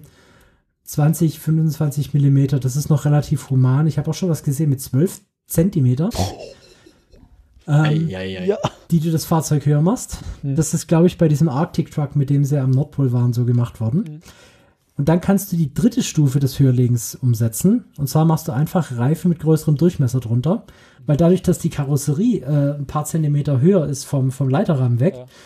ist es so, äh, ja, YOLO, jetzt äh, kann ich auch Reifen mit 10 Zentimeter mehr Durchmesser dahin packen. Und dann hast du wieder ein Problem mit Getriebe. Ja, das, das Getriebe musst du dann ändern. Ja. Das Getriebe muss dann, muss dann angepasst werden. Das ist auch alles, das ist auch alles äh, äh, durchaus bezahlbar. Also wir reden hier jetzt maximal von vierstelligen Umbau, Umbauten. Okay. Ähm, und dadurch, dass du 10 Zentimeter mehr Radumfang hast, hast du ja 5 Zentimeter mehr Bodenfreiheit unter den Differentialen und der Motor äh, und, und der Ölwanne. Ja. Weil das, weil das sind dann zum Beispiel wieder solche Dinge, die, die kannst du ja schlecht mit, mit äh, Getriebe und sowas gut anheben. Ja, das kannst du vor allem dadurch anheben, dass die Reifen größer werden. Ähm, wenn du dann ein Fahrzeug hast, das äh, tolle Offroad-Eigenschaften hast, Spoiler Alert, auf der Autobahn fährt sich sowas echt scheiße. Das ist halt wie Ähm, LKW fahren. Genau. Äh, nee, ist ja schon, ist ja schon ab Werk wie LKW fahren. Du sitzt ja auch schon so, so 30 Zentimeter höher als ein anderes Auto. Ähm, äh, wenn du das hast, dann, dann willst du natürlich auch so richtig ins Gelände. Und wenn du so richtig ins Gelände willst, dann willst du ja nicht nur in den Offroad-Park, sondern du willst auch mal so Touren machen, so zum Beispiel durch Tunesien oder, Ja. oder Marokko oder ähm, so ein bisschen friedlichere Länder, äh, Länder, fährst nach Israel und fährst da in der Negev rum. Das gibt's auch. Ja. Ähm, da ist es äh, äh, so, dass du dann ja eigentlich Reichweite brauchst. Und Ja. Reichweite kannst du ja über, über drei Möglichkeiten erreichen. Erste Möglichkeit ist, na eigentlich sind es vier. Erste Möglichkeit ist sparsam fahren. Zweite Möglichkeit ist einen sparsameren Motor fahren. Ja. Spoiler Alert will ja keiner. Kommen wir denn dahin? Äh, dritte Möglichkeit ist, äh, ganz viele Ersatztanks mitzunehmen. Ja. Hat aber natürlich das Problem, Kostet Ah. Platz. kost, kost Platz. Hm. Ja, und die vierte Möglichkeit ist, einen größeren Tank einzubauen. Ja. Ja. Das ist auch bei meinem Auto jetzt so der nächste, der nächste Punkt. 70 Liter Diesel sind zwar teuer, aber nicht genug. Ja. Da kommt ein 115 Liter Tank drunter. Ja. Damit man halt einfach mal die geforderten 600 Kilometer Reichweite im Gelände hat. Okay. Also Ge Gelände ist quasi äh, sehr, sehr anspruchsvoll, was halt den, was halt den Spritverbrauch angeht. Dementsprechend äh, brauchst du da viel Sprit. Und trotzdem würde ich ja immer noch zwei, drei äh, Ersatztanks mitnehmen, weil es kann ja immer sein, dass, dass jemand anderem was fehlt oder dass die 115 Liter nicht reichen. Ja. Und wenn du dann ein Fahrzeug hast, das genug Reichweite hat und genug Bodenfreiheit, Mhm. dann tust du schon wieder quasi was gegen die Bodenfreiheit, aber dafür, dass du wieder auch rauskommst, wenn du dich festgefahren hast. Mhm. Die meisten fangen dann halt an mit äh, Windenstoßstange vorne oder hinten. Ja. Ähm, ich habe ja ganz am Anfang schon gesagt, die Winde hat man immer auf der falschen Seite. Also braucht man zwei. Ähm, Du brauchst nicht unbedingt zwei. Eine, eine reicht normalerweise, weil typischerweise fährst du in der Gruppe. Ähm, und dann hast du da halt eine Windenstoßstange und, und hast, eine, hast eine gute Winde mit Seil dazu. Und dann geht's eigentlich mit diesem ganzen Kleinkram weiter. Also, was du halt brauchst, ist Bergewerkzeug. Ja, so normale Abschleppseil. Und was, was es früher nicht gab, aber was mittlerweile ein echter Segen ist, ähm, ist die sogenannte Snatch Strap. Ähm, das sieht aus wie normales Abschleppseil, ist aber auf Deutsch nennt man es ein kinetisches Abschleppseil. Ja. Und das Prinzip ist folgendes. Ähm, du hast ein Fahrzeug. Ja, genau. Das Prinzip ist folgendes: Du hast ein festgefahrenes Fahrzeug und du hast ein Fahrzeug, das sich bewegen kann. Du machst jetzt, du fährst jetzt relativ dicht an das festgefahrene Fahrzeug ran, machst dann beide quasi dieses, dieses kinetische Seil dran. Mhm. Und dann gibst du Gummi. Und dann fährst du so richtig mit Karacho los. Eieieiei. Das ist tatsächlich der Punkt, warum du bei echten Offroadern immer Leiterkonstruktionen hast, weil diese Snatch Strap, die machst du quasi am Leiterrahmen fest. Die Ja. darfst du nicht an der Stoßstange oder so festmachen. Brauchst du nur der neue Stoßstange. sonst, sonst fehlt die hinterher, ja. Und auch am besten nicht an der Anhä- an, auch am besten nicht an der Anhängerkupplung, weil die leidet da auch tierisch. Ähm, sondern du musst es halt wirklich hart am Leiterrahmen festmachen. Da gibt's dann auch so, so Ösen dazu, um es festzumachen. Und dann versuchst du halt echt mit Schwung das Fahrzeug da rauszubringen. Ähm, Wenn es halt mit der Winde nicht mehr funktioniert aus irgendeinem Grund. Oder du vielleicht keine hast. Mhm. Ja. Und äh, so, so geht es halt weiter. Und natürlich man muss natürlich auch irgendwo ähm, eine Möglichkeit haben, äh, ein Fahrzeug zu bergen, ohne dass man jetzt sagt, okay, ich ziehe es jetzt raus, weil manchmal geht es nicht, wenn es zum Beispiel auf der Seite liegt. Da kommen dann, da kommen dann so Bergehilfsmittel wie zum Beispiel der Highlift Jack äh, dazu. Das ist ein ganz altmodischer Wagenheber. Mhm. Der wird, glaube ich, seit 100 Jahren in der Form gebaut. Ähm, und er ist immer noch lebensgefährlich. Also ich glaube, die, die drei gefährlichsten Dinge, die du beim Offroad-Fahren hast, sind ähm, Winde, weil das Seil reißen und dich tothauen kann. Hm. Ähm, der Highlift-Jack und eben ein Fahrzeug selber, weil das Fahrzeug halt eventuell auf dich drauf fällt, wenn du, wenn du einen Fahrfehler machst. Ja. Hm. Oder wenn jemand mit seinem Fahrzeug auf dich drauf fährt oder so, ja. Das sind so die drei gefährlichsten Dinge. Und der Highlift-Jack ist ein sehr, sehr simples mechanisches Prinzip, aber es ist ein sehr zuverlässiges Prinzip. Bei dem ist es so, du hast einen langen Hebel und an diesem Hebel hängt bei jedem, bei, bei jedem Bewegungsprozess, den du durchführst, hängt das ganze Gewicht vom Fahrzeug auf deinem Arm über diesen Hebel. Okay. Und du drückst den ganz nach unten, dann macht's Klick und dann rastet es ein. Dann schiebst du den Highlift-Jack wieder ganz nach oben. Dann macht's wieder Klick. Und sobald du dann den nach unten drückst, hast du wieder das ganze Fahrzeuggewicht ähm, äh, auf dem Highlift-Jack. Okay. Es steht extra dabei, du darfst den nicht in der Werkstatt verwenden. Der ist nur dazu da, um quasi ein Fahrzeug zu bergen, wenn, ähm, wenn du quasi irgendwo festgefahren bist. Mhm. Spoiler Alert, man nimmt den trotzdem zum Reifenwechseln. Ja, klar. Idealerweise macht man es nicht so wie ich und versucht das ganze Fahrzeug oder eine ganze Fahrzeugsäule an der Nerfbar hochzunehmen, ohne den äh, Highlift-Jack entsprechend zu ölen vorher. Mhm. Weil bei mir war es dann so, ich nehme halt das Fahrzeug an der, an der Nerfbar hoch und ja, äh, die Nerfbar biegt sich durch und das Fahrzeug ist nicht vom Boden. ähm, und dann habe ich gedacht, okay, ich mache ihn wieder runter und dann lässt die scheiß Mechanik sich nicht umschalten, weil sie nicht geölt war. Und obwohl es in jedem Tutorial-Video drin ist, obwohl ich es wusste, dass man das nicht machen durfte, habe ich diesen Highlift-Jack quasi mit, mit auf 90 Grad stehendem Hebel stehen lassen Ja. und habe gesagt, hm, jetzt muss ich mal gucken, was ich mache. Ich nehme vielleicht einen anderen Wagenheber und entlaste das Ganze. Drehe mich um. Und danach bin ich, glaube ich, vor Schreck schier, schier zu Tode erschrocken, ja. Äh, es tut einen Jenseitsschlag. Ja. Dieser Highlift-Check hat sich quasi mit voller Wucht nach oben bewegt in die, in die aufrechte Position, hat eine krasse Schramme in die Tür geschlagen, Mhm.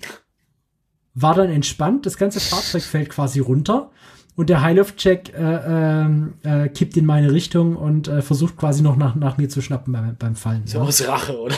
So, aus, so aus Rache, so nach dem Motto, hey, in meiner Anleitung Damit steht drin, kommst dass du nicht davon. Genau. genau. Oh Aller- mein Gott. Allerdings, äh, so ein Highlift-Check hat auch Vorteile, wenn man jetzt wirklich ähm, verunfalltes Fahrzeug hat. Du kannst ihn nehmen, um zum Beispiel eine Tür aufzu, aufzubiegen, wenn, ähm, wenn du kein Hydrauliksystem dabei bist. Ja. Ja. Also äh, du bist in der Wüste und einer fällt aus Fahrzeug und ist eingeklemmt. Mit dem Highlift-Check kannst du halt die Tür wieder freimachen. Ja. Also sowas geht damit. Ja, und das sind so diese ganzen Aufbauten unten rum. Also wir hatten jetzt, was hatten wir jetzt? Kompressor, Winde, Stoßstange. Ähm, was hatten wir noch? Ähm, Tanks und sowas. Ja. ja. Ähm, und wenn du dieses Fahrzeug unten rum aufgebaut hast, dann kommen die Sachen, die, die nicht mehr so teuer sind. Hm. Entschuldigung. Immer raus damit. Sorry, ich musste gerade niesen. Ich hoffe, ihr seid nicht gestorben Nee, äh, vom, vom Übersteuern. äh, war leise. War. Ja, ich habe leise gedreht. Ja, Ich, okay. bin, ich bin schlau. Ich niese Ähm, einfach laut. Ach so, okay. Ähm, wenn, wenn du das alles hast und hast ein super offroadfähiges Fahrzeug, dann fängst du natürlich an, es tourenfähig zu machen. Und da fängt natürlich dann immer die Überlegung an, was macht man? Also, wenn du ein SUV hast, also ich habe ja gesagt, SUV ist jetzt nicht der Tiguan, sondern eher so der Land Cruiser 78, Ja. ähm, dann hast du die Möglichkeit, dass du sagst, okay, du machst so ein Faltdach drauf, was über die ganze Länge geht und äh, das ist super komfortabel. Da passt dann auch eine, eine kleine Familie rein. Ähm, oder du hast zum Beispiel einen Pickup, bei dem du sagst, du nimmst eine, eine Wohnkabine mit. Die ist halt ein bisschen schwer, aber tendenziell funktioniert die auch. Ähm, du kannst dann auch noch hergehen und äh, machst so eine Zwischenlösung, dass du zum Beispiel sagst, du hast einen Pickup und baust dir eine, eine Konstruktion hinten drauf, um, um Material gut einladen zu können, weil du nimmst ja viel mit. Ja. Ähm, und baust so eine Konstruktion, wo du gut einladen kannst und baust da zum Beispiel ein aufklappbares Dachzelt drauf. Mhm. Vorteil vom Dachzelt ist, ähm, äh, du brauchst nicht viel Standfläche, also es ist ja mindestens mal zur Hälfte über dem Fahrzeug. Und ich habe letztens auch einen hübschen Trick gesehen, ähm, dass man quasi das Dachzelt vorne auf dem Dach montiert, wenn man eh schon eine Windenstoßstange hat, dann nach vorne aufklappt und die Leiter, mit der man in das Zelt kommt, die, die stellt man einfach auf diese Windenstoßstange und kann dann einfach über der Stoßstange ins Zelt klettern und braucht tatsächlich nur die Standfläche vom Fahrzeug, die es sowieso brauchen würde. Mhm. Ja, also sowas kann man machen. Ähm, oder man macht so, wie ich es momentan mache, man hat halt ein Wurfzelt dabei. Ja. Bei größeren Touren ist der, der wichtigste Campingbestandteil eigentlich die Kühlbox. Ja. Weil man wird halt ähm, irgendwelche Lebensmittel dabei haben, die man, die man auf den Grill schmeißen will. Mhm. Das nächste ist also, man braucht einen Grill. Und, und dann geht halt dieser ganze Kleinkram los für, für Camping-Equipment. Also äh, Stühle, Tisch, Tische, ähm, vielleicht noch irgendwie so eine, so eine ausklappbare ähm, Awning. Was heißt das auf Deutsch? Äh. Äh, ähm, ja. So, ein, so, so ein Sonnenschutz zum Ausklappen. Eine Markise. Markise, genau. Ja. Also so eine Markise oder sowas. ja sonst nichts. Und ich habe aber mittlerweile gesagt, ich, ich entscheide mich gegen eine Markise, weil ich ein hübsches Konzept gesehen habe, wie man halt äh, einfach ähm, sich so, so, so eine Gewebeplane quasi ans Auto montiert äh, und dann mit zwei Zeltstangen und, und zwei Seilen oder sowas festmacht. Das tut's auch. Also du, du fährst dahin, baust, das, baust dieses Sonnensegel auf und kannst dich drunter setzen. Ja. Also das funktioniert eigentlich auch ganz gut. Ja, ist nicht super komfortabel, aber es ja. erfüllt seinen Zweck. Genau. Ja. Äh, du hast vorhin noch angedeutet, dass du dich über die äh, Offroad-Fahrer lustig machen möchtest. Über Offroad-Fahrer, ja. ja. Ähm, es, gibt, es gibt im Prinzip zwei Kategorien von Offroad-Fahrern. Mhm.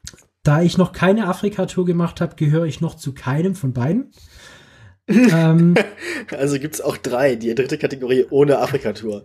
Ohne Afrika-Tour? Nee, ähm, also zwar, nee, nee, es, es gibt Leute, die kaufen sich halt ein, ein, neues Fahrzeug, lassen das ausbauen, ja, und dann haben sie das und äh, trauen sich nicht ins Gelände. Es gibt die Schrauber das, und die Besitzer und die Anfänger, oder?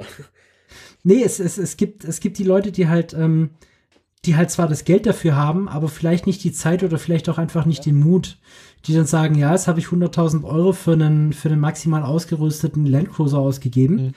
aber, aber ich möchte ihn ja nicht kaputt machen. Ähm, das kloppt es da, also, äh. Das, das, das ist halt, das ist halt ein zweischneidiges Schwert. Natürlich, ja, ja. also ich will mein Hilux jetzt auch nicht schrotten, aber wenn ich damit halt irgendwo rumfahre und auf einmal hat er einen Kratzer, dann ist das halt so. Ja. Und dann gibt es halt viele Leute, die, ja, da ist das Auto zu schade. Aber die rüsten es maximal auf. Also in, in Bad Kissingen ist jedes Jahr die Abenteuer und Allrad. Das ist eine ganz große Messe, wo, wo sich halt die Leute treffen, die die Offroad fahren, die Zubehör anbieten, die Autos kaufen oder verkaufen wollen. Man da auf dem ähm, Parkplatz sieht, ne, alles saubere, teure Autos. Die sind alle maximal gepflegt. Hm. Die sind aufgerüstet bis zur Oberkante. Also da, da, da gibt's nichts mehr, was du nicht noch nachrüsten könntest. Sie sind sogar auf 4,25 Tonnen aufgerüstet, damit das ganze Zubehör reinpasst. Ähm, also, also ich rede jetzt nur von Fahrzeugen, die normalerweise mit Führerschein Klasse B fahrbar sind, ja. Also ja. Die werden noch mal aufgelastet, damit halt noch mehr reinpasst. Ähm, und die werden nicht im Gelände bewegt, weil man sich nicht traut. Äh, dann, da gibt's, dann halt den mit dem 1500 Euro teuren Jimny, der damit irgendwie Genau. Quer über den Brocken fährt. So. Ganz genau. Und, und dann gibt's halt, dann gibt's halt noch die Leute, die halt wirklich so richtig krass Touren machen. Ich habe da auf dem, äh, auf dem ersten Offroader-Treffen, wo ich war, äh, lustigerweise war das ein Land Rover-Treffen.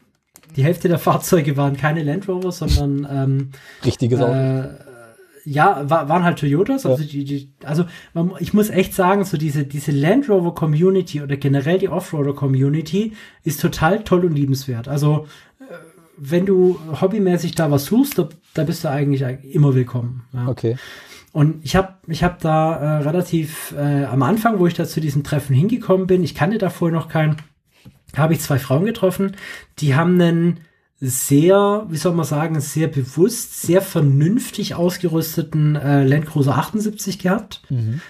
Ich weiß gar nicht mal, ob die ähm, am Motor was modifiziert hatten oder ob die dann einfach plain mit seinen 120 PS genutzt haben.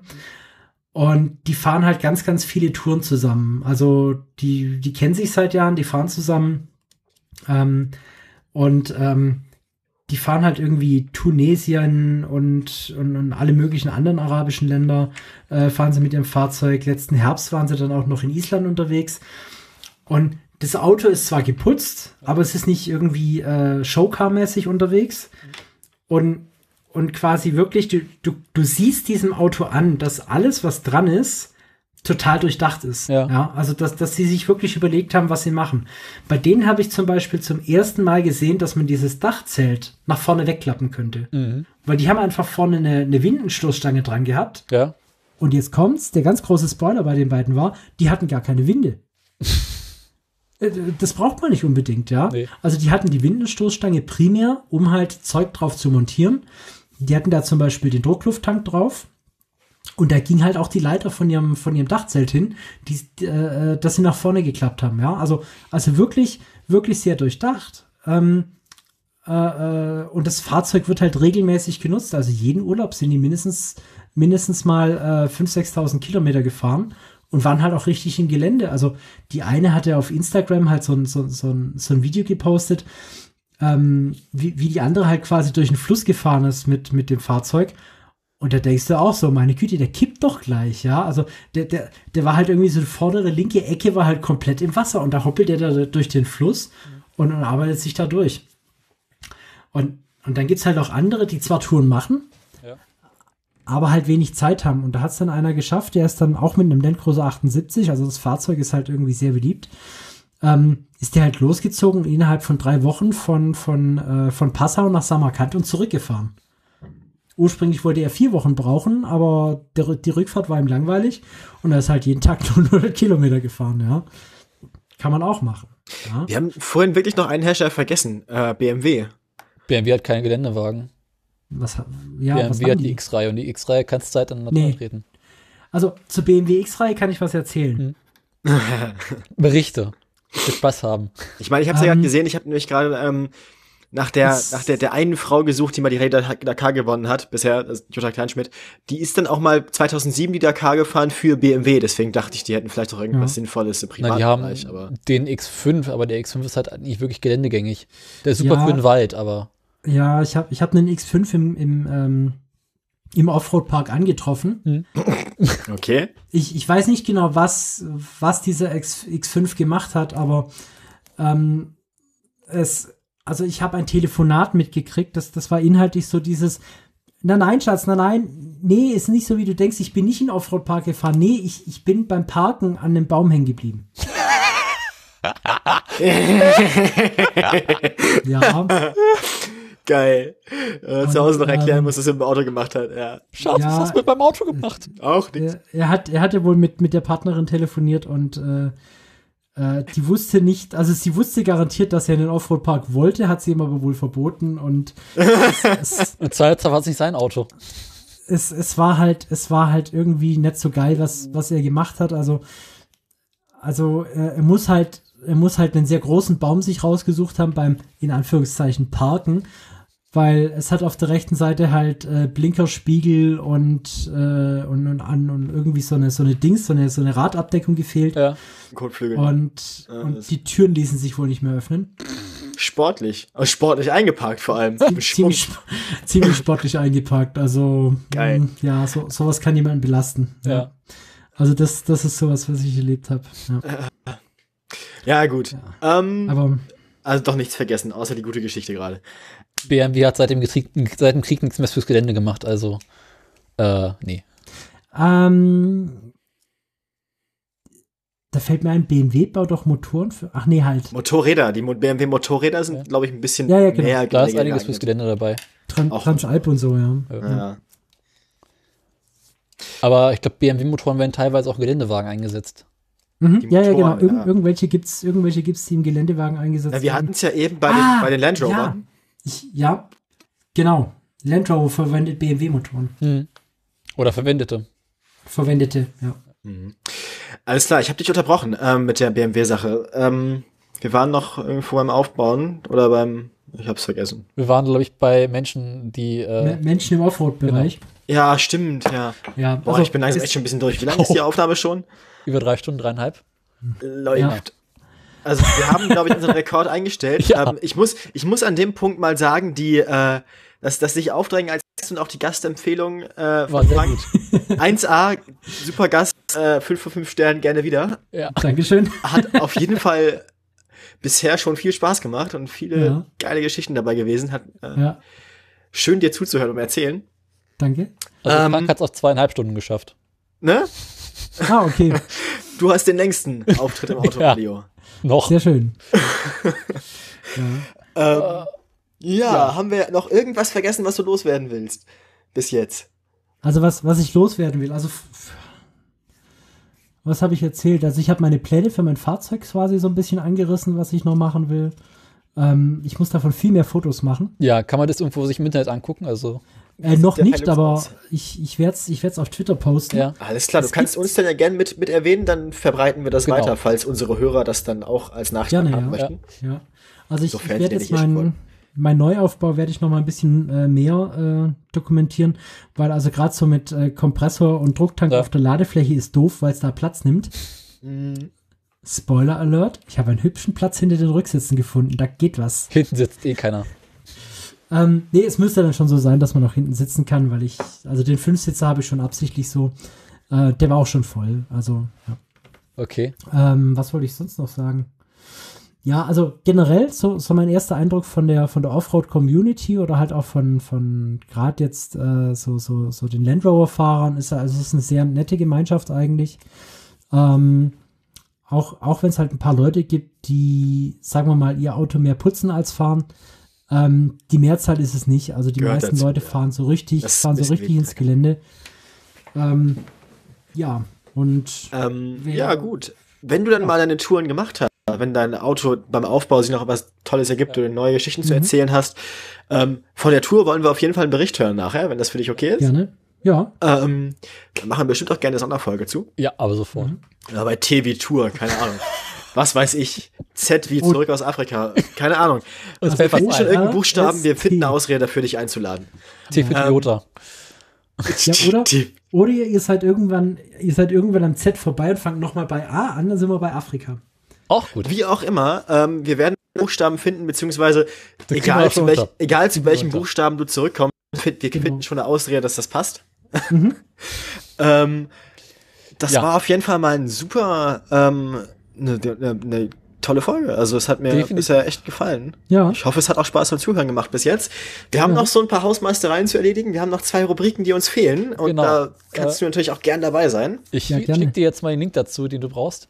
Und zwar. Ach ja, da war Da war das, es kommt jetzt das, was. das, Äh, das hässliche jetzt Auto der kommt Woche. das äh, hässliche, genau, das hässliche Auto der Woche. Äh, diesmal eine Sonderfolge. Ich schicke dir jetzt mal den Link, Welchen der beiden links? äh, den oberen. Ja, ja. Ähm, Ah. pass auf. ich, möchte, ich möchte, bevor ihr anfangt zu spoilern, also. Bisher hatten wir immer so hässliche Autos der Woche, war immer so ein Auto von einem Hersteller, der halt irgendwie mal Mist gebaut hat, und da war ein Auto Oder im hässlich. Falle von Austin halt ein paar Mal mehr. Genau. Ja, ja. Aber es war halt immer so, dass irgendwie mal ein Auto oder mehrere Autos hässlich waren. Aber ich So habe einen Fehler Hersteller, macht jeder mal, ne? Ja. ich habe einen Hersteller gefunden, der durch die Bank weg hässliche Autos baut. Also nicht nur ein Da- hässliches Auto und nicht nur Da weiß ich aber was. Ja, Da weiß ich aber was. Also die Motoren sind, also Mercedes. früher waren die Motoren von Mercedes. genau. Äh, die bauen sich aber die Karosserien von, von BMW. Okay, Also der Rexton ist ein X5, glaube ich. okay. Also, worum geht's? Es geht um Ssangyong Motors SUV-Kompetenz aus Korea. Ja, Guck mir den Klick, hier ist der Flinke Klick. Ja. SUV, Geländewagen, Pickup, Van mit 4x4 Allrad, Sangyong. Und das ist halt aktuelle Modellpalette. Das ist ja schon mal gar nicht so schön. Nee. Und wenn man sich anguckt, was sie in so einer Geschichte gebaut haben, äh, da war nie ein schönes Auto dabei. ja, also schön können sie nicht. Nee. Also was sie machen, ist, sie kopieren Mercedes Mhm. und haben sich komplett auf den SUV-Markt besche- ähm, beschränkt. Also nur Mhm. SUVs Oh, und irgendwie 84 haben sie so ein richtig. ich bin ich bin auf der Webseite gerade mal auf History gegangen. Da haben sie einfach den Jeep kopiert, aber in schlecht wahrscheinlich. Die haben nur Schlimmes gemacht. Wo bist du bei History? Wo ist denn? Äh, Na, oben rechts. Sangyong oben und dann Sangyong Historie. Historie. ach, da. Historie. Meine Güte, 93, 97 der komplett geklaute Benz. Ja. Alter Finne. Das Und halt, ich ja, finde es auch geil, wie sie alle paar Jahre ein neues Auto klauen. Es, es gibt halt keine, kein durchgehendes Design, das man irgendwie wiedererkennen würde, sondern sie klauen halt immer wieder was Neues. Sag mal, haben die 2012 den i3 geklaut? Ja. Nee, Nee, weiß ich nicht. das sieht eher aus wie so ein, so ein, so ein Golfverschnitt. Oder wie Mhm. dieser neuen Honda, den wir neulich Mhm. gesehen haben. Ja. Weil der i3 ist ein Stück höher. Das ist alles nicht schön. Stimmt, Sangyong Chairman, das war eine geklaute E-Klasse. Ja. Ist das geil. Naja, eher so eine S-Klasse, oder? S-Klasse? Ja, stimmt. Stimmt, und der Sangyong Muso, das ist tatsächlich auch ein äh, relativ offroad-freudiges Auto, aber er ist eigentlich bei Mitsubishi geklaut. Ja. Das können die Koreaner. Eieieiei. Ich meine, gut, es, es gibt auch gute Dinge, die aus Korea kommen, aber Autos, glaube ich, weiß ich nicht. Kia. Ja, ja. Ist besser als das hier auf jeden Fall. Oh, Kia hat auch Also schicke Autos. Der Corando von 1984 sieht irgendwie aus wie, wie ein Crossover zwischen, zwischen Jeep Wrangler und äh, Das ist echt Ja. nicht schön. Ist auch durch die Bank weg hässlich. Äh, ist ja auch eines der berühmtesten hässlichen Autos der Woche ist ja ähm, der Rodeos. ja, und den haben sie auch nochmal geklaut. Und der ist also irgendwie basiert auch nur auf dem Benz. Und das Design stammt halt irgendwie von einer Yacht. Echt jetzt? Ja. Das also es gibt aus der, glaube ich, letzten Staffel Top Gear Ach, der. haben sie das Ding zu einer Yacht umgebaut. ah, okay. Mal gucken, vielleicht finde ich dazu Sangyong Rodius, okay, ich sehe es gerade. Rodeos und ja, der Rodeos ist ja so hässlich. Der sieht tatsächlich aus, als sei ein Schiff auf einen ML draufgefahren oder so. Der, der Sangyong Muso von 1993 ist auch ein unglaublich hässliches Gerät. Ja. Geht auch zu den hässlichsten, die er weiter jemals. Ach, Mädels, ey, das kann man doch nicht machen. Äh, ja, also Geschmäcker sind verschieden, die hier haben keinen. Ähm, alles klar, das war beeindruckend. Du hast hier noch so einen YouTube-Link drin. Was Das ist eigentlich noch eine Werbung dazu. Äh, können wir überlegen, ob ich die jetzt noch abspielen soll oder nicht. So doll ist es eigentlich nicht. Ja, ich bin mir nicht sicher. Also es kommt auf jeden Fall nichts an, an, äh, an Leonardo DiCaprios Engagement vom letzten Mal ran. Nein. Also ich glaube, das, das werden wir nicht wieder übertreffen. Das heißt, ich glaube, das hier brauchen wir jetzt auch nicht einspielen. Äh, ja, whatever. ähm, Ich wollte es einfach abgehakt haben. haben wir das auch hinter uns gebracht? Das war nicht schön. Ähm, Hatten die jemals ein schönes hässliches Auto der Woche? Nein. na, es, wir hatten zumindest hässliche Autos der Woche, die so eine gewisse Art von Kultstatus erreicht haben. Also, Unterhaltsam. Genau, es, war, es gab zumindest unterhaltsame hässliche Autos der Woche. Das hier war jetzt schon ein Downer so, ne? Ja. Mhm. Es muss doch nicht immer heiter sein, aber ich wollte was mit SUV haben. Moment. Äh, ganz kurze Zwischenfrage. Letzte Aufnahme war äh, 22.. 22.12. Alles klar. Ähm, wo wir gerade bei Downern sind. Ne? Genau, jetzt kommt nämlich der Punkt. Du möchtest über die Aktien reden. Ich möchte über die Aktien reden. Ich bin diesmal vorbereitet. Musik bitte. Das sagst du so leicht mit der Musik. Ich muss ihn bloß finden. Und nicht zu laut machen. Äh, Entweder geht die Musik an und ich habe noch nicht gegoogelt oder ich habe schon gegoogelt und alles vor mir und die Musik ist noch nicht da. Es ist immer so, jedes Mal, das wird auch immer so bleiben. genau. Das Aktienwetter. Ähm, zum Abschluss einer langen Folge. Ähm, ich habe gerade schon gefragt, letzte Aufnahme am 22. Genau. Wir beginnen in Schweden ähm, von Norden absteigend. Dieses Mal hat sich bei Schweden nicht viel geändert. Über Silvester ein bisschen im Keller gewesen, jetzt wieder auf dem Stand von der letzten Aufnahme.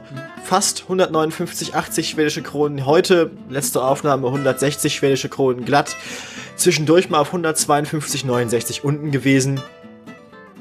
Immer noch unruhig, also Volvo. Ähm, Ja. keine Ahnung, wie es weitergeht, was weiß ich. Peugeot. Peugeot hat ja als Phänomen in den letzten zwei Folgen, dass es sich nicht verändert hat, buchstäblich gar nicht. Das hat sich jetzt geändert. Oh Gott. Ähm, ja, Peugeot hat sich nur bis zum 2. Januar gar nicht geändert. Seit dem 2. Januar steigt Peugeot geradezu steil an. Ähm, zur letzten Aufnahme und zur Aufnahme davor war Peugeot bei jeweils ungefähr 17 Euro. Also hat sich da quasi nicht geändert über vier Wochen hinweg. Heute sind wir bei 18 Euro. oh Gott. Peugeot ist innerhalb von, ja, Peugeot ist innerhalb von ähm, drei Tagen um einen Euro gestiegen. Moment, Moment, Moment, Moment. Ja. Doch. So ist es. Ähm, Peugeot also im Moment auf dem Weg nach oben. Ich weiß nicht warum, keine Ahnung, ich habe nicht recherchiert. Tesla. mh, Ja, bei Tesla hatten wir ja bei der letzten Aufnahme so am 22. gedacht, es wäre jetzt vielleicht wieder, also es hatte sich bei der Aufnahme davor vor vier Wochen kurz erholt. Wir dachten, naja, ist jetzt wieder ein bisschen auf einer Sohle angekommen. Vielleicht bleiben wir aber zumindest höher als, als der Tiefpunkt. Nee. ähm, Tesla ist, ist ja Mitte Dezember mal bei 290 Euro wieder oben gewesen, war dann zur letzten Aufnahme 280 Euro, ist Stand heute bei 262 Euro. Ja. Äh, alles nicht so schön. Also ich glaube, das Reißen des Ziels fürs Model 3 und die trotz UPS-Interesse immer noch verhaltenen Anfragen für Mhm. den, den, weiß ich nicht, wie er heißt, Sehen. Sammy, ähm, tut alles nicht gut. Die Deutsche Post ähm, haben wir ja auch noch mit im Repertoire. Ganz ähnlich wie Volvo. Ähm, zwischendurch äh, einen leichten Durchhänger gehabt über Silvester. Mhm. Ähm, ist jetzt wieder ungefähr auf dem Stand wie äh, zur letzten Aufnahme wie vorbrachten. Also im Moment bei 40,76 Euro. Zur Aufnahme waren sie bei 40,49 Euro. Zwischendurch mal auf 49, 44 runter, aber eigentlich keine großen Änderungen. Ähm, bleibt relativ solide im Moment. Also es scheinen sich quasi alle, wie man, wie das wir alle per privat auch tun, so von ihrem Silvesterkater zu erholen, außer Tesla. Tesla schläft noch. Ähm, Tesla hat noch Kopfschmerzen. Und damit, äh, liebe Freunde, möchte ich mich verabschieden. Ja. Ich hoffe, du hast das verdammte Outro vorbereitet, Ich muss erstmal. dass wir von der Scheißmusik jetzt direkt in das Drecksintro übergehen können, damit wir es mal hinter uns gebracht haben. Ja, äh, denn Einmal lass uns ordentlich. verabschieden. Wir verabschieden Ja. unseren Gast, Vielen Dank, Haus, dafür. dass du da Es war, da bist. es war uns eine Danke Freude. fürs Zuhören. Ja. Aufs nächste Mal. Wir haben gern zugehört, es hat Spaß gemacht. Ich habe Ähm, endlich mal was gelernt. Wir haben endlich beide mal was gelernt. Es war, war, war super. Und wenn du mal gut. Geschichten zu erzählen hast aus dem Dreck, aus der Wüste, aus Afrika oder wo auch immer du dich rumtreibst, Im Matsch Äh, am Auto liegend. genau, wir und unsere Hörer haben immer ein offenes Ohr für dich. Genau. Wir freuen uns drauf. Ja, Ähm, wir verabschieden uns auch von unseren Hörern. Danke Ja. fürs Zuhören. Ich hoffe, wir ihr habt hoffen, so lange mitgemacht. wir hoffen, die Überlänge hat euch nicht gestört, sondern die uns Spaß gemacht. Und bis zum nächsten Mal sagen ich und Daniel und Haus wahrscheinlich auch. Jo. Genau. Tschüss. Macht's gut. Ciao.